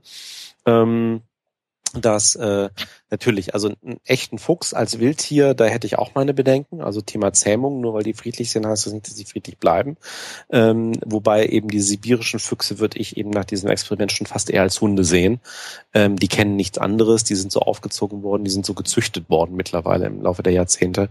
Ähm, es gibt ja ja. Es gibt ja wie bei Mulis auch so einen Mix aus Hund und Wolf durchaus. Mhm. Also Schäferhunden funktioniert das ganz gut, die in Deutschland zum Beispiel verboten sind. Die darf man nicht halten mhm. privat. Ähm, genau vor dem Hintergrund, dass der, der Was darf man in Deutschland nicht halten? Noch mal bitte? Es gibt einen Misch aus äh, Hund und Wolf, also sogenannte ah. Wolfshunde. Okay. Und die darfst du nicht privat als Haustier halten. Mhm. Äh, vor dem Hintergrund, dass ähnlich oder oder anders als bei den Füchsen, die ähm, Sebastian äh, ich Sven, Sven, Sven geschildert hat, ähm, nicht kontrollierbar sind. Das heißt, die können gut domestiziert sein, unauffällig, äh, passiv sein, aber so ein Wolfshund kann durchaus auch mit einem Schlag aggressiv werden. Und da gibt es also offensichtlich Regularien, die verhindern, dass du dir einen Wolfshund privat halten darfst. Okay. Anders als bei den Silberfüchsen, ganz offensichtlich. Ich möchte zum Thema Tiere und Psychologie noch ähm, ein Stichwort bringen, auch wenn es um ein Pferd geht äh, und nicht um ein Haustier, weil ich glaube, der es äh, kluge Hans. Der kluge Hans, genau, äh, ein bisschen psychologische ähm, ähm, Geschichte. Ähm, der kluge Hans war ein ähm, Pferd um die ähm, Jahrhundertwende, also ähm, letztes Jahrhundert, ähm, Anfang des 20. Jahrhunderts. Ähm, und zwar von einem Mathematiklehrer Wilhelm von Osten und äh, der kluge Hans, also es gab wohl auch noch einen Vorgänger, aber der ist bekannt geworden, weil er angeblich Mathematikaufgaben lösen konnte. Das heißt, ihm wurde eine Aufgabe gestellt ähm, und ähm, der hat dann also mit ähm, Huf oder äh, mit Hufschlag äh, äh, Code beziehungsweise eben mit Kopfnicken sozusagen dann ähm, die Lösung von sich gegeben ähm, ist dadurch relativ bekannt geworden und es gab tatsächlich dann hat die äh, Preußische Akademie der Wissenschaften eine Untersuchung gemacht, weil man natürlich sagt, ja, war das vielleicht Betrug? Ähm, die hat dann aber zum Beispiel festgestellt, also es funktionierte auch bei Fremden, weil man natürlich vermutet hat, ja, also der Herr von Osten, ja, äh, der gibt dem Pferd dann irgendwelche Signale, aber das war's nicht, also so einfach war es dann doch nicht. Aber es gab dann den ähm, Psychologen Oskar Funkst, ähm, der dann eben auch herausgefunden hatte, dass äh, dieses Pferd gelernt hatte, auf sehr subtile ähm, Änderungen der menschlichen Haltung zu reagieren. Weil wenn ich sozusagen als, als, äh, als Aufgabensteller dann einem Pferd eine Aufgabe stelle, so nach dem Motto, was ist zwei plus vier? Und das Pferd sozusagen dann dabei ist, das sechste Mal mit dem Huf zu klopfen, ändert sich meine Körperhaltung, weil ich die richtige Antwort kenne und denke, ah ja, jetzt sind wir an dem Punkt. Und der kluge Hans hat das wahrgenommen, also tatsächlich ein ziemlich kluges Pferd, und danach sozusagen sein Verhalten ausgerichtet. Ähm, und damit war er auch unabhängig davon, wie, ob, ob jetzt diese Frage gestellt wurde von, äh, von, von seinem Besitzer oder von irgendjemand anderem, weil äh, er halt gelernt hatte, sozusagen so universelle Entspannungssignale wahrzunehmen. Und äh, Funks nannte das eben Reaktivität, also sozusagen Reaktionsvermögen ähm, von dem Tier. Und dieses Experiment wird natürlich, äh, zwei, warum ich das erzähle, hat zwei wesentliche äh, Punkte. Das eine ist, das ist wirklich eins der, im Grunde die Grundlage mit der experimentellen Psychologie und auch der Grund dafür, dass man sagte, wir brauchen sowas wie Doppelblindstudien. Das heißt, dass der Experimentator, also der, der die Frage stellt, die richtige Antwort vielleicht gar nicht kennt, damit er eben genau solche Signale nicht geben kann. Ja, und äh, da das Ergebnis nicht verfälscht wird. Und zum anderen natürlich als Beleg dafür, dass Tiere extrem gut darin sind, menschliche Signale aufzunehmen und ihr Verhalten entsprechend anzupassen. Ja, und dass eben vieles von dem, was wir jetzt im Laufe der letzten drei Stunden mittlerweile schon besprochen haben, eben äh, natürlich auch darauf zurückzuführen ist, äh, Mensch als Krone der Schöpfung, ja, äh, wir interpretieren die Welt die ganze Zeit, wir passen unser Verhalten an. Tiere können das eben auch extrem gut tun, halt in ihrer Welt und in ihrer Welt nach äh, äh, ja, sozusagen in ihrem Weltverständnis. Genau Ihre dazu. Welt anders war als wir, aber natürlich haben sie ähnliche Ziele. Genau dazu passend habe ich mal eine BBC-Doku gesehen, die einen Versuch repliz nicht replizierte, sondern darstellte, bei dem äh, man sich eben die Frage stellte, äh, wieso weiß der Hund, was das Herrchen will? So, riecht er das? äh, ist das Gedankenübertragung, versteht er die Sprache, ne, so. Und bei diesem Versuch kam dann am Ende raus, dass das Entscheidende war, dass Hunde in besonders krasser Art und Weise dazu in der Lage sind, Blickverhalten von Menschen richtig zu interpretieren. und zwar besser als Menschen das unter Menschen können. Okay. Äh, und die, die, die Studie oder der, der Doku zumindest äh, war die Quintessenz die, dass das eben Teil des selektiven Zuchtprozesses war, dass man natürlich die Hunde gerne ausgewählt hat, die man für besonders gut hielt. Und das waren eben die, die gut auf einen eingehen konnten. Ja, und so hat man quasi äh, sich selbst die perfekten äh, Diener ist jetzt, äh, da merkt man, ich bin Katzenfreund. Man hat sich die perfekten Menschenversteher äh, gezüchtet, was die Blicke angeht. Fand ich eine ganz spannende Untersuchung, weil das ja äh, oft Gegenstand von verschiedenen Fragen ist. Ne? Woher weiß der Hund eigentlich, was Herrchen jetzt gerade will? Mhm. Apropos, woher weiß der Hund, ähm, dass Härchen gerade von der Arbeit losfährt? Oh, das ist eine hervorragende Überleitung. ich weiß. Ah, das, Thema, das, ist das einzige Thema auf meiner Liste, was es noch fehlt. Ich habe hier noch eins, aber das werden wir heute nicht Ach so, ja, stimmt. Nee, da kommen wir heute, ja, schade. Machen wir ein andermal. Wird sich ergeben. Machen wir ein andermal. Nee, ich nicht. Nee. Hm. Ja, machen wir das jetzt noch mit dem Hund, der losfährt oder nicht? Also. Das schon, das andere also, Thema nicht. Menschenrechte für Tiere, Führerscheine für Hunde. Das machen wir wann anders. Okay. Aber, Aber worum geht's, Sven? Äh, Rupert Sheldrake. Also ähm, die die Vorstellung, dass ähm, Hunde zum Beispiel deswegen wissen, dass ihr Herrchen gerade, also wenn die Hunde zu Hause sind, dass ihr Herrchen bei der Arbeit losfährt, ähm, äh, dass es so etwas gibt wie morphogenetische Felder, die sozusagen ah. zu dieser Kommunikation beitragen. Genau, das ist die Idee von, von Sheldrake. Sheldrake ist ein äh, Biologe, der, sag ich mal, ähm, je nach Sichtweise ein äh, Riesenrevoluzer und Erneuerer von äh, Naturwissenschaften ist oder ein Pseudowissenschaftler Esoteriker. Was Sheldrake auszeichnet, ist, dass er immer wieder experimentelle Designs vorgeschlagen hat und vorschlägt, um Bitte? Das, stimmt, habe ich nur gesagt. Ja. Um, um seine ähm, Voraussagen zu überprüfen. Eine zentrale Aussage ist eben, es gibt so etwas wie morphogenetische Felder. Was soll das sein? Das sollen, ähm, ja, ich will nicht, dem, jetzt habe ich den Begriff schon im Kopf. Das sollen Felder sein, die einen, die jeden lebenden Organismus umgeben, Informationen haben und die unabhängig von bewusster Aufmerksamkeit miteinander auch über weite Distanzen kommunizieren können. So, und dementsprechend ist die Idee von Sheldrake, wenn, was jetzt den, den, die Hunde angeht, dass die Hunde deswegen in Aufregung versetzt werden, weil ihr morphogenetisches Feld merkt, dass eben der, der, der Mensch sich auf dem Weg zu ihnen begibt. Ähm, spannend ist, dass Sheldrake eine eigene Plattform eingerichtet hatte, also eine, eine Internetplattform und dann eigene äh, Gelder dafür akquiriert hatte, um wirklich Fälle zu sammeln. Ähm, und zwar sowohl Fälle, die seine Theorie stützen, als auch nicht stützen. Und über die Ergebnisse kann man streiten. Muss man nicht, kann man aber. Das heißt, äh, Sheldrake weist darauf hin, dass auch Meta-Analysen immer wieder zu dem Ergebnis kommen, ähm, die Hunde reagieren. Also er hat dann beispielsweise, ich schmeiß da mal eine Sache in den Chat, äh, er hat beispielsweise einen Hund nonstop beobachtet mit einer Videokamera, äh, während parallel das Härchen nonstop beobachtet wurde.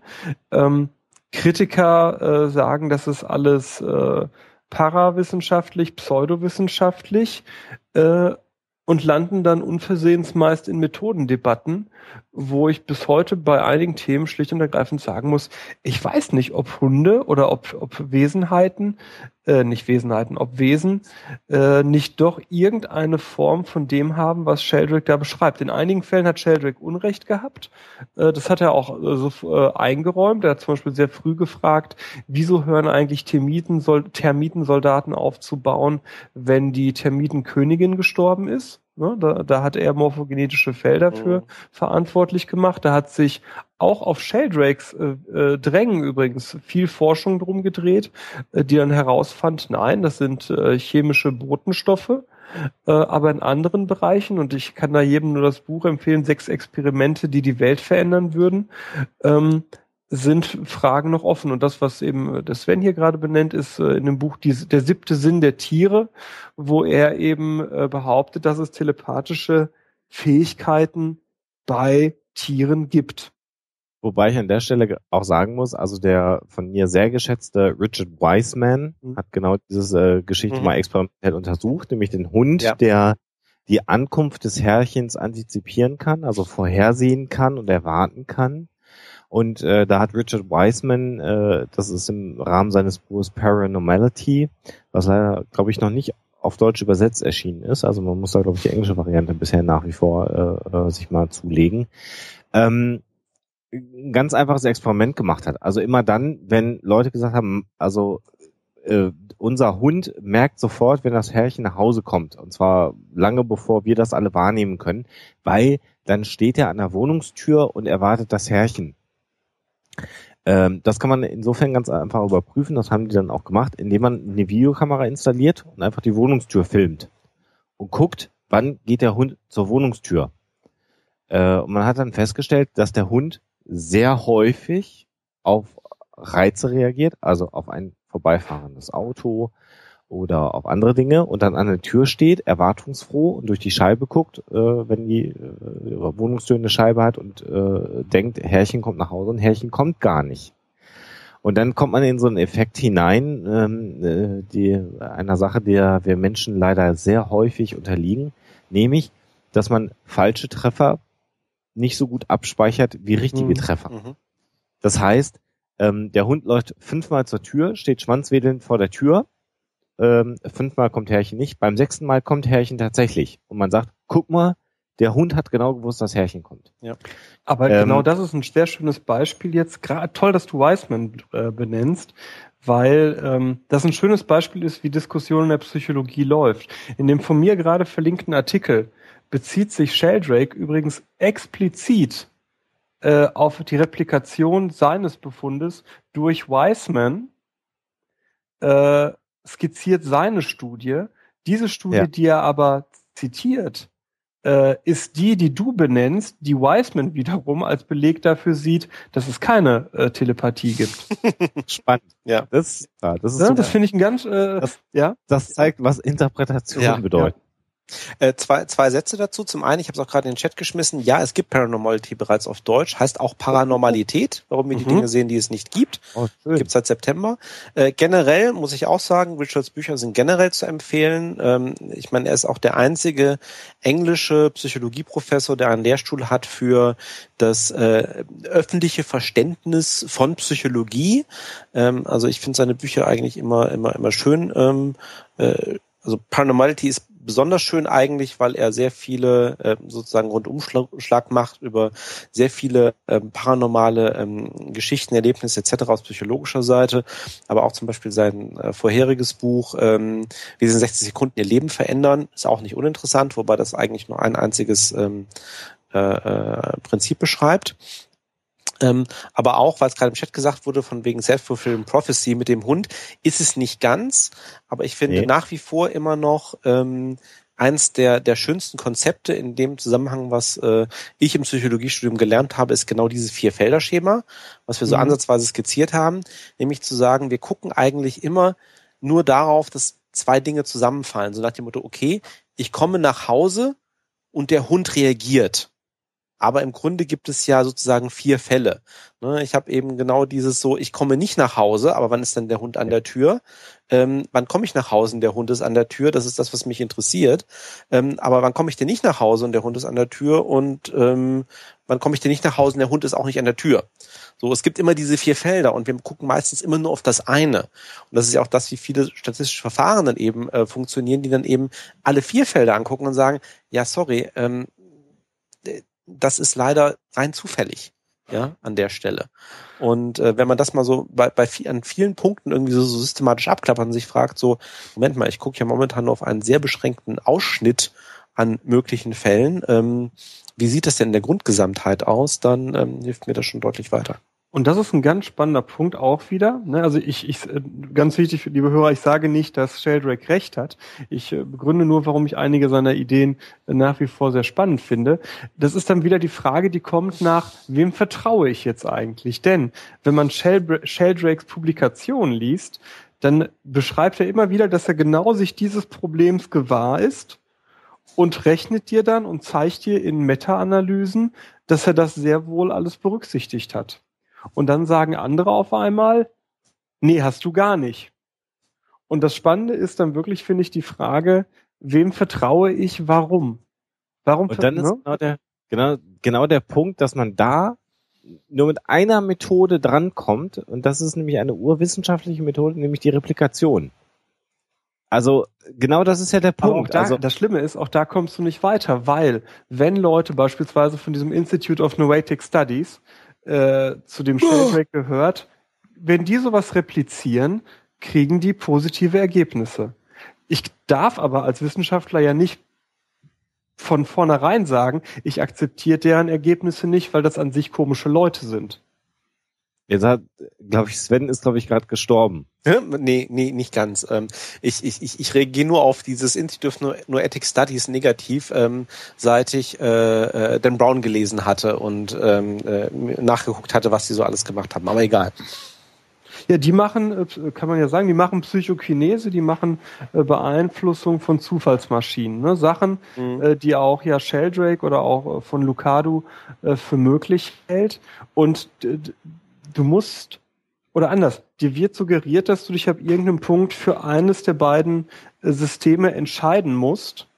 Und ich weiß nicht, ob man das muss, sondern ich, ich, ich denke, es muss ja irgendwie einen Weg dazwischen geben, ohne dass ich jetzt sage, dem einen vertraue ich und dem anderen nicht. Mhm. Ja, klar. Und das ist für mich, muss ich ganz offen sagen, bei Sheldrake eine ganz, ganz schwere Nummer, weil ich natürlich weiß, was gegen ihn spricht, aber ich sehe auch, dass da einer ist, der wirklich mit wissenschaftlichen Methodik äh, auch Kritik an Wissenschaft übt. Und äh, ich kann ja jemanden nicht nur dafür äh, runterschicken, dass seine Ideen mir esoterisch vorkommen. Ne? Nee, um Gottes Willen. Also das, ne, das ist ja genau wieder dieses Thema von wegen ne, äh, Skeptiker und wissenschaftliche Ausrichtung versus reine Esoteriker, denen du erzählen kannst, was, was du willst, aber die niemals ihre Meinung ändern würden. Ne? Also deswegen habe ich auch vorhin gesagt, äh, ne, oder das eingeworfen, so das stimmt im Sinne von, dass Sheldrake einer von den äh, erfrischend wenigen ist, ähm, oder erfrischend leider einer von den wenigen ist, äh, die ähm, solche Themen tatsächlich verfolgen, aber eben auch sagen, okay, wie würde man das denn wissenschaftlich erforschen, mhm. ja, ähm, ob das tatsächlich der Fall ist. Ne? Und ähm, das Gespräch hatten wir schon ganz häufig äh, im Sinne von, ähm, ne, was ist eigentlich ein Skeptiker oder was ist gleich sozusagen einer, der äh, ähm, ein Dogmatiker. Ein Dogmatiker, der also alles, was irgendwie da so jetzt nicht dem aktuellen sozusagen Zeitgeist irgendwie entspricht oder der Mainstream-Meinung irgendwie gleich abtut, sondern zu sagen, ja, ähm, sorry, ähm, es könnte ja sein, dass es stimmt.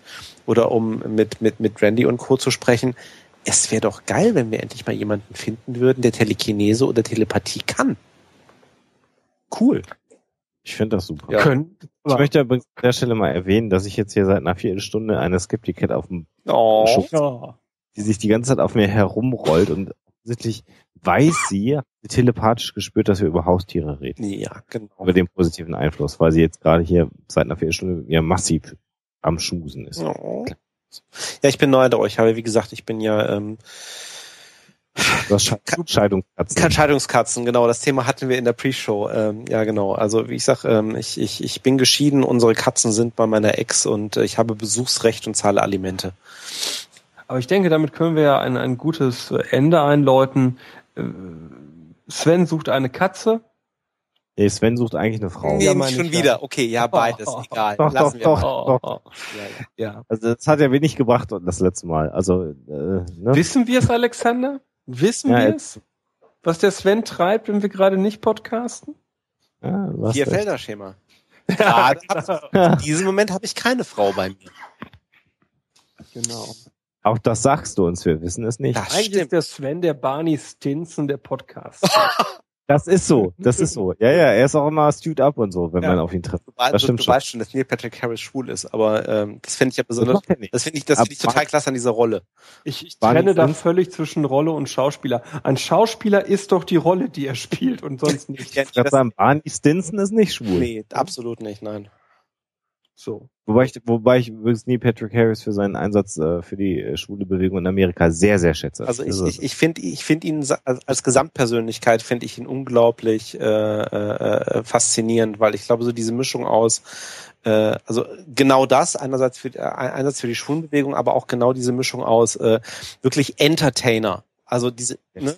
also äh, Schauspieler, ähm, Musical. Also ich habe gerade zufällig, ganz zufällig heute Ähm, wer also auf YouTube mal richtig herzlich lachen möchte, also irgendwie ähm, Neil Patrick Harris, also bei den Emmys oder bei den Tonys irgendwie als Moderator, ähm, unglaublich. Also ähm, und ähm, ja, und jetzt hat er ja auch irgendwie eine neue Show, äh, irgendwie auch eine, eine, eine YouTube-Sendung sozusagen, ich weiß gar nicht, wie die, wie die heißt, aber ähm, ach so genau, äh, weil Chat gerade gefragt hat, also wir reden über Barney Stinson aus der Sendung How I Met Your Mother.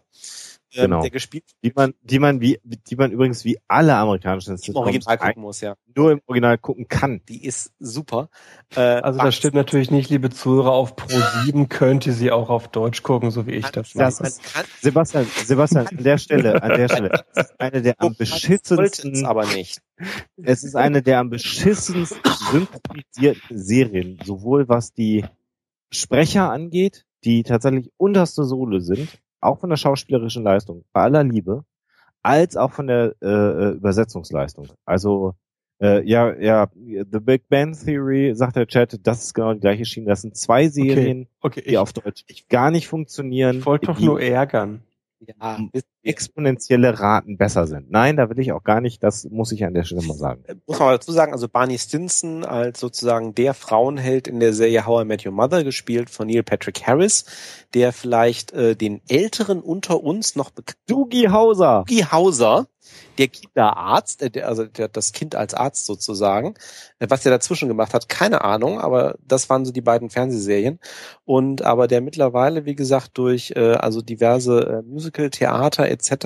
Äh, sein äh, Partner ist ein bekannter ähm, Koch, Küchenchef, äh, und ja, ist so ähm, spätestens mit äh, Joss Whedon hat ja auch mal diese äh, dreiteilige Internet-Geschichte äh, gemacht. Ähm, Dr. Horrible, wo er Dr. Horrible gespielt hat, als den typischen, nee, nicht ganz typischen, aber ähm, sozusagen Superhelden-Bösewicht, äh, auch als Musical. Ähm, ja, sehr schön, sehr schön. So, und Neil Patrick Harris gibt uns auch die Möglichkeit, das Thema Haustiere abzuschließen über eine etwas verquere Logik. Denn wir haben ja äh, Bekannte, die beispielsweise eine Kakerlake als Haustier halten, wenn ich an den Kollegen Mark Benecke denke. Stimmt. Nicht nur eine, lieber Sebastian. In seiner Küche gibt es ein Riesenterrarium mit sehr vielen. Ich habe es immer geahnt. Und Neil Patrick Harris hat ja eine, wie Sheldrake äh, sich wünschen würde, telepathische Verbindung zu Kakerlaken, zu Käfern in dem Film Starship Troopers. Stimmt. Richtig, hat auch mitgespielt. Und ja. ich denke, damit haben wir den Crossover zum Thema Haustiere, zum Thema Sheldrake und was kann man als Haustier halten, was kein typisches Haustier ist, nochmal geschafft.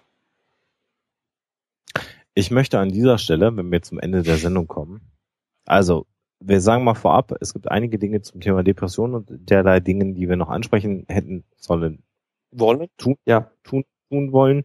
Das machen wir beim nächsten Mal wir mal wieder mit einem Exkurs in die Psychologie und in die Psychotherapie ähm, starten, würde ich mal jetzt einfach mal behaupten. Ihr dürft uns auch weiterhin gerne ähm, auch persönliche psychologische Fragen per Mail schicken.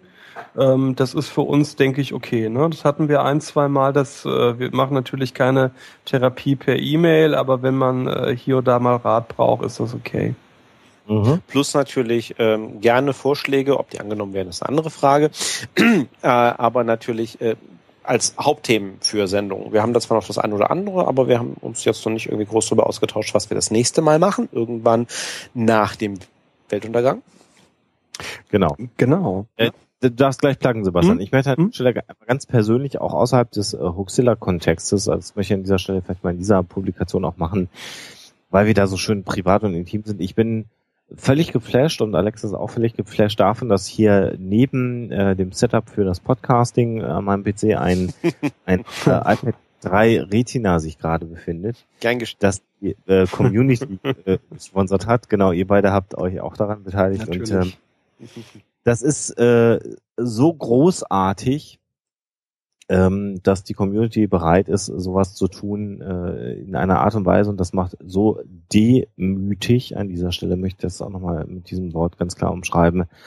Und äh, für all diejenigen, die durch verschiedene Publikationen, ähm, äh, Interviews, die ich an anderer Stelle gegeben habe, immer wieder gesagt haben, was, was treibt euch an, neben dem anstrengenden Job äh, zu podcasten, genau das ist es. Also Hörer zu haben, ich benutze das Wort jetzt sehr bewusst, Fans zu haben, die bereit sind, einem an, an dieser Stelle auch zu unterstützen. Ähm, das ist so großartig und das gibt so viel Kraft und dafür bin ich so dankbar und dafür bin ich auch, äh, äh, das ist für mich so ein, eine der Sachen, die für mich 2012 so großartig äh, im, im, im Jahresfazit sind, dass mir das einfach nochmal eine Erwähnung wert sind. Das werde ich auch nächste Woche Sonntag nochmal in der Huxella-Sendung in unserem Flaggschiff erwähnen, aber möchte es auch hier im, im Psychotalk erwähnen und an dieser Stelle für mich äh, ein absolutes Highlight 2012 die Tatsache, dass wir drei zusammen diesen Psychotalk äh, äh, machen, dass diese Sendung in dieser Form entstanden ist, dass diese Sendung offensichtlich auch eine Hörerschaft hat, eine, ja. Anerkennung hat, mhm. dass wir, dass wir uns irgendwie, obwohl wir jetzt auch monatelang nicht gesendet haben, was natürlich daran lag, dass Sebastian ähm, äh, Vater geworden ist und, und viele ja. andere Dinge, die nicht schwierig waren. Aber äh, dass wir irgendwie äh, uns mit diesem Konzept, mit dieser abgefahrenen Sendung auch in den iTunes-Charts unter anderem behaupten können, auch das finde ich, finde ich unfassbar und ja. finde ich super. Und äh, also ich kann nur von meiner Seite aus sagen, ähm, ich finde das grandios, dass wir drei zusammen uns einfach zusammenfinden können, äh, schnacken können, uns ein Thema setzen können und dass so viele Leute offensichtlich Spaß daran haben, uns zuzuhören. Das finde ich super und dafür möchte ich mich an dieser Stelle bei all meinen Hörern, so formuliere ich das mal ganz absichtlich, bedanken. Und wo wir bei Hörern und Sendungen sind, übergebe ich jetzt so ganz vorsichtig an Sebastian, weil der will, glaube ich, was loswerden, was in den Welt. Ja, solltet ihr noch nicht genug haben vom Psychotalk in diesem Jahr, äh, dann könnt ihr nächste Woche einen Nachschlag bekommen und vielleicht, vielleicht ist es der letzte Nachschlag, den es jemals vom Psychotalk geben wird, aber nicht nur von ihm, sondern auch von Marc Benecke, auch von Lydia Benecke, Florian Freistetter, Andreas Kyriakou ähm, und ein, zwei andere, unter anderem Kylie Sturgis auch aus Australien. Vielleicht hört ihr sie alle das, äh, den nächsten Samstag das letzte Mal. Warum? Weil die Welt untergeht. Ähm, das ist ja mittlerweile hinlänglich tut sie nicht, bekannt. Tut sie nicht, tut sie nicht. Äh, Sebastian, bevor Leute Angst bekommen, die Welt geht natürlich nicht Nein. unter. Also ob die Welt untergeht, werden wir sehen. Was auf jeden Fall Blödsinn ist, dass die Maya das prophezeit haben sollen. Ähm, Kalender enden nicht genau, also prophezeit haben sollen, nicht prophezeit haben. Also, liebe, äh, liebe Freunde, das ist hier gerade ironisch gemeint. Äh, wir machen nächsten Samstag eine Weltuntergangsskala äh, mit vielen, vielen Gästen, die darüber was erzählen, was da dran ist. Am 21.12. läuft das ab 18 Uhr als Sonderfolge des Bartocasts. Die beiden geschätzten Psychologenkollegen sind auch mit an Bord. Und nein, der Maya-Kalender endet nicht. Er geht in eine neue Runde Kaum jemand benutzt ihn aber noch. Wir hoffen, dass wir den diskordianischen Kalender dann ab dem 22.12. etablieren können. Äh, wie das ausgeht, äh, schaltet einfach nächste Woche rein. Sechs Stunden sind wir auf Sendung. Das wird auch äh, ein Dauerrekord im deutschen Podcasting aus dieser Wohnung. Ähm, ich, ich denke, das kann man äh, mit, mit Fug und Recht behaupten. Und ich werde nicht alleine sein, sondern ich werde die wunderbare, unvergleichliche, tolle äh, Hoax Mistress als Co-Moderatorin dabei haben. Also ich bin quasi der Thomas Gottschalk und sie ist die Michelle äh, Hunziger und ich denke, da hat der Alexander die richtige Wahl getroffen, sie und nicht mich zu heiraten. Und Sebastian an der Stelle, ich möchte es erwähnen, weil ich einer, ich, ich glaube, ich bin einer von, von ganz, ganz wenigen Leuten, die das an dieser Stelle sagen können. Ähm, äh, Sebastian äh, hat ja mit äh, Alexa nicht nur im Rahmen der Weltuntergangsgala am 21.12. kooperiert und wird mit ihr kooperieren, sondern die beiden haben jetzt zusammen auch ein Buch geschrieben. Und ich gehöre zu den ganz wenigen Personen, die den Master dieses Buches schon äh, lesen durften äh, oder mussten. Das kann man drehen, wie man möchte. Das hast du gesagt. Und, und ich kann nur sagen, das Buch über die Geisterjäger in Deutschland, was die beiden zusammen geschrieben haben, ist eine absolut geile Geschichte. Ich habe das Buch, was wenn man dann auf Buchseiten umlegt, gut über 200 Seiten haben wird, innerhalb von zwei Tagen durchgeratzt, weil das so unterhaltsam und so gut war. Und ich kann nur sagen, äh, merkt euch das vor, das Buch von Sebastian und Alexa im Frühjahr 2013 wird es erscheinen im Alibri Verlag, euch zu kaufen. Und ich glaube mal, und ich behaupte mal, Sebastian, dass das nicht das letzte Buch sein äh, wird, dass ihr das macht. Und Hörbuchfassung, in der Tat, da bleibt man ein bisschen dran. Ähm, äh, da habe ich ganz verschiedene Ideen zu, die Sebastian noch gar nicht kennt. Aber da. da kommen wir auch noch mal irgendwann zu. Ja, vielen Dank für das liebe Lob. Nein, das ist großartig. Und ich sage das nicht nur, weil ich mit, mit meiner, weil ich mit, mit der Autorin verheiratet bin und mit dir sehr gut befreundet bin, sondern ich habe das sehr, sehr genossen. Ich finde das ein super Buch und das war unfassbar unterhaltsam. Und wissenschaftlich gut bei der Gelegenheit. Danke. So, jetzt müssen wir den Sven auch sein Fazit ziehen lassen. Mein Fazit, ähm, ich, ich wollte ja eigentlich vorhin noch sagen, also ich hätte so fast für mich in Anspruch genommen nach äh, deiner ähm, ähm, ähm, Unterwürfigkeit, Alexander, oder deinem, deinem, deinem großen Dank so an die ähm, deutsche äh, Podcast-Hörerschaft. Ähm, also ja, ich habe mich auch beteiligt, also äh, gern geschehen. Also in dem Zusammenhang ähm, peinlich, ich habe vorhin nicht dran gedacht, äh, nachträglich persönlich noch. Ähm, A, alles Gute zum Geburtstag für dich und für Alexa und äh, Weihnachten steht ja auch vor der Tür.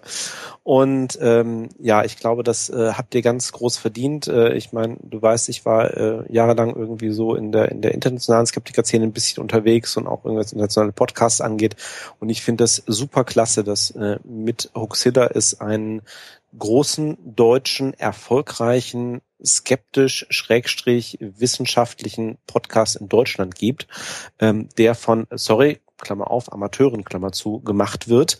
Ähm, das finde ich total genial und dass der so eine Hörerschaft findet. Und ähm, ja, äh, insofern einfach nur Danke von meiner Seite an euch nochmal. Ihr habt es euch verdient. Word. Und gleichzeitig, ähm, ja, ich bin auch total geflasht irgendwie über ähm, Psychotalk etc. Und äh, das, ähm, wie du auch sehr schön äh, in äh, deinem äh, Skeptoskop-Interview gesagt hast, ich habe es so ein bisschen für mich angenommen, so ähm, unser Akademiker-Stammtisch hier. Mhm. Äh, wenn wir drei uns irgendwie mit mehr oder minder starker Intoxikation äh, äh, diverse Themen unterhalten, äh, dass das Leute interessiert und dass es das anscheinend auch Leuten irgendwo hilft, das finde ich äh, toll. Ähm, bin da etwas äh, auch äh, durch die, ähm, ja, steht etwas vor der Wand. Also, ja, Wahnsinn. Als wäre man bei der Postcard aus, aus, ausgefallen, dabei sagt gerade jemand im Chat. Ähm, ja, also ähm, nee, auch dafür. Und ich äh, freue mich schon auf das nächste Jahr und äh, ich glaube, da wird noch einiges passieren und ähm, ja, freue mich, dass ich dabei bin und äh, danke, danke, danke an unsere Hörer und äh, wünsche allen einfach einen guten Beschluss diesen Jahres, in welcher Form auch immer und dass man sich gesund, körperlich und geistig auch im nächsten Jahr wieder sieht. Hört. Ja. Wenn niemand mehr was zu sagen hat, schmeiße ich jetzt nochmal ein Lied äh, zum Abschluss äh, in die Sendung rein. Leider wird das nicht das in die, in die Publikation äh, überleben, aber so ist das nun mal mit der GEMA. Ähm, wir bedanken uns an der Stelle bei allen Hörern. Wir bedanken uns vor allen Dingen auch an dieser Stelle bei den Show Notes, die äh, uns heute wieder unterstützt haben bei den bei den Show Notes zur Sendung. Das ist super, dass ihr es euch gibt. Auch an der Stelle nochmal, ich sage nie, dass ich geflattert werden will, aber die Show Notes jeder, der Flatter nutzt, sollte mal die Shownotes einfach mal pauschal subscriben und flattern, weil die machen einfach eine unfassbar tolle Arbeit und unterstützen die Podcast-Szene in einer Art und Weise, die, die ganz großartig ist. Ähm, wo wir bei der Podcast-Szene sind, ein, ein kleiner Hinweis noch in eigener Sache. Zwischen den Jahren, also ab dem 27. Dezember hier in Hamburg, der äh, Chaos Computer Club Kongress im CCH in Hamburg. Großes Ding. Und ich habe, und auch da bin ich so demütig und dankbar für, die große Ehre mit dem, dem grandiosen Tim Pritlove zusammen einen Workshop zu machen im Rahmen des äh, 29C3 hier in Hamburg. Und all diejenigen, die eh vorhaben, nach Hamburg zu fahren und vielleicht am CCC-Kongress teilzunehmen, kommt mal vorbei beim Podcast-Workshop und dann äh, werden wir uns einen gemütlichen Nachmittag machen mit Tim Pritlove und werden so ein bisschen über Podcasting und äh, insbesondere über das tolle Podlove-Projekt, was vielen Amateur-Podcastern, glaube ich, das Podcasting deutlich leichter machen wird. Und das ist äh, äh, dann Tims Part in dem Workshop, äh, äh, da teilzunehmen. Und ähm, ja, kommt vorbei, genießt es und jetzt machen wir noch ein bisschen Musik an und dann beenden wir die Sendung für heute und hören uns im Jahr 2013, so denn die Welt nicht untergeht, wieder im Psychotalk und am 21.12. ganz zeitnah den Sebastian und die Alexa mit der Weltuntergangsskala. Und jetzt gibt's noch ein nettes Lied zum Ausklang und dann wünsche ich euch alles, alles Gute und bis demnächst, euer Huxmaster. Danke, tschüss.